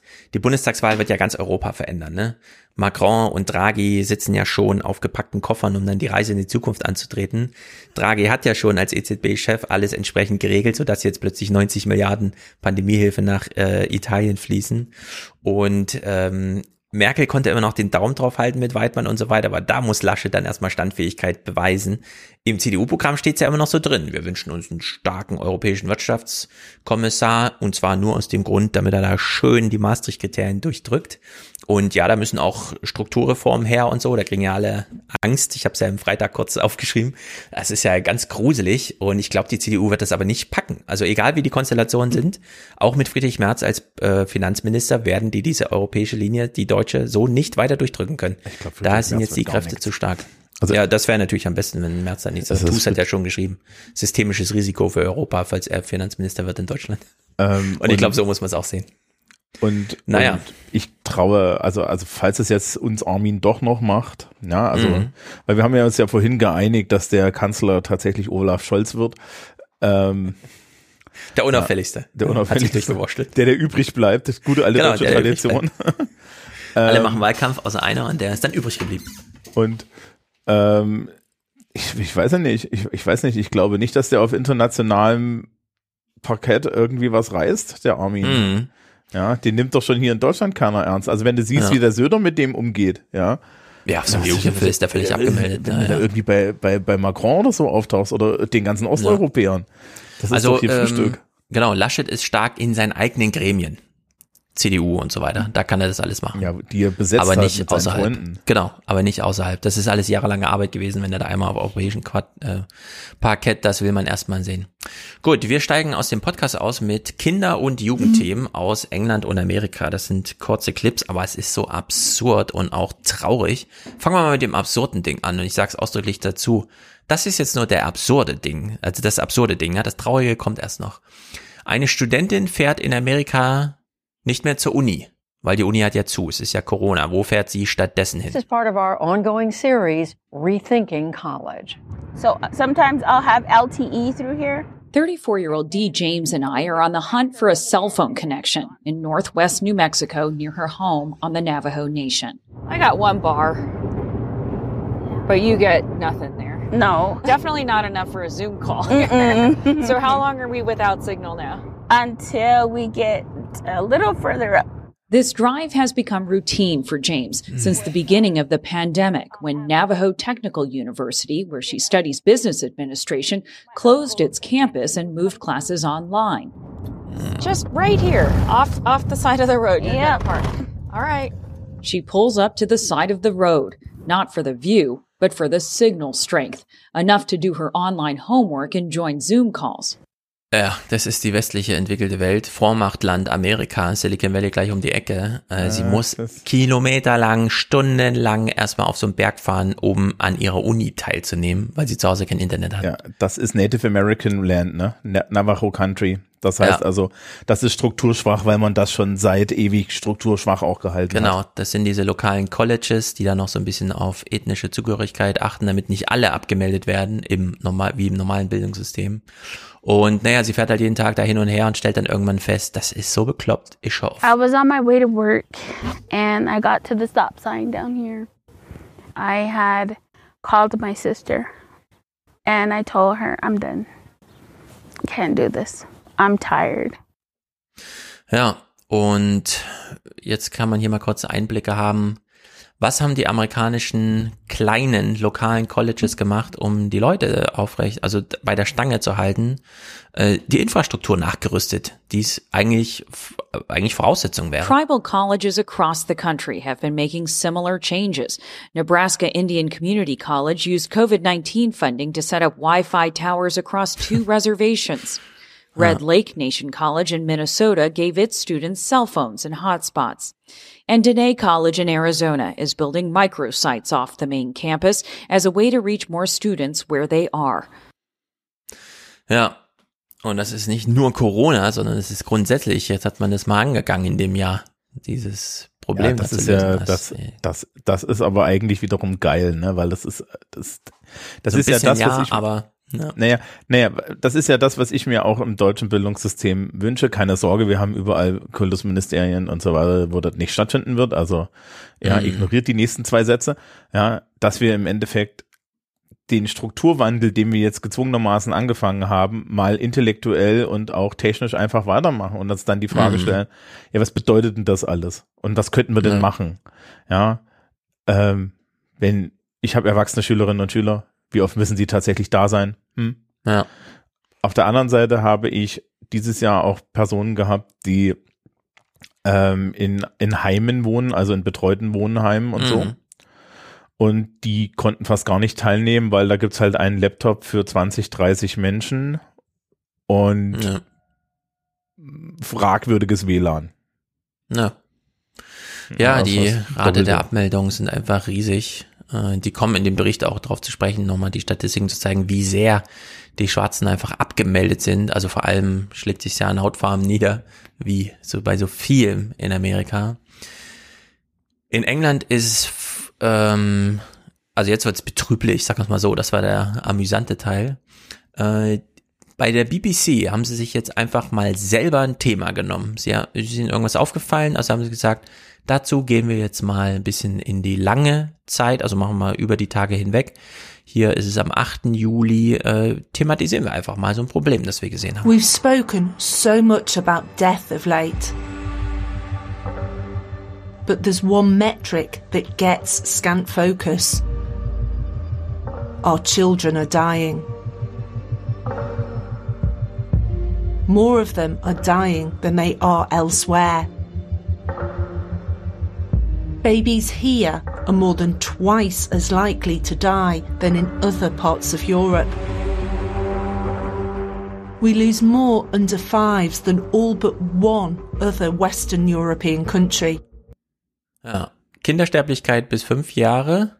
Nur Malta liegt da noch drüber. Äh, ansonsten ist England hier europäischer Spitzenreiter. Und bei unter Fünfjährigen weiß man, also das hat nichts mit dem Kind an sich zu tun, sondern das sind einfach äußere familiäre, politische, wie auch immer, Versorgungsnotstände, die hier greifen. Und entsprechend wird das auch thematisiert. Now, the country's first ever national database of child deaths has been created. Our experts are trying to work out why so many children are dying. And it's becoming clear that there's one word that cannot be ignored. That word is deprivation. So, und die suchen sich dann hier verschiedene Themen raus, um das zu begründen. Es gibt ja viele Ursachen für diese frühen Kindstode. Und Thema Nummer eins am 8. Juli war dann Rauchen. Trying to understand the factors that led to a child's death is one thing. Understanding how the policy decisions we make as a society may be contributing to so many of our children dying is another.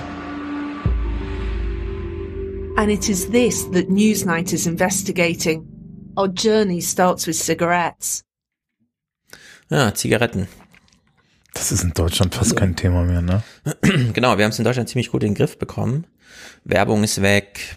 Es ist nicht mehr besonders cool. Menschen wissen, dass sie Äh. dann stinken. In England rauchen immer noch extrem viele junge Frauen. Äh. Einfach mit Schwangeren, im schwangeren Zustand. Ich habe da ja so so so Alltagsempirie. Mhm. Ich habe vor zehn Jahren angefangen zu arbeiten und wir haben eine Raucherecke, ne, Schule, Mhm. so, so Zeug. Und das war, als ich angefangen habe, stand da gefühlt hm, ein Drittel der Schule, wenn nicht mehr. Ja. So eine richtige ordentliche Traube. Mhm. Ja, und da bist du durchgegangen und da ist in der Nähe der, des Lehrerparkplatz und da, äh, ja, und ich habe da teilweise mit der Schülerschaft auch kommuniziert und so und dann hast du danach nach Rauch gestunken. Ein bisschen, ne? Weil war an der frischen Luft und so. Und heutzutage? Also ich meine, jetzt ist auch noch Corona gewesen, das heißt, es war eh Mhm. wenig los, aber auch die letzten Jahre vorher, das war maximal ein Viertel der Schülerschaft, wenn nicht weniger. Also es wurden immer weniger Leute und stattdessen hast du immer mehr Leute gehabt, die dann, wenn, wenn gutes Wetter war und so, einfach auf dem Schulhof, auf dem echten Schulhof, ne, ja. Raucherinsel ist ja offiziell außerhalb des Schulgeländes, ähm, rumgesessen haben und da irgendwie gechillt haben und es, wurde halt viel, viel weniger. Ja, also die Zeiten, wo die Schülerschaft sich in der Stunde fünf Minuten vom, vom Klingeln schon mal die Zigarette gedreht hat, die sind Ja. langsam aber sicher vorbei. Hm. Ja, allgemein äh, sinkt in England, wo man das halt nicht in den Griff bekommt. Die Lebenserwartung hat auch mit dem Rauchen zu tun. Männer in Manchester 1,6 Jahre. Ich weiß jetzt nicht genau in welchem Referenzzeitraum, aber ich glaube von 2018 bis 2021. Also wirklich krasse, krasse Zahlen. Lebenserwartung wurde übrigens auch bei der in Amerika thematisiert. Das greife ich dann wahrscheinlich in neue 20er auch nochmal auf. Wir steigen hier mal aus mit ähm, Spelling Bee. Du kannst uns gleich sagen, was das Ja. ist. Vorher gucken wir. Dann, Hm? dann würde ich hier schnell noch dazu sagen, ähm, Deprivation, ne, ist ein Effekt von Austerity. Wer ist Richtig. Gesundheitsminister geworden? Sajid Javid. Ja. Das Ja, sind dieselben also- Leute, die sagen, ja, wir wollen jetzt ne, die Personal Responsibility. Also Ja. sprich, du hast das, ne, Kindsterblichkeit, Rauchen ist und so weiter hoch und Boris Johnson sagt, ja, wir wollen jetzt Personal Responsibility bei Covid. Genau.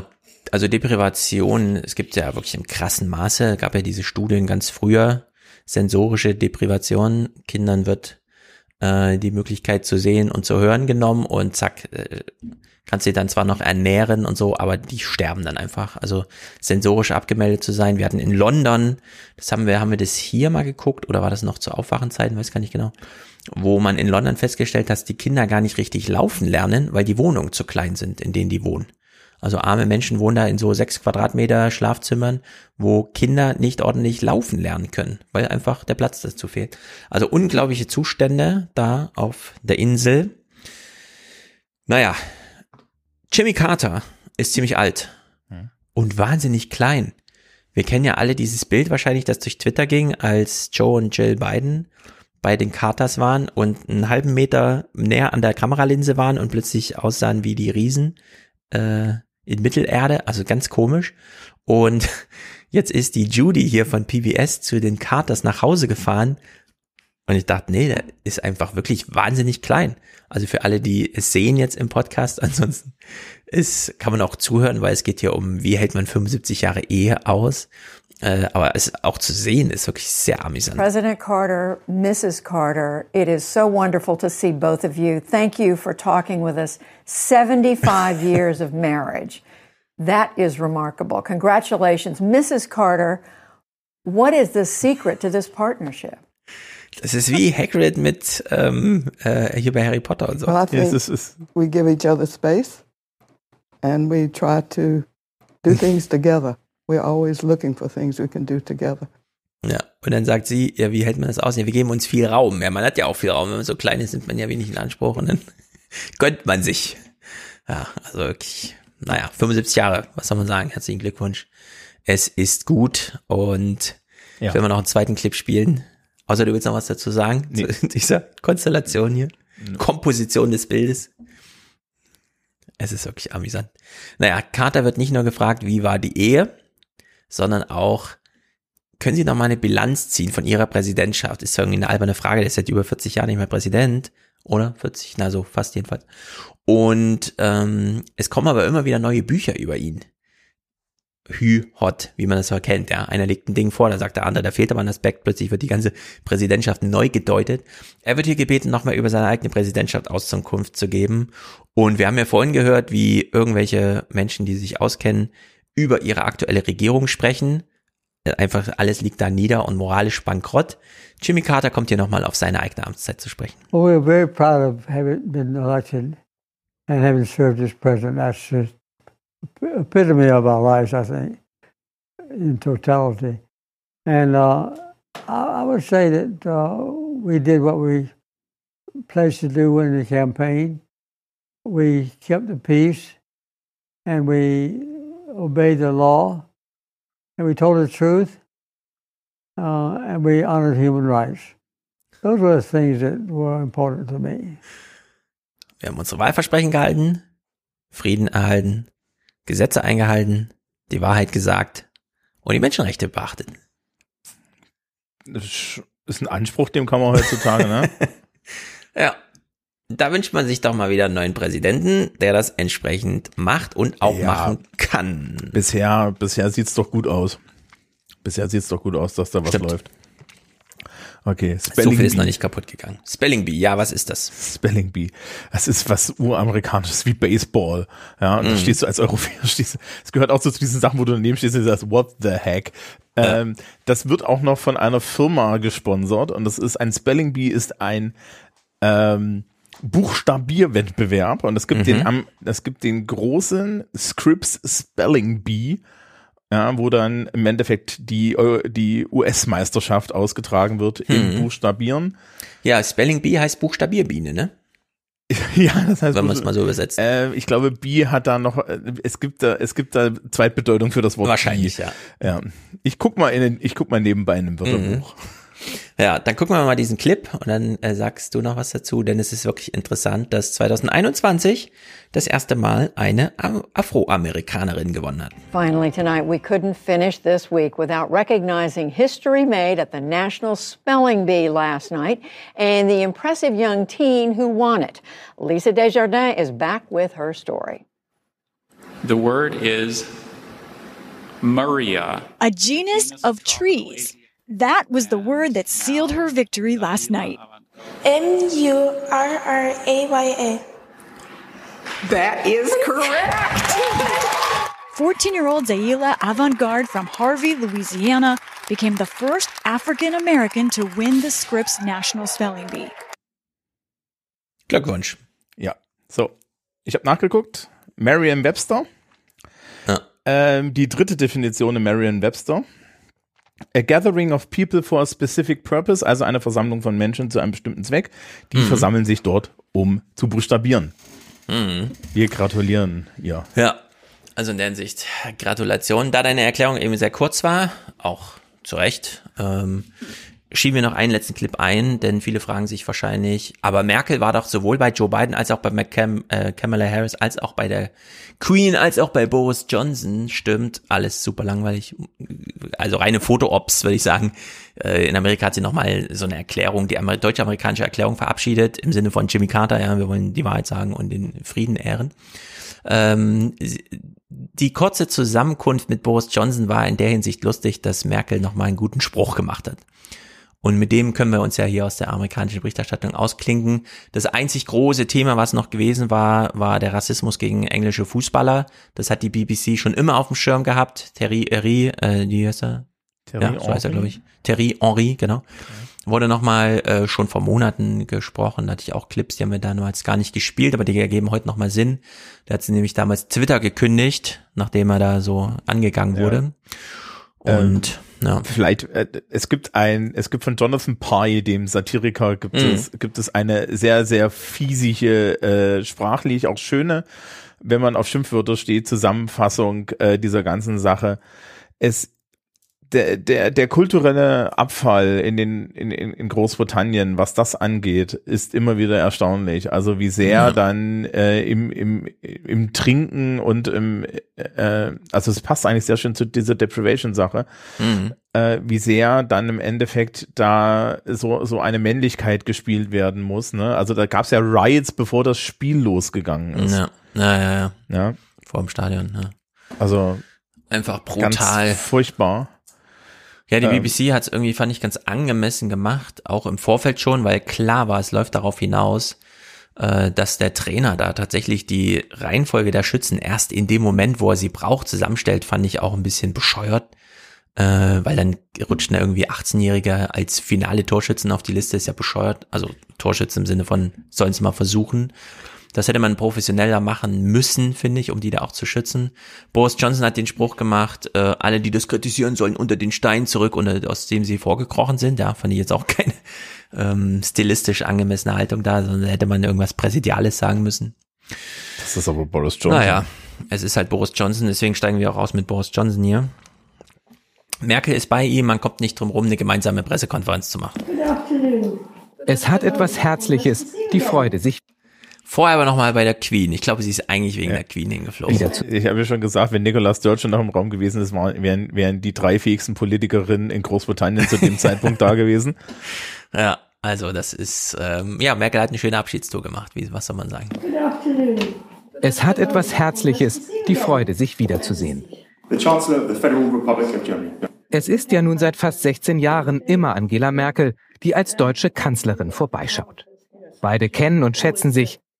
Der gemeinsame Tee auf Schloss Windsor, heute wohl der letzte. Das war der angenehme Teil auf ihrer Großbritannien-Reise. Vorher Treffen mit Boris Johnson. Schon der fünfte Premierminister, mit dem sie es in ihrer Amtszeit zu tun hat. Nach Tony Blair, Gordon Brown, David Cameron und Theresa May ist Johnson wohl der schwierigste, weil konfrontativste von allen. Ich habe natürlich im Laufe der Jahre äh, mit verschiedenen britischen Premierministern zusammengearbeitet und mit jedem gerne. Wir schauen uns an, wie unterschiedlich die Menschen sind und dann machen wir das Beste draus und das klappt wunderbar. Also wirklich ein Wahnsinnszitat, finde ich. Ja, wir gucken uns in die Augen und ja, dann machen wir das Beste draus. Sehr schön ist auch, wenn du genau hinhörst. Äh. Ja, die Formulierung war nicht so, dass sie ihn automatisch mit einschließt. Mhm. So. Ja, das stimmt ja. so ein bisschen. Menschen schön. sind unterschiedlich und dann mache ich das Beste draus, hätte sie eigentlich sagen müssen. Ja, ja also in der Hinsicht äh, wieder ein grandioser Merkel-Moment, muss man echt sagen. Das wird uns, glaube ich, allen so ein bisschen fehlen. Ja. Naja, es ist, wie es ist. Sie muss dann jetzt mal weg. Merkel dafür, muss weg. dafür geht das ja noch, ja. Also ähm, und ja. wenn, wenn du dann siehst, wie sie irgendwie hier, sie mit Cameron, Cameron sie knutscht. Also ich weiß ja nicht. Ja, also sie muss auch einiges mitmachen in ihrer Amtszeit. Ja. Entsprechend geht sie jetzt wohlbehalten in Rente. Irgendwann wird wohl nochmal aufgedeckt, warum sie gezittert hat. Irgendwer Irgendwer weiß es und wird's der Bild sagen. Blome hat schon wieder und so. Äh.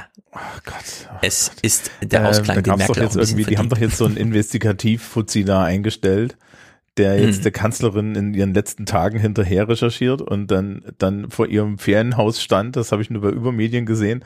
Und hm. dann, dann, dann war, dann hat er einen Bericht darüber gemacht, dass da unheimlich hohe Zäune sind und das ist ja total schade, weil da gibt's ja, ja, weil es gibt ja unheimlich viele Leute, die die Kanzlerin gerne ja. in ihrem Privatsleben filmen wollen und deswegen gibt's da Zäune.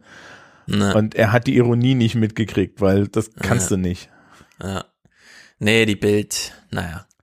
Was soll's, wir gucken ja nicht ohne Grund hier mal nicht das deutsche Zeug, ja, um genau, über sowas nicht zu reden. Ähm, ich habe mich sehr gefreut, dass Erich mir geschrieben hat, um einfach zu sagen, äh, ich fand deinen Text im Freitag gut, Stefan, ich lese ihn ein.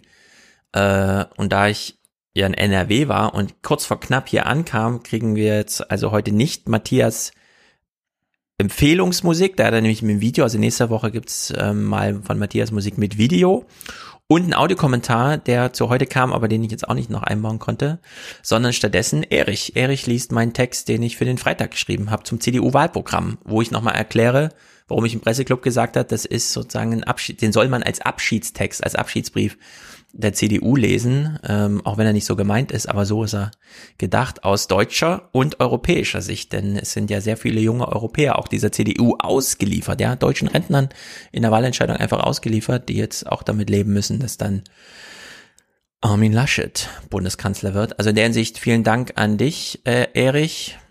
Erich verwies nochmal auf sich selber, das hört er dann, er nimmt sich viel Zeit, sich auch nochmal selbst Gott sei Sprecher vorzustellen, hört da genau zu.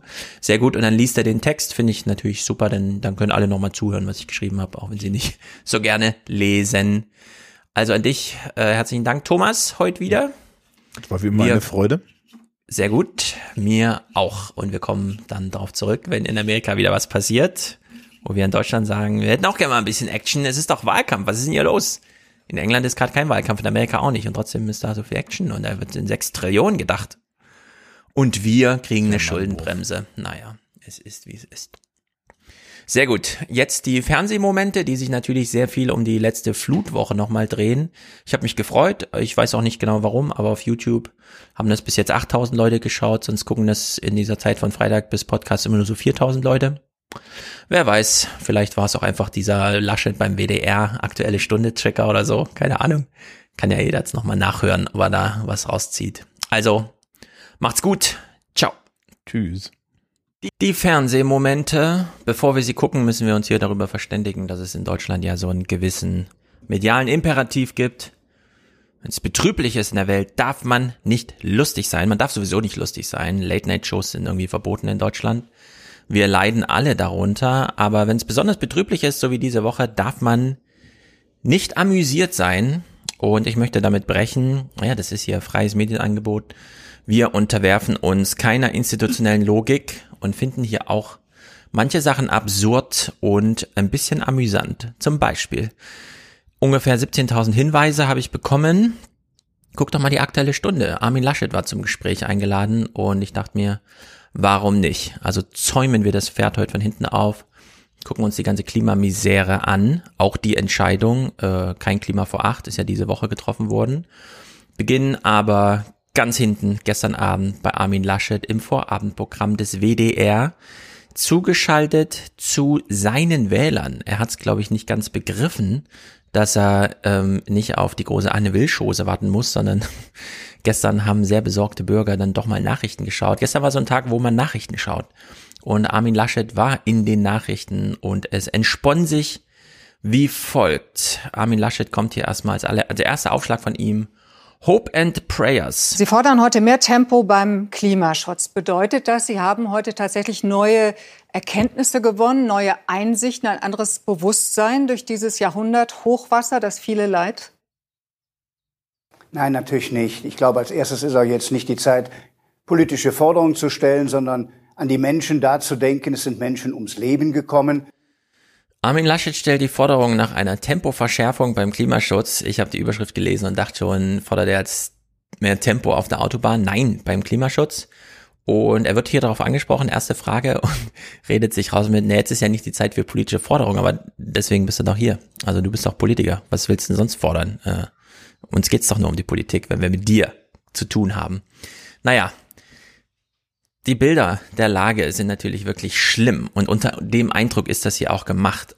Wir kommen darauf zurück, bauen die ganze Fernsehwoche aber langsam auf, denn ja, es wurde ordentlich angekündigt und es kam vielleicht doch alles nicht so schnell, wie das Wasser dann tatsächlich kam.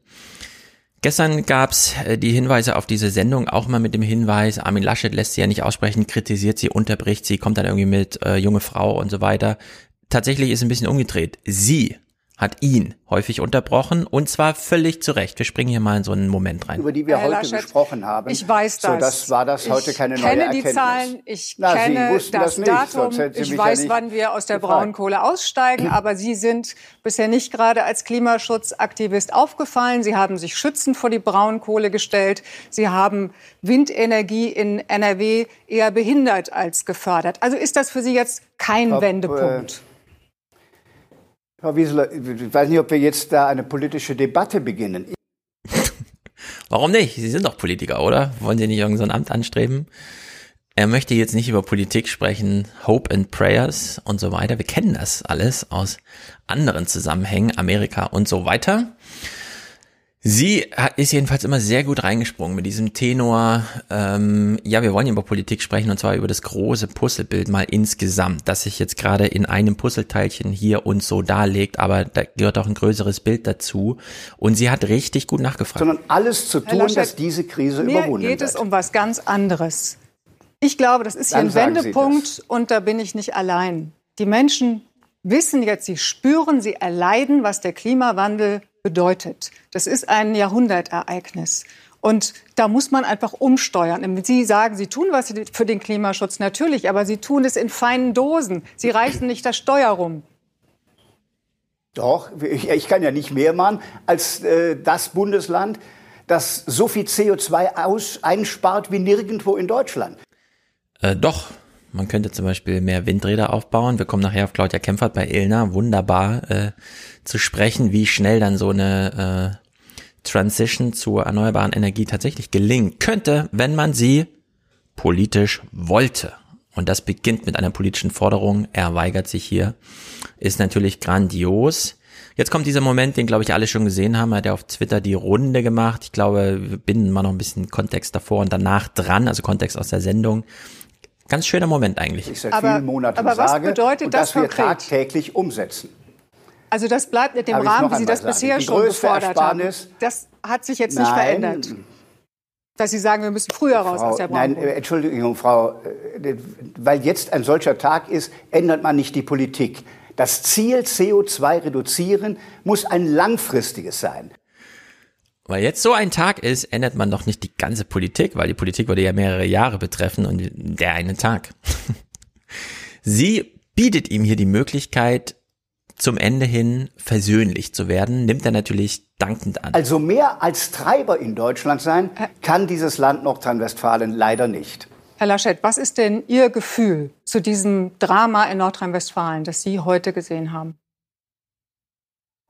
Ja, das ist vielleicht die wichtige Frage, die auch viele Zuhörerinnen jetzt bewegt. Bla bla bla. Es ist, äh, finde ich schon bestürzend, wie sich die Bild und so weiter alle jetzt medial, auch er hier in diesem Moment draufhängen und eben äh, das Leid anderer, also die emotionale, die Emotionalisierung des Publikums, das erstmal nicht weiter betroffen ist. Viele sehen das am Fernsehen, was passiert, und sind dann bestürzt. Und an dieses Gefühl hängt man sich da dran und verbindet es dann irgendwie mit sich, seinem Namen, seiner Programmatik, die man nicht weiter kennt. Also in der Hinsicht auch so eine verlogene Sache, die wir uns hier natürlich nicht anschauen, denn wir wissen, wie solche Hope and Prayer Politiker Sprechblasen aussehen und es sind Worthülsen, da kommt nichts innerlich bei rum, denn man muss substanziell an die Sachen dann ran. Wenn man sieht, okay, da ist was passiert, was vielleicht mit Klimawandel zu tun hat, dann muss man am Klimawandel irgendwas machen. Das Finale war dann auch entsprechend, ja, sie hat ihm diese Tür eröffnet, hier nochmal versöhnlich zu werden. Äh, beim Finale ist sie dann trotzdem nochmal reingesprungen, also wirklich sehr gut. Deshalb ist mir diese Frage die wichtigste, die Sie mir gestellt haben. Denn unsere Zuhörerinnen und Zuhörer erwarten genau das, dass man Empathie empfindet für die Menschen, die in diesen letzten Stunden Mhm. sehr, sehr viel verloren Ich weiß nicht, ob es Parteipolitik ist, aber es wäre wichtig, dass die Politik was tut, dass sowas jetzt nicht häufiger passiert. Ich danke Ihnen sehr für Ihre ja, Zeit. Aber das, ich sage Ihnen auch, ja. nee, sagen Sie. Sagen Sie. Naja, die Politik tut das. Das können wir ja in Deutschland tun. Ja, aber das genau, Sie, das haben Sie ja Die dargelegt. Frage, wie wir den Klimawandel, wie wir den Klimawandel bekämpfen, ist eine internationale Frage. Das jetzt so zu Das ist uns banalisieren natürlich auch total bewusst, aber Sie sind ja auf dem Weg, Bundeskanzler zu werden. Und, da deshalb- haben Sie ja dann ja, noch viel und mehr deshalb Einfluss. ist es auch gut, Frau, deshalb ist es auch sehr gut, Wieseler dass wir das gemeinsam machen. Deshalb ist es, äh, Frau Wieseler, ich weiß, wie Sie heißen, äh, dann ist es gut, dass wir das gemeinsam machen und dass wir da internationale Lösungen auch finden. Wir müssen unseren Teil leisten als Bundesrepublik Deutschland und auch als Land Nordrhein-Westfalen. Und noch einmal, kein Land spart so viel CO2 ein wie wir und wir brauchen noch mehr Tempo. Das war meine Botschaft am heutigen Tag. Da sind wir uns, glaube ich, dann völlig einig. Vielen Dank. Armin Laschet, NRW-Ministerpräsident.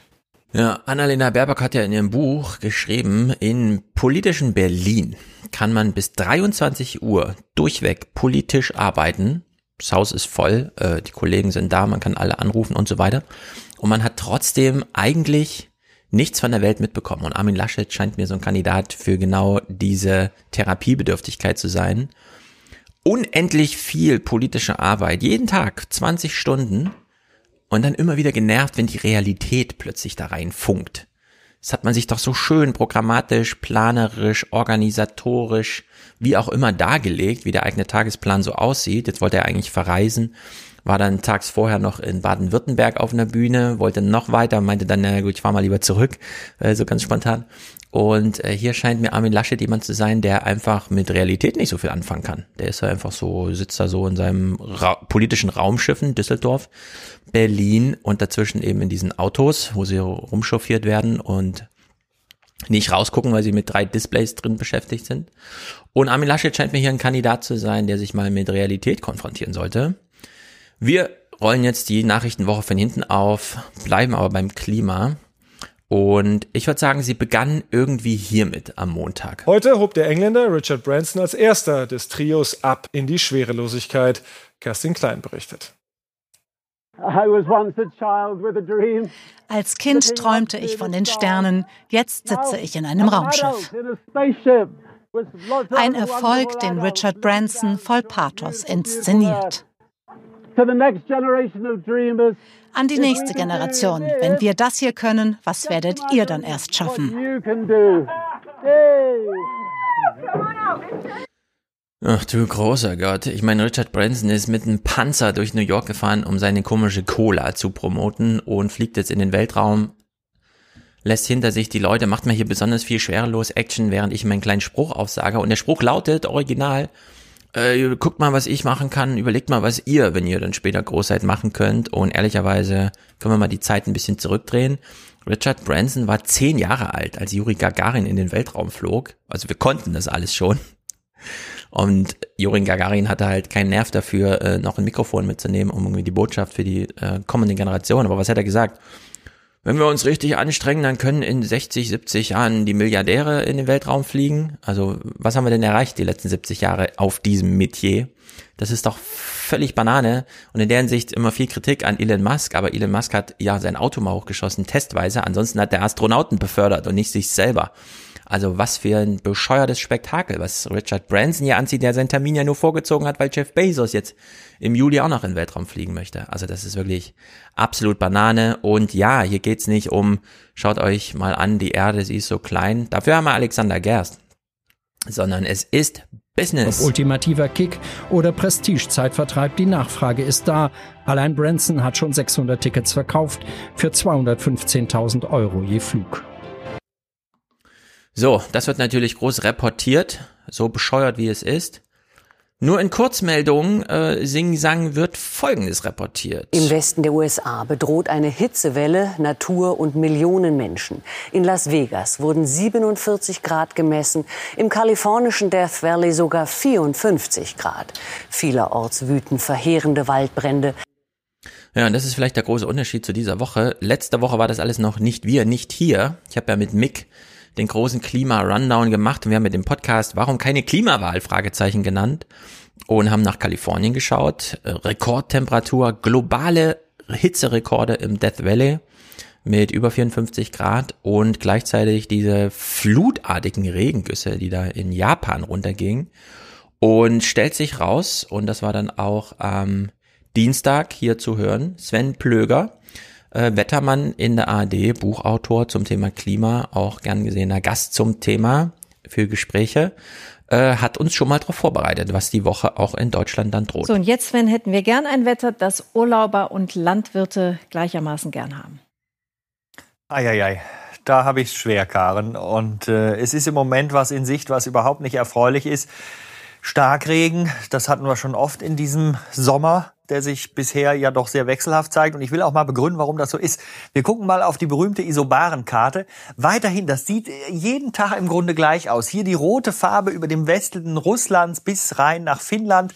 Da liegt das Hochdruckgebiet, da ist die Trockenheit, da ist die Hitze. Und bei uns rücken immer die Tiefs vor. Die wissen dann hier einfach nicht mehr, wie es weitergehen soll, bleiben bei uns hängen, drehen sich ein und beschütten uns quasi immer wieder mit diesen Starkregenphasen. Und wir haben mal aufsummiert, was was bis Donnerstag passiert. Hier läuft die Summation. Sie können erkennen, dass vor allen Dingen hier der Westen Deutschlands und der Südwesten stark betroffen sein werden. Denn wenn Sie jetzt hier rüber gucken, falls es ein bisschen zu klein ist, sage ich es dazu. Wenn man in den violetten Bereich kommt, dann kommt man in den Bereich von 100 Litern auf den Quadratmeter. Wenn man in den dunkelvioletten kommt, dann bis hin zu 200 Litern. Also die Flusspegel werden weiterhin gefährlich steigen. Also seien Sie wirklich vorsichtig, wenn Sie in der Nähe von Flüssen irgendwie unterwegs sind oder dort campen. Ja, seien Sie vorsichtig, campen Sie nicht dort. Was ist für die Leute, die da wohnen? Also hier äh, wirklich eine dramatische Lage. Hochwasser hier, Dürre da. Der Deutsche Wetterdienst warnt weiterhin vor extrem ergiebigem Dauerregen bis Donnerstag früh, vor allem im Westen. Außerdem ist auch in der Mitte Deutschlands mit schweren Gewittern, Starkregen und Sturmböen zu rechnen. In Baden-Württemberg sind bereits kleinere Flüsse über die Ufer getreten. Hochwasser der Elsens setzte in Eppingen das Gelände der Landesgartenschau unter Wasser. Und auch die Wasserstände der großen Flüsse sind schon deutlich erhöht, wie hier am Rhein. Dagegen hält die Hitzewelle im Westen der USA an, schwächt sich zwar etwas ab, aber die Waldbrände breiten sich bei anhaltender Trockenheit dort weiter aus. Ja, und entsprechend, dass wir in Deutschland, und das sind ja stehende Wetterlagen, wie wir jetzt immer lernen, das Wasser abbekommen haben, nicht die Hitze, war die Sendungseröffnung am Mittwoch bei Klaus Kleber schon entsprechend richtig, würde ich sagen. Guten Abend. Was sonst am Schluss dieser Sendung kommt, muss heute am Anfang stehen. Denn es hört und hört nicht auf zu regnen. Und manchen Gegenden Deutschlands steht das Wasser weit über den Hals hinaus. In Nordrhein-Westfalen, in Baden-Württemberg, Bayern oder in Sachsen. Ja, Karim Joska hat es schon so eröffnet. Also Wasser steht hoch. Carsten Schwanke, auch Wettermann in den Tagesthemen, Äh, rechnet uns schon mal vor. Ja, eins plus eins ist tatsächlich zwei. Warum wird der Sommerregen immer öfter gleich zu so einem Sturzbach? Das sind eigentlich genau die Auswirkungen des Klimawandels, die wir schon seit vielen Jahren erwarten. Auf der einen Seite hohe Temperaturen und Dürreperioden, wie jetzt vor kurzem in Kanada.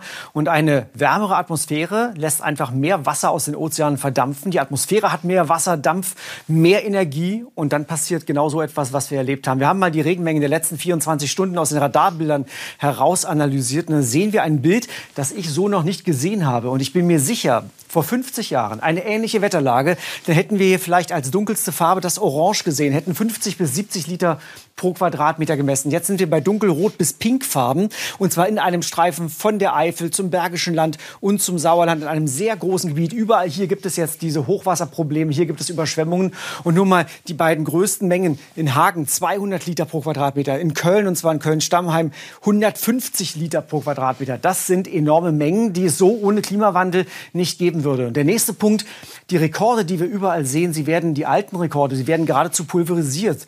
Beispiel an der A der Pegel in Alten A, bisheriger Rekord 371 Zentimeter. Aktuell sind wir bei 5,75 Meter, also rund zwei Meter mehr als beim alten Rekord. Auch das sind deutliche Zeichen dieser Krise. Ja, diese Wetterkarten sind echt interessant. Dieses Lila, äh, 200 Liter pro Quadratmeter.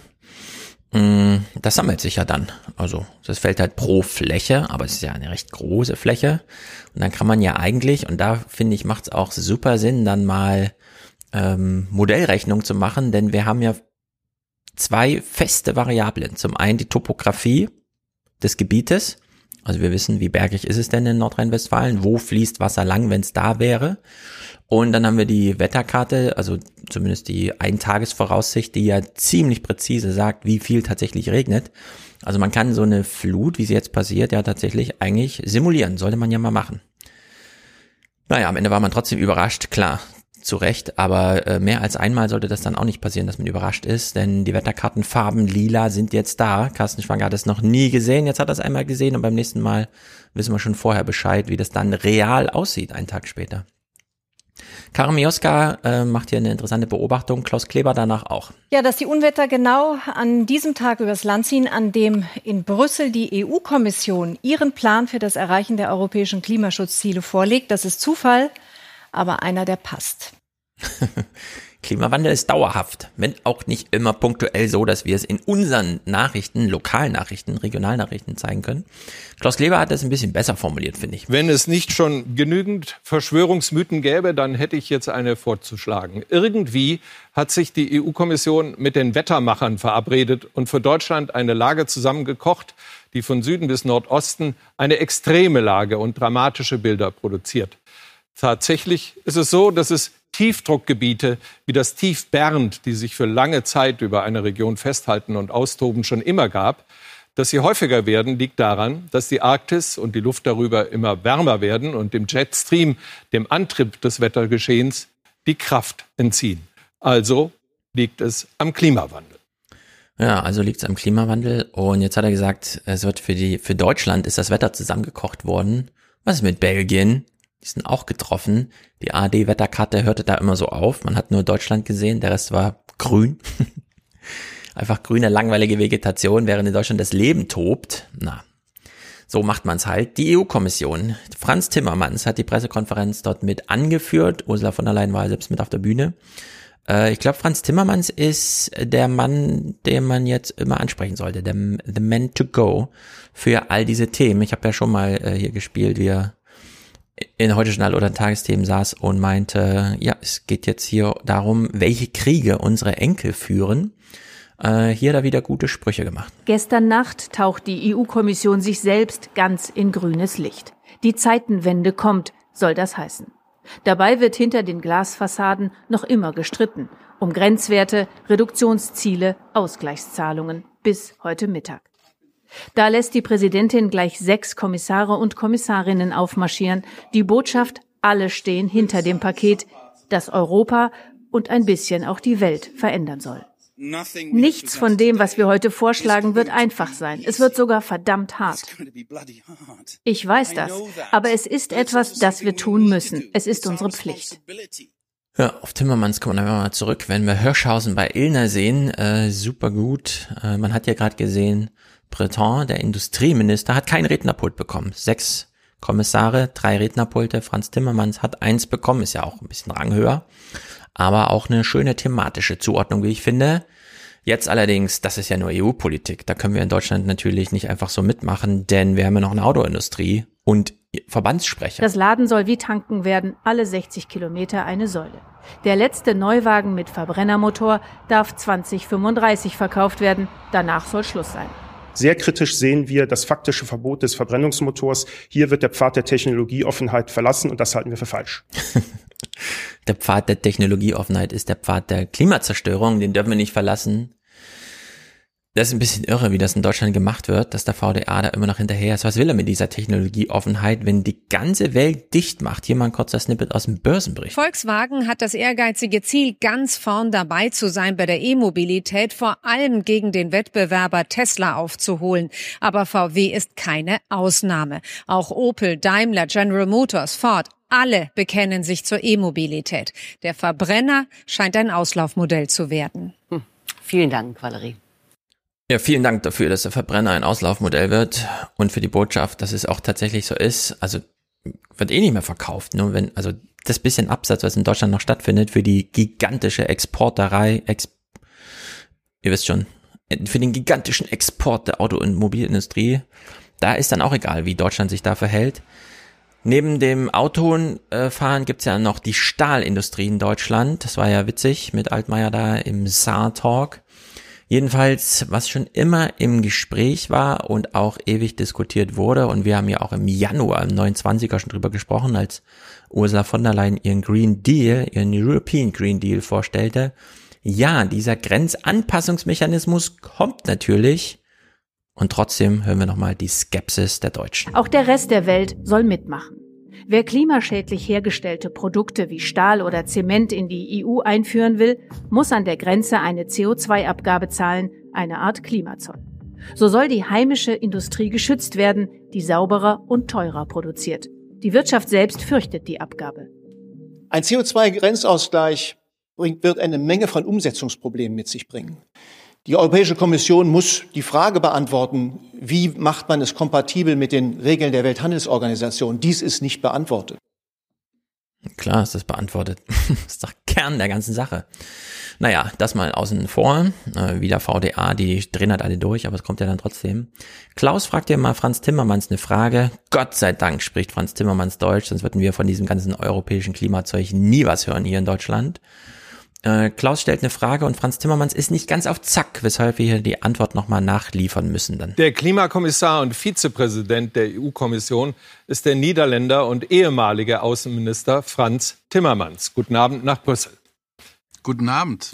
Herr Timmermans, das wird ja ein Riesending. Und nun gibt es auf der Welt drei Schwergewichte. China, USA, Europa. Was Produktion angeht, sind die ungefähr gleich groß. China stößt davor ungefähr 30 Prozent des CO2 der Welt aus, die USA 13 Prozent, EU 8. Warum müssen dann ausgerechnet die Verbraucher Europas vorangehen und als Erste das meiste dafür zahlen? Weil ich glaube, dass wenn wir uns äh, unsere Gesellschaft, unsere Wirtschaft umgestalten, wir auch als Ersten die Resultate davon bekommen. Also die, die Wirtschaft weltweit wird nachhaltig sein. Ja, das zum einen. Aber Deutsch, also Europa äh, produziert 8%, hat einen 8% Anteil an der CO2-Produktion und China 30. Klar, stimmt, soweit, aber doch nur, wenn man jetzt das Staatsgebiet betrachtet. Was passiert denn mit den ganzen Gütern, die 30 Prozent des CO2s der Welt in China in die Luft blasen? Die werden doch alle in Zug auf die Schiffe, in die Flugzeuge geladen und nach Europa gebracht. Also wenn man da mal eine, wir verbrauchen ja, also die Güter, die wir verbrauchen, dann liegen wir doch da mindestens gleich auf, wenn nicht vor China, trotz nicht mal ein Drittel so viel Menschen. Also das ist doch bescheuert, sowas so zu sagen, aber gut.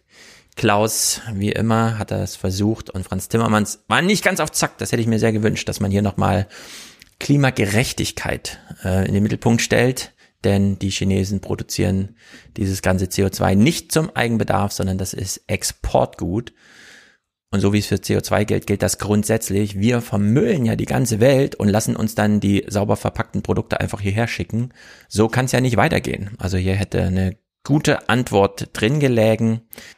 Naja, wir wechseln den Tag zu gestern, 15. Juli.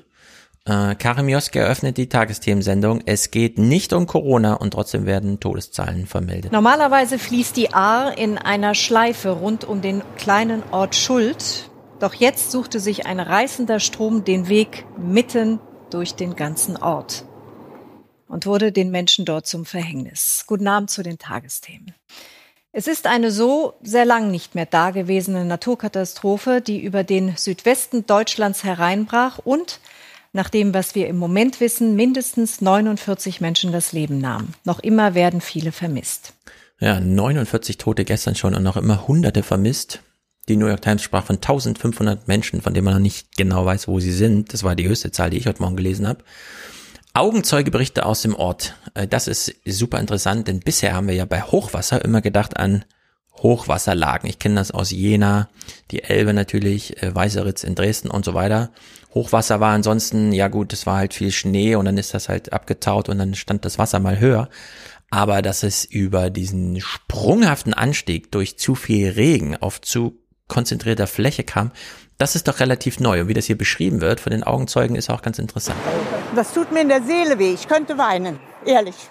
Und, und dann sagt mein Mann, kommt immer mehr Wasser. Da war hinten schon alles überspült und dann ging das ganz schnell. Circa, ich sag mal, eine Stunde. Da wurde es immer schlimmer. Da kamen, da kamen Autos geschwommen. Ich habe bestimmt zehn Autos gezählt, die da vorbeigeschwommen sind. Da kamen ganze Campingwagen. Der Ort ist kaum wieder zu erkennen. Die Wucht des Wassers war enorm. Sechs Häuser wurden von den Fluten weggerissen. Viele Gebäude sind einsturzgefährdet, fast die Hälfte beschädigt. Ja, und hier, durch diese Geschwindigkeit, die da kommt, hat man ja eine kürzere Vorwarnzeit. Und das ist ja wieder auch so eine Lehre irgendwie aus dieser Corona-Zeit, dass wir Modelle haben, denen wir dann wirklich vertrauen müssen und wenn Merkel dann sagt, ne, wir bräuchten eigentlich schon mal Ostern so eine Osterruhe und Reisen ist auch nicht allzu gut und volle Stadien geht eigentlich auch nicht, dann sagen wir so, ne, aber es ist doch gerade niedrige Inzidenz und so weiter und projizieren einfach nicht die drei, vier Wochen voraus. Äh, und das ist aber hier ganz wichtig. Also hier geht es wirklich um Leben und Tod. Wenn die Simulation sagt, dass diese Straße in einem Tag für acht Stunden zum reißenden Fluss wird, dann ist das so. Und wenn man erst wartet, bis man das Wasser sieht, wie bei den bisherigen Hochwassern, wo es so langsam stetig weiter steigt und dann einen Tag später hat's dann einen Meter und dann nochmal zwei Tage später noch zwei Meter und das geht hier nicht mehr. Das ist jetzt Klimawandel, das ist nicht einfach nur eine außergewöhnliche Wetterlage durch, äh, was weiß ich, eine Woche zu viel Kälte und zu viel Schnee und dann taut das weg oder so, sondern hier geht's einfach, äh, also Freakwetter, wütendes Wetter, wie das in dem einen Buch schon mal stand. Äh, die Dimensionen sind atemberaubend, äh, hier hören wir den Ortsbürgermeister aus Schuld. Ein Fluss, der 60 Zentimeter hoch ist, innerhalb von Stunden auf 8 Meter steigt, das ist schon extrem. Von 60 Zentimeter auf 8 Meter, also mehrere Stockwerke. Wenn man da am Fluss lebt, muss man wirklich gehen dann. Da muss man den Wetterbericht gucken und wenn da steht, verlassen Sie Ihr Haus, muss man wirklich das Haus verlassen. Ansonsten droht der Tod. Hier noch eine Schilderung von einer Anwohnerin. Hätte ich nie gedacht. Das habe ich, so viel Wasser habe ich in meinem ganzen Leben. Ich bin seit 34 Jahren hier. Wir haben Hochwasser gehabt, ja. Aber das hier? Nee. Katastrophe. Das ging so schnell. Also, du konntest nicht gucken. Du versuchst ja noch irgendwas wegzuräumen oder zu machen und zu tun und da war es schon zu spät. Ja, es ging zu schnell. Man hatte gerade in dem Plan entwickelt, was einem wert und teuer ist und was man rettet und schon war es zu spät. Malu Dreier ist vor Ort. Sie ist die Landesmutter in Rheinland-Pfalz. Sie nennt jetzt hier mal eine Zahl und das wissen wir, das kann nur Erste Hilfe sein, wenn überhaupt. Rheinland-Pfalz hat eine solche Naturkatastrophe noch niemals erlebt. Wir haben heute ganz ähm, ad hoc beschlossen im Kabinett, dass wir 50 Millionen Katastrophenhilfe leisten werden insbesondere in den, für die Infrastruktur in den Kommunen. Und wir werden sehr unbürokratisch mit den Landräten, mit dem Innenministerium die Fragen dann bearbeiten, wie dieses Geld möglichst schnell dann auch dort fließen kann, wo die Landkreise eben nicht versicherungstechnisch abgesichert sind. So, 50 Millionen äh, für schnelle Hilfe, auch da, wo man versicherungstechnisch nicht, äh, technisch nicht abgesichert ist. Das kann ja wirklich nur bedeuten, hier bauen wir ganz schnell die Funkinfrastruktur wieder auf, damit die Leute ihr Handy benutzen können oder sowas. Denn hier sind ja nicht nur Häuser überflutet, sondern wirklich weggerissen, haben dann noch andere mitbeschädigt. Äh, Straßen sind komplett zerstört, äh, Brücken müssen überprüft werden, ob sie noch funktionieren. Wie teuer kann sowas eigentlich werden? Und hier kann man sich schon mal überlegen, Wohlstand schützen und so weiter. Diese beliebte CDU-Argumentation, wir dürfen hier keinen Wohlstand gefährden durch zu viel Berücksichtigung des Klimawandels oder zu frühe Einpreisung von Klimawandelschäden. Also die Kalkulationen, die hier jetzt gemacht, es sind noch nicht möglich für die aktuelle Wetterlage, Katastrophenlage, eine Kalkulation zu machen. Deswegen macht man im Börsenbericht in den Tagesthemen mal einen Rückblick. Und die Zahlen, die genannt werden, gehen ja wirklich nur auf direkte Kosten, die geleistet werden mussten und die auch versichert waren. Und da kann man so ein bisschen erahnen, in welche Richtung das geht. Noch ist das Ausmaß der aktuellen Überschwemmungen und Starkregenfälle unklar. Erst kommende Woche wollen die Versicherer eine erste Bilanz ziehen. Schon jetzt aber ziehen sie Vergleiche zu den größten Katastrophenfällen der vergangenen Jahre. Allein in diesem Juni haben Regen und Hagel Schäden im Umfang von 1,7 Milliarden Euro verursacht. Und so rechnen die Versicherer mit Schäden wie in den Rekordjahren 2013 und 2002. 2013, als Stürme, Hagel und Hochwasser über 9 Milliarden Euro verursachten. Im Jahr 2002 trieb unter anderem das Elbe-Hochwasser die Versicherungsschäden auf 11 Milliarden Euro. Ja, wäre verwunderlich, wenn die Gesamtschadenssumme hier nicht mindestens dreistelligen Milliardenbereich irgendwie umfasst. Armin Laschet war dann abends, nachdem er da aufwühlend in den äh, durch den Mangel gedreht wurde in der aktuellen Stunde des, seines Heimatsenders WDR, auch nochmal in den Tagesthemen zugeschaltet und hat sich nicht ganz getraut, es wieder zu leugnen. Deshalb hat er hier kurz gerechnet, eins plus eins ist zwei. Ja. Wir nehmen diese Starkwetterereignisse, Hitzeereignisse wahr. Sie sind verbunden mit Klimawandel. Ja, war ein O-Ton für viele Medien, aber hm, ja, es gibt eine Verbindung zum Klimawandel. Stefan Rahmstorff, und das ist, äh, man muss jetzt ein bisschen zwischen den Zeilen lesen, der ist zugeschaltet im Studio und wir kennen ihn ja als, hm, wie soll man sagen, Klimaforscher, aber eben auch mit diesem äh, aktivistischen Touch, dass es ein besonderes Problem hier ist und nicht eins unter vielen, wie zum Beispiel Thomas Bellut meinte äh, zum Thema, darf die ARD ein Klima vor acht machen? Nee, dann kann ja jeder kommen mit seinem Thema. Nee, Klima ist halt ein besonderes Thema. Und ähm, hinsichtlich unserer ganzen Problematik bisher mit Corona, woher sollen wir wissen, was nächste Woche ist, wie weit kann so eine ähm, Projizierung eigentlich gehen, was taugen die Modelle, sagt er hier klipp und klar. Was wir sagen können, ist, dass durch die Erwärmung Extremniederschläge zunehmen. Das ist übrigens seit den 1980er Jahren schon von den Klimamodellen so vorhergesagt worden. Und inzwischen zeigen auch die Messdaten diese Zunahme. Und die Physik dahinter ist auch im Wesentlichen verstanden. Ja, oder auf die Spitze getrieben, die Szenarien, die wir heute sehen, waren in den IPCC-Berichten zum Paris-Klimagipfel noch nicht in den Kalkulationen drin. Ja, es ist alles schlimmer als vorher gedacht und kommt auch eher. Und jetzt ist es halt da. Also jetzt ist halt die Schwelle überschritten. Jetzt ist Klimawandel da. Entsprechend gut, finde ich, passt Klaus Klebers Moderation im Heute-Journal zu diesem Ausklang-Interview in den Tagesthemen mit Rahmsdorf. Die Bilder und die Toten der letzten Nacht und von heute waren demnach auch Folge von Versäumnissen über Jahrzehnte. Ja, es sind Versäumnisse über Jahrzehnte, weshalb man nie zu spät dran ist, dann doch mal über Klimawandel zu sprechen. Also nach ganz viel Corona, Corona, Corona war wieder Karl Lauterbach bei Ilner, aber es ging gar nicht um Corona, sondern um den Klimawandel und Ilner hat auch nochmal zu Laschet geschaltet, jetzt im direkten 1 zu 1 Gespräch am Anfang der Sendung und hat ihm seine eigenen Zitate nochmal um die Ohren geworfen. Sehr gut. Also die journalistischen Anwürfe hier gegen Laschet, die waren echt gut. Ihre größte Sorge, sagten Sie noch im Januar, Herr Laschet, ist, die Wirtschaft könnte mit überzogenen Klimaschutzvorgaben gequält werden. Diese Sorge ist vorbei? Das ist nicht ganz wörtlich zitiert, was Sie da sagen. Mein Ziel ist es, dass wir Industrieland bleiben. Ah, jetzt ein falsches Zitat vorwerfen. Wir alle wissen, wie die Linie äh, der CDU ist. Sie steht ja im Wahlprogramm noch drin. Ein Entfesselungsprogramm für die Wirtschaft, Pflichtaufgabe für die CDU. Beim Klimawandel werden die Unternehmen nur, Zitat, unterstützt. die Ziele zu erreichen. Illner vergleicht hier Laschet nochmal mit Joe Biden. Sie hat diesen O-Ton von Joe Biden, den er kürzlich zum Thema äh, Sicherheitspolitik gemacht hat. Mit. Diese Präsidentenverfügung, die ich heute unterschreibe, macht es auch offiziell, dass der Klimawandel das Zentrum unserer nationalen Sicherheits- und Außenpolitik sein wird. Herr Laschet, kann es eine sichere Zukunft geben für die Menschen, egal wo? Auch hier in Deutschland, wenn das Weltklima kippt? Nein, die kann es nicht geben. Deshalb hat der neue amerikanische Präsident recht. Bla bla bla kann man natürlich dann einfach, muss man ja, wenn man da im Regen im Katastrophengebiet steht, was soll man da anderes sagen? Laschet, es ist auch nervig mittlerweile. Äh, ich hoffe, die Grünen kommen jetzt mal so langsam aus ihrem, das war ja äh, wirklich schlimm zu sehen, wie Habeck da zu Kreuze gekrochen ist.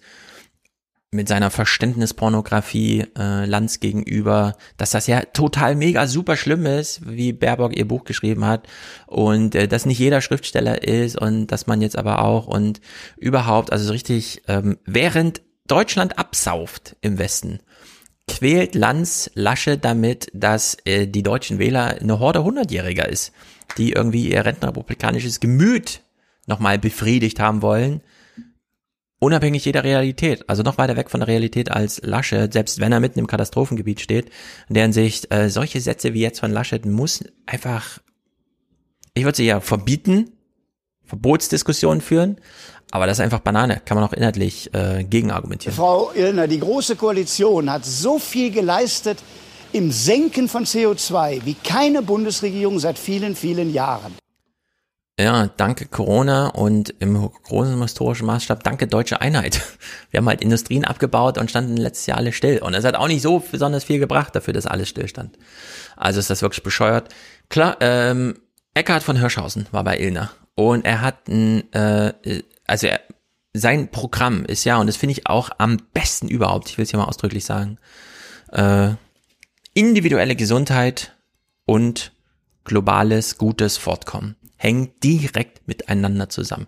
Wer sich genug ernährt, macht den Planeten weniger kaputt. Wer den Planeten weniger kaputt macht, lebt automatisch gesünder, mehr Bewegung und so weiter und so fort. Es hängt alles miteinander zusammen. Also diese Verschränkung von ihm finde ich super gut. Er hat eine eigene Stiftung, äh, arbeitet da spektakulär, genau auf der Höhe der Zeit. Und deswegen macht er auch immer wieder als Arzt natürlich diesen Hinweis, Temperaturen, wie sie nun mal draußen so sind und was der Körper mit Temperaturen anfangen kann. Warum geht jedes Feldblattthermometer auf der Welt nur bis 41 Grad? Weil wir mehr nicht aushalten. Das heißt, es ist eine absolute Illusion, dass wir Menschen uns an Dinge gewöhnen werden. Damit haben wir uns lange sozusagen rausgeredet. Wir dachten, wir sind so reich, wir werden uns da irgendwie rauskaufen. Kein Mensch kann sich seine eigene Außentemperatur kaufen. Noch nicht mal ein Privatversicherter und noch nicht mal ein Millionär. Und deswegen müssen wir dieses Thema global verstehen. Wir müssen verstehen, dass Gesundheitsherausforderungen mit Corona, mit Klimawandel, mit Artensterben nur global gelöst werden und dass wir in Deutschland eine verdammt hohe Verantwortung haben, weil wir mit anderen Industrienationen die Ersten waren, die diesen Dreck dann nach oben gepustet haben. Deswegen müssen wir auch die Ersten sein, die damit aufhören.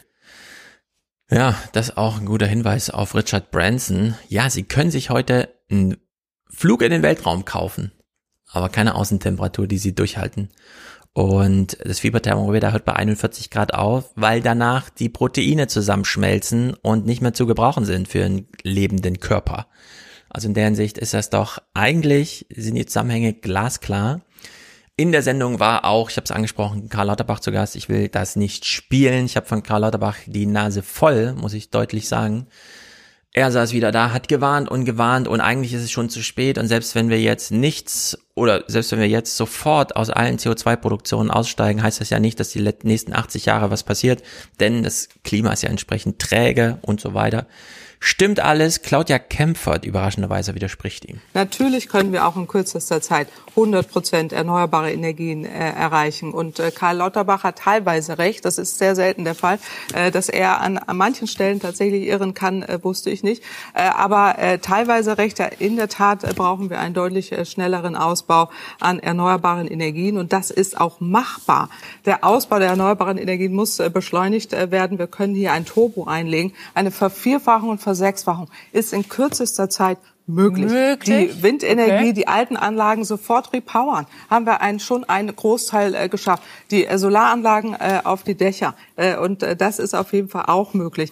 Äh, und ich würde auch ein bisschen optimistischer in dieser Runde sein. Ich weiß, es ist hier ganz viel Pessimismus genannt worden.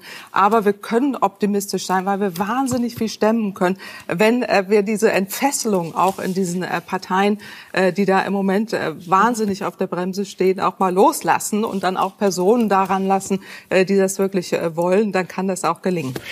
Ja, die eigentliche Entfesselung, die wir haben wollen, ist nicht eine Steuersenkung und eine Deckelung von Unternehmensbesteuerung auf 25 Prozent, wie die CDU schreibt, sondern, und sie nimmt sich das Wort Entfesselung, zitiert es, wie es im CDU-Programm steht und sagt, aber es ist die ökologisch-soziale Wende, die, wie wir von der EU ja wissen, selber das nächste große ökonomische Wachstumsversprechen ist. Und warum? Weil wir sonst keins haben. Wir haben ja nur noch das Klima. Womit will man denn sonst wachsen heute wirtschaftlich? Man muss jetzt diese ökologische Wende machen. Also in der Hinsicht ist die CDU da völlig abgemeldet von der Realität. Das betrifft die ganze Partei, nicht nur Armin Laschet. Die haben alle keine Ahnung, worum es geht. Äh, Es ist, ähm, naja, was soll man sagen? Sie sagt jedenfalls, Faktor vier bis sechs kann die Beschleunigung betragen, wenn man es doch nur will. Und wir haben ja damals erlebt, Rot-Grün kommt ins Amt und zack, sind wir Weltmeister mit über 50 Prozent Marktanteil bei Solaranlagen. Windkraft, wieso nicht nochmal, ja? Also, verstehe ich in der Hinsicht nicht. Wir steigen aus dem Klimathema aus mit Eckhard von Hirschhausen, einfach ein grandioser Typ, äh, genau der richtige, den wir jetzt brauchen, zu Recht in diesen Sendungen eingeladen. Ich hoffe mehr. Er sollte Karl Lauterbach da komplett verdrängen, sollten jetzt aufs Klimathema gehen und Gesundheit, Klima und Gesundheit und nur noch mit Eckhard von Hirschhausen sprechen.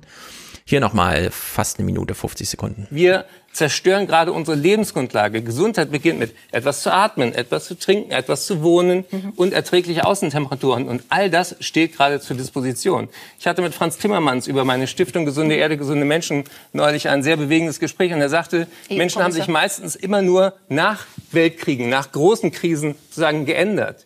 Kriegen wir als historische verantwortliche Generation mit diesem zehn Jahre Fenster etwas zu verändern, ist hin, ohne sozusagen die Vollkatastrophe schon zu haben, so viel auf die Wissenschaft zu hören, dass wir daraus aktiv Politik machen. Die Warnungen sind da, die Belege sind da, die Möglichkeiten sind technisch da, es ist auch Geld genug da.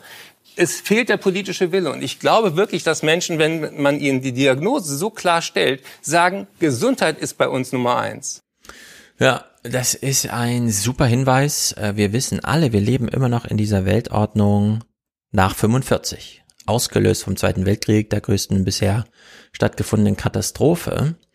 Und es geht ja so weit, dass man ähm, jetzt noch bei Arte gibt's jetzt diese ganzen Dokus, zum Beispiel diese dreigeteilte Doku über Trumps Amtszeit, wie Trump beim G7, NATO und so weiter, Wochenende, die wird ja mal ganz gebündelt, war damals und es gibt dieses Foto, wie er zurückgelehnt mit verschränkten Armen und Merkel und Macron, alle quatschen auf ihn ein. Und er sagt, na gut, dann unterschreibe ich halt dieses Abschlusskommuniqué, was er dann auf dem Flug zurück äh, wieder widerrufen hat, wo man nur darum gerungen hat, ob man im ersten Präambelsatz von einer oder der Weltordnung spricht, westlichen Ordnung, nämlich der Nachkriegsordnung, an die man sich da weiterhalten möchte, Demokratie, Marktwirtschaft und so weiter. All das äh, hat seinen Ursprung in der Aufarbeitung des Zweiten Weltkriegs, der superschnellen Aufarbeitung, nämlich Gründung der UN, äh, Festlegung, wie Europa dann wirklich aussieht und Europa dann auch so festzurren, dass die Grenzen nicht mehr verschoben werden und so weiter und so fort.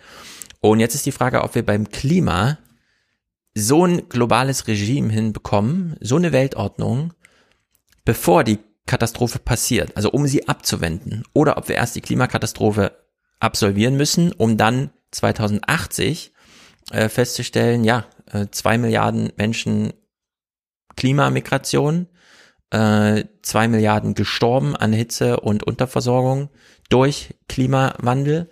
Äh, und ja, dann muss man eine neue Weltordnung machen, weil dann sind manche Länder einfach nicht mehr da und andere ähm, in welchem Zustand auch immer. Also in der Hinsicht, Eckhard von Hirschhausen. Äh, wir sollten ihn mehr ernst nehmen, auch wenn er über als Komiker hier reingestolpert ist ins Mediengeschäft. Das scheint doch ein Megatyp zu sein.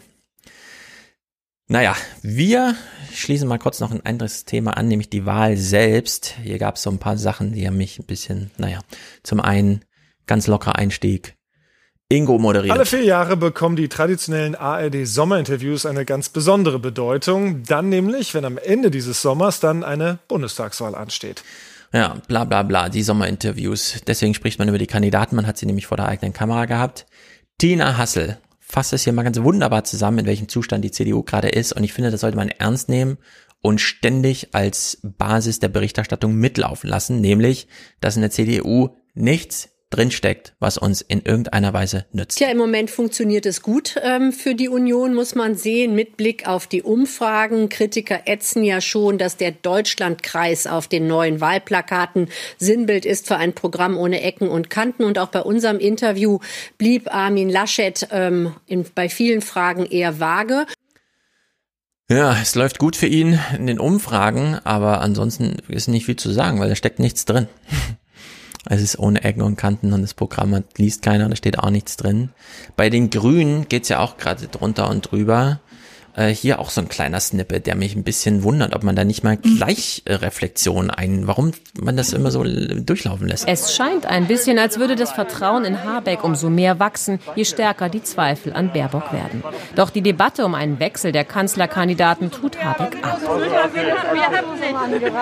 Wir haben eine Entscheidung getroffen, wir haben uns äh, das wohl alles überlegt, die Entscheidung steht und äh, jetzt geht es darum, die Entscheidung zu einem Erfolg zu machen. So, zu einem Erfolg zu machen. Was sehr schwierig ist, denn die Baerbock hat uns hier im Bärendienst erwiesen. Blipapo. Hm, in Deutschland gibt es so eine ganz komische Herangehensweise zu sagen, Merkel, jetzt ist aber wirklich genug, sie ist ganz schlecht, sie verspielt ihr Erbe, sie hat schon das mit dem, äh, was weiß ich, Flüchtling nicht hinbekommen und es kriegt auch das nächste nicht hin. Dann sagt Merkel, ich trete nicht wieder an. Und plötzlich ist sie die beliebteste Politikerin überhaupt. Äh, sie kann sich plötzlich wieder alles erlauben. Sie fährt durch die Welt, trifft die Queen, trifft Biden. Niemand sonst trifft Biden. Olaf Scholz als Vize kriegt nicht mal einen Termin bei ähm, Kamala Harris. Merkel macht das so nebenbei. Äh, sie kriegt ihre Doktor, Ehrendoktorwürde von der Johns Hopkins Universität, die wir ja gerade besonders hochschätzen, weil sie uns die Inzidenzen so schön ausrechnet. Und in Deutschland gibt es so einen ganz komischen Drang. Jemand ist gekürt worden als Kandidat, zack, drauf, alles draufschmeißen, Laschet bis auf 6% Zustimmung runterdrücken, äh, Söder abfeiern, der selber nicht genau weiß, was passiert mit mir gerade, warum bin ich plötzlich so beliebt. Ich war noch nie beliebt in meinem Leben, jetzt plötzlich bin ich so beliebt. Er wittert da die Chance und sagt, das kommt, passiert nie wieder mit mir. Ich muss jetzt die Chance nutzen, zerschlägt die CDU kurz und klein, um da vielleicht doch noch diesen kurzen Moment, Söder ist beliebt in Deutschland, zu nutzen. Und hier bei Habeck auch. Habeck macht diesen Rückzieher, hat er ja vorher angesagt. Wenn Baerbock es als Frau möchte, dann darf sie auch Kanzlerkandidatin werden. Und seitdem ist Habeck so beliebt und auf jeden Fall der Bessere und überhaupt. Ich hätte gerne mal Habeck jetzt in dieser Rolle gesehen, Kanzlerkandidat zu sein, als Philosoph und Kinderbuchautor in diesem deutschen System, wo wir sinnloserweise so viel abverlangen. Also was für eine bescheuerte äh, Diskussionsgrundlage, um hier irgendwie Kandidaten gegeneinander auszuspielen und dann auch besonderer Vorwurf an Habeck von meiner Seite, wenn er vorher diese Ansage macht, wenn Baerbock es als Frau machen will, dann darf sie. Damit hat er ja nicht nur selber zurückgezogen, sondern auch diese Teamarbeit bei den Grünen aufgekündigt, wo es eben um Themen statt Köpfe geht, wo auf den Plakaten eben keine Gesichter drauf sind, sondern irgendwelche Sprüche, wo man das Programm in den Mittelpunkt stellt wo man überlegt, wen schickt man denn jetzt nach Medieneinladung los, um für die Partei zu sprechen.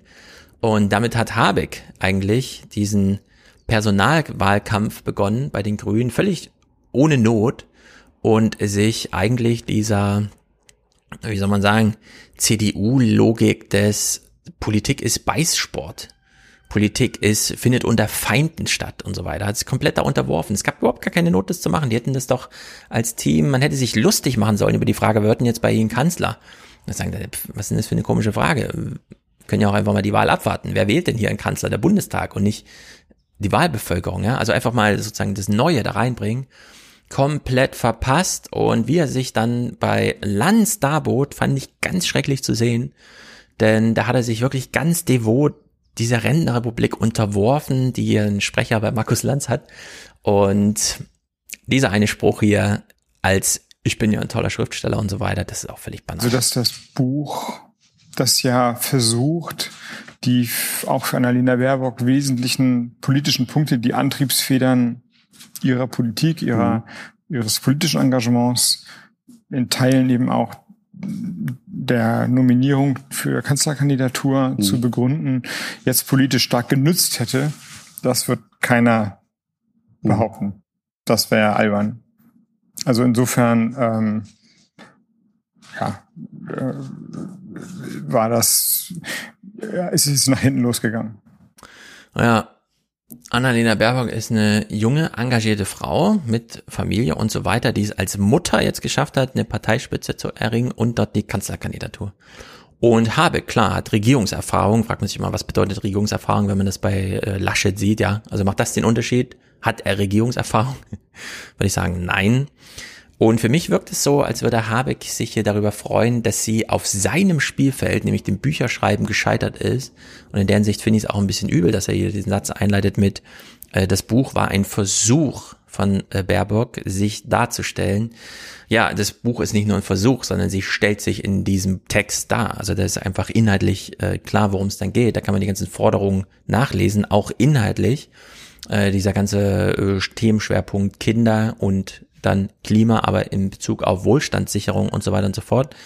Äh, von Habeck sehen wir ja nichts Vergleichbares, Konkretes, sondern eben schön geschriebene Bücher, die man dann auch entsprechend lesen kann. Und in deren Sicht äh, ist dieses Lächeln hier von Habeck, äh, das zeigt mir wieder, dass es wirklich in keiner Partei ähm, freundschaftlich zugeht, sondern äh, dass es grundsätzlich gilt, was Fabio Di Masi in äh, diesem Deutschlandfunk Politik-Podcast gesagt hat, als sie ihn da zum Interview eingeladen haben. Äh, es gibt keine Freundschaften in Fraktionen, sondern man sitzt dann allenfalls mit Mitgliedern anderer Fraktionen, mit denen man nicht in direkter Konkurrenz steht, ähm, da und hat dann nach Schluss, was weiß ich, Wirecard-Untersuchungsausschuss geht bis 23 Uhr, danach sitzt man noch eine halbe Stunde zusammen. Da kann man ehrlich und offen und auch persönlich über Sachen sprechen, aber nicht in der eigenen Fraktion. Und es ist so betrüblich, das hier immer wieder zu sehen, dass es, ähm, naja, und dann gibt's noch eine andere Dimension. Äh, Habeck, äh, Baerbock wird nicht Kanzlerin. Äh, die Aussicht war ja nie, die Trägheit ist groß. Also da bräuchte man noch einige Hochwasser, um so eine Stimmung zu erzeugen, dass man dann wirklich versteht, äh, ja, ähm, klar kann ich mir ein teures Auto für die Garage kaufen, aber nur solange die Garage noch dasteht und nicht weggespült wird. Äh, Klaus Kleber macht hier nochmal einen anderen Hinweis auf die deutsche Politik, das sich so eingespielt hat und das man jetzt wieder ernster nehmen muss. Und Annalena Baerbock ist die einzige Frau unter den drei Menschen, die sich vorstellen können, im Herbst ins Kanzleramt zu ziehen. Das heißt ja immer noch so.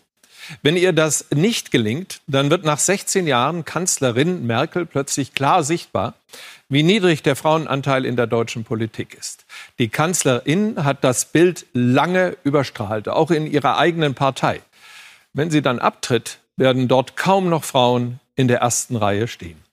Ein Phänomen, man kann auch sagen, ein Relikt aus überwunden geglaubten Zeiten auf allen Ebenen des politischen Lebens in Deutschland.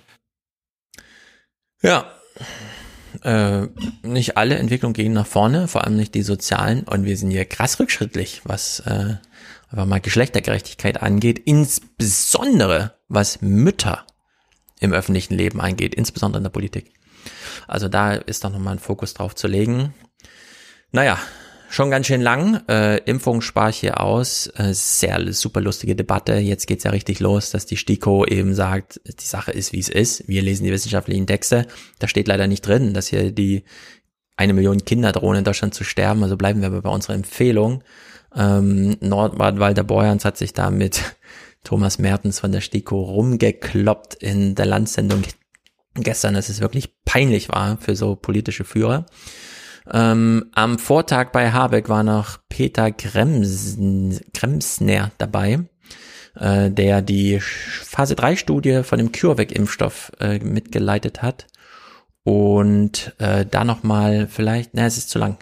Ich habe Angst, dass der Podcast äh, gesperrt wird auf YouTube, aber er sagte doch mal, ja, wir machen jetzt auch Infektionsstudien an Kindern, um herauszufinden, wie schlimm Corona wirklich ist. Hat leider niemand aufgegriffen, aber fand ich irgendwie interessant, dass man in Deutschland jetzt auch mal so langsam dabei ist, ähm, dass man sich trauen kann, äh, sowas wirklich zu machen, ohne dass gleich wieder alle aufstehen und sagen, das ist Durchseuchung, das geht ja nicht und so. Also in der Hinsicht sehr gut. Ähm, vielleicht sollen wir uns einfach diesen einen Clip als letzten angucken. Der ist weniger als 30 Sekunden, also vielleicht lässt uns die Landsredaktion da irgendwie gewähren, ohne 48 Stunden Sperre. Aber Thomas Mertens von der STIKO sitzt da und meint zum Thema, ja, wissenschaftlich kriegen wir eigentlich die Pandemie ziemlich gut in den Griff. Wir haben nur ein letztes Problem. Die Wissenschaft hat hervorragend das Virus isoliert. Sie hat hervorragend schnell Impfstoffe gemacht. Wir können Diagnostik machen. Wir können fast alles machen. Wir können mhm. nur nicht kommunizieren. Und äh, das ist etwas, vor dem ich jedes Mal widerstehe, wie der sprichwörtliche Ochs vom Berge, weil ich mich immer frage, warum ist das so schwer, sozusagen äh, die Dinge gut zu kommunizieren. Ich bin mal sehr gespannt, wie lange es noch dauert, bis dann hier auch mal der Knoten platzt und man in Deutschland so feststellt, nee, wir waren anderthalb Jahre irre. Wir haben uns komplett irre machen lassen. Äh, wir müssen jetzt mal wieder Oberwasser gewinnen. Wir müssen mal den Kopf wieder einschalten, Realität wahrnehmen, äh, das, was wir immer anderen vorwerfen, Klimawandelleugner und so weiter, äh, Verschwörungstheorien. Äh, ja, wir müssen jetzt selber mal wieder evidenzbasiert. Er sagt das selber zwischendrin, als Norbert Walter Borjans ihn da irgendwie fragt. Und Sie lassen Ihre Kinder jetzt auch nicht impfen? Und er so, ne, ich arbeite in der Kommission, die keine Empfehlung ausgesprochen hat und das aus Gründen. Und ich bin seit 50 Jahren auf Evidenzbasierung getrimmt und ich kann jetzt nicht plötzlich nur, weil hier eine andere Stimmung ist in Deutschland davon abweichen. Ich mache evidenzbasierte Wissenschaft, die mündet in Empfehlungen und ja, an die halte ich mich dann auch selber. Also in der Sicht äh, wirklich eine hervorragende Sendung. Leider, leider, leider lässt sich Markus Land so schlecht auf YouTube spielen, aber vielleicht hat ja jemand mal einen Draht zum ZDF, um das mal zu ändern, denn das war wirklich sehr gut. Das war der Podcast. Jetzt suche ich Musik aus, aus Matthias Fundus und danach, falls vorhanden, Audiokommentare. Bis nächste Woche. Haut rein.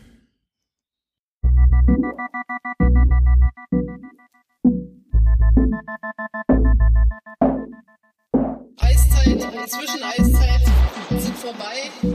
Wir haben das Anthropozän, in dem die Spuren des Menschen so tief in die Erde eindringen, dass auch nachfolgende Generationen dieses als ein ganzes Zeitalter sehen werden. Spuren von Kernwaffentests, Bevölkerungswachstum, Rohstoffausbeutung, Mikroplastik, Klimaveränderung. Und das sind nur einige wenige Stichworte von dem, was wir heutzutage tun. Wichtig und wichtig, Anthropozän, geostrategisch. Und ich sage ganz offen, wenn es uns ernst ist mit der transatlantischen Partnerschaft, ist es zumindest nicht ganz einfach für mich als deutsche Bundeskanzlerin, jetzt zu lesen, dass offensichtlich das amerikanische Handelsministerium sagt, deutsch europäische Autos sind eine Bedrohung der nationalen Sicherheit der Vereinigten Staaten von Amerika. Schauen Sie, wir sind stolz auf unsere Autos. Das dürfen wir auch. Und diese Autos werden gebaut in den Vereinigten Staaten von Amerika. South Carolina ist einer der größten, dort ist das größte BMW-Werk, nicht in Bayern, in South Carolina. Und South Carolina liefert wieder nach China. Und wenn jetzt diese Autos, die ja dadurch, dass sie in South Carolina gebaut werden, doch nicht weniger unglücklich werden, als dadurch, dass sie in Bayern gebaut werden, plötzlich eine Bedrohung der nationalen Sicherheit der Vereinigten Staaten von Amerika sind.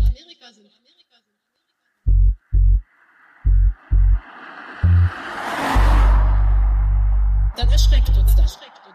Anthropozän, geostrategisch, wichtig und wichtig.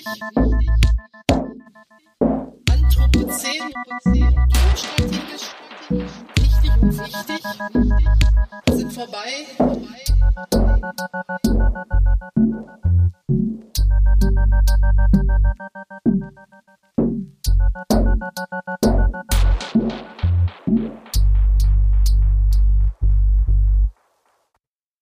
Eine Kampfansage an die Jugend Europas.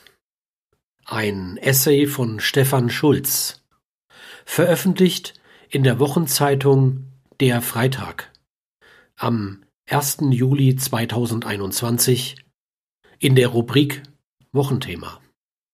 Sprecher Erich Ruhl-Wadi Wohlstandspartei Das Wahlprogramm der Union ist keines für das Volk, sondern verteidigt das Vermögen der Alten. Was ist eigentlich eine Volkspartei und für wen? Dieser Frage stellte sich jüngst Thomas de Maizière im Bundestag. Es war nach drei Legislaturperioden als Abgeordneter seine letzte Rede. Als ehemaliger Kanzleramtsminister, Bundesminister und Staatsminister in Sachsen zog de Maizière Bilanz. Bei einer Volkspartei, sagte er, komme es nicht auf die Größe an, sondern darauf, dass sie sich aus ihrer Sicht um das Wohl der ganz großen Mehrheit der Bevölkerung kümmert. Um den Ausgleich zwischen arm und reich, jung und alt bemühe. Nun zieht Thomas de Maizière nicht erneut in den Wahlkampf, würde er, so könnte man ihm die naheliegende Frage stellen, seid ihr also noch Volkspartei? Liest man das Wahlprogramm von CDU und CSU, findet man darin jedenfalls kein Bemühen um einen Ausgleich von arm und reich oder jung und alt. Das Gemeinwohl kommt darin kaum vor. Der neue Wohlstand, den die Partei verspricht, ist Präambelprosa oder besser, es ist der Wohlstand der Alten, den die CDU verteidigen will. Von neuem Wohlstand für die Jüngeren weiß ihr Wohl Wahlprogramm nichts. Wer ist von teuren Mieten betroffen? Von befristeten Verträgen? Die Jüngeren. Ja, stattdessen geht es der Partei, geht es der Union um die Sicherung der alten Vermögen in den Händen alter, reicher Eigentümer, denen eine Entfesselung der Wirtschaft versprochen wird die jüngeren Klimaschützer hingegen müssen damit leben, dass die CDU die Wirtschaft auf dem Weg zur Klimaneutralität mit effizienten marktwirtschaftlichen Instrumenten lediglich unterstützt. Hier ist immer noch die Rede von Anreize statt Verbote, von Freiheit und Eigenverantwortung.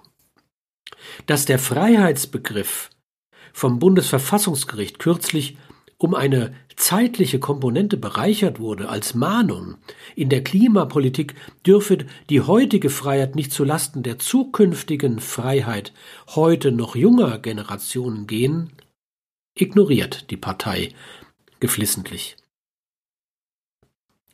Steuerlasten für Gewinne sollen gedeckelt werden, wird hier gefordert. Um diese Gewinne zu garantieren, bleibt anderes, wie es ist etwa befristete Arbeitsverhältnisse. Denn nur zu sagen, die sachgrundlose Befristung soll auch weiterhin die Ausnahme bleiben, ist zu wenig. Sie ist schon jetzt nicht die Ausnahme. Rund zehn Prozent aller Arbeitnehmer in Deutschland arbeiten in befristeten Arbeitsverträgen. Beinahe zwei Drittel von ihnen sind unter 35 Jahre alt. Insbesondere der Staat als Arbeitgeber setzt in der Wissenschaft auf Befristung als Normalzustand. Deutschland ist hier OECD-Spitzenreiter. Doch davor verschließt die CDU weiterhin die Augen. Dafür soll der Spitzensteuersatz auf Einkommen künftig erst bei spürbar höherem Verdienst greifen. Die CDU schreibt weiter in ihrem Programm, sie wolle einen Neustart im Verhältnis zwischen Staat und Bürger, der Staat muss sich nach der Pandemie wieder deutlich zurückziehen. Warum sich der Staat ausbreitete, wird nicht aufgearbeitet. Es könnte auffallen, dass Kurzarbeitergeld gezahlt wurde, nur um Dividendenzahlungen nicht zu gefährden. Oder dass Corona-Hilfen dazu dienten, Mietzahlungen abzusichern. Die CDU ist die Partei der Wohnungseigentümer. Vermieter sind hierzulande durchschnittlich 58 Jahre alt. Corona hat sie nicht gefährdet. Der Trend, durch den sich die Zahl der Millionäre während der Amtszeit von Angela Merkel in Deutschland verdoppelt hat, wurde im Corona-Jahr nicht unterbrochen. Im Gegenteil. Zugleich übersteigen Mietverträge in den urbanen Ballungszentren, die überwiegend von jungen Menschen unterschrieben werden, inzwischen das Zumutbare. In Städten wie Frankfurt am Main gehen im Schnitt mehr als 40 Prozent des verfügbaren Einkommens fürs Wohnen drauf. Dazu sagt das CDU-Programm nichts. Der Mietendeckel sei ein rechtlich fragwürdiger und ungeeigneter Eingriff in den Markt, schreibt die Partei. Dass das Bundesverfassungsgericht den Berliner Mietendeckel nur wegen Zuständigkeitsfragen kippte, sparte sie aus. Doch beim Wohnen gilt dasselbe wie schon beim Arbeiten. Die jungen Menschen auf dem Weg zum ersten Job und zur Familiengründung machen die urbanen Zentren und Unternehmen attraktiv. Die dadurch bewirkten Wertsteigerungen gehen aber weiterhin als Rendite an die zumeist älteren Eigentümer und Vermieter. Denen will die CDU diese aber nicht wieder abknöpfen, denn wir lehnen eine Wiedereinführung der Vermögensteuer ab, heißt es im Programm. Sparen gegen die Zukunft. Auf drei Millionen, auf drei Billionen Euro beziffern Forscher um den Wirtschaftswissenschaftler Moritz Schularik den Wertzuwachs allein durch Immobilien in Deutschland seit 2011. Das ist im Kern ein gigantisches Umverteilungsprojekt von arm zu reich, von jung zu alt, welches die CDU mit ihrem aktuellen Wahlprogramm fortschreibt. Die hier über Arbeits- und Mietverträge Benachteiligten sind die jüngeren Menschen in Deutschland. Wie können sie sich gegen das Wahlprogramm der CDU wehren? Sie stecken in einer demografischen Sackgasse. Bundestagswahlen werden zu zwei Dritteln von der Wählerschaft älter als 50 Jahre entschieden. Doch sind die Jüngeren hierzulande der CDU damit nicht restlos ausgeliefert. Sie können selbst anders wählen. Sie können die Auseinandersetzung mit ihren Eltern und Großländern suchen, damit diese für sie anders wählen. Anders ergeht es einer anderen Gruppe junger Menschen, den jungen Europäern. Wir bekennen uns zur grundgesetzlichen Schuldenbremse, schreibt die CDU. Während sich China und USA gerade im Wettlauf um die Hoheit über die Schlüsseltechnologien des 21. Jahrhunderts befinden, legt die CDU unserem Land also Ketten an. Warum eigentlich? Seitenlang schwärmt die CDU von Innovationen und Forschung, von den besten Köpfen und der digitalen Transformationsoffensive. Doch während die USA erst diesen Juni das nächste 250 Milliarden Dollar Investitionsprogramm in diesem Bereich gestartet haben, zieht die CDU blank. Die Schuldenbremse, der Sparfetisch, ist ihr dann doch wichtiger als die Schlüsseltechnologien. Das Spargebot, das sie den jungen Deutschen aufdrückt, will sie auch all den europäischen Nachbarn in der Eurozone diktieren.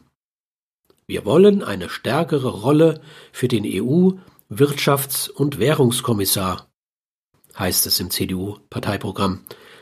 Doch diese Beförderung soll nicht dem Fortkommen Europas dienen, um mit Amerika und China mitzuhalten, Stattdessen wünscht sich die Partei die stärkere Rolle insbesondere zur Durchsetzung der Stabilitätskriterien.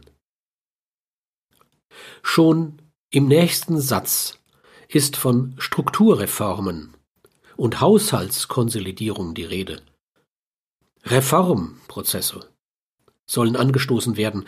Diese Sprache treibt jungen Spaniern, Griechen, Portugiesen und Italienern den Angstschweiß auf die Stirn. Die Erinnerungen an die Troika-Politik in Südeuropa sind noch frisch. Bedrückend hohe Jugendarbeitslosigkeit, politischer Extremismus und umfassende Armut peinigen bis heute die betroffenen Länder. Und das alles nur, weil die CDU der deutschen Exportweltmeisterschaft Absatz im Ausland garantieren will? Die Schuldenbremse schadet Deutschland. Für Deutschland ist sie schädlich, für Europa ist sie verheerend. Daraus kalkuliert die CDU einen Gewinn, den sie in ihrem Parteiprogramm mit dem Versprechen auf neuen Wohlstand verbucht. Das aktuelle Wahlprogramm der Union kann nur als Abschiedsbrief an die Jüngeren gemeint sein. Und es sollte als Kampfansage gelesen werden an alle, die keinen alten Wohlstand zu verteidigen haben. In Europa genauso wie hierzulande.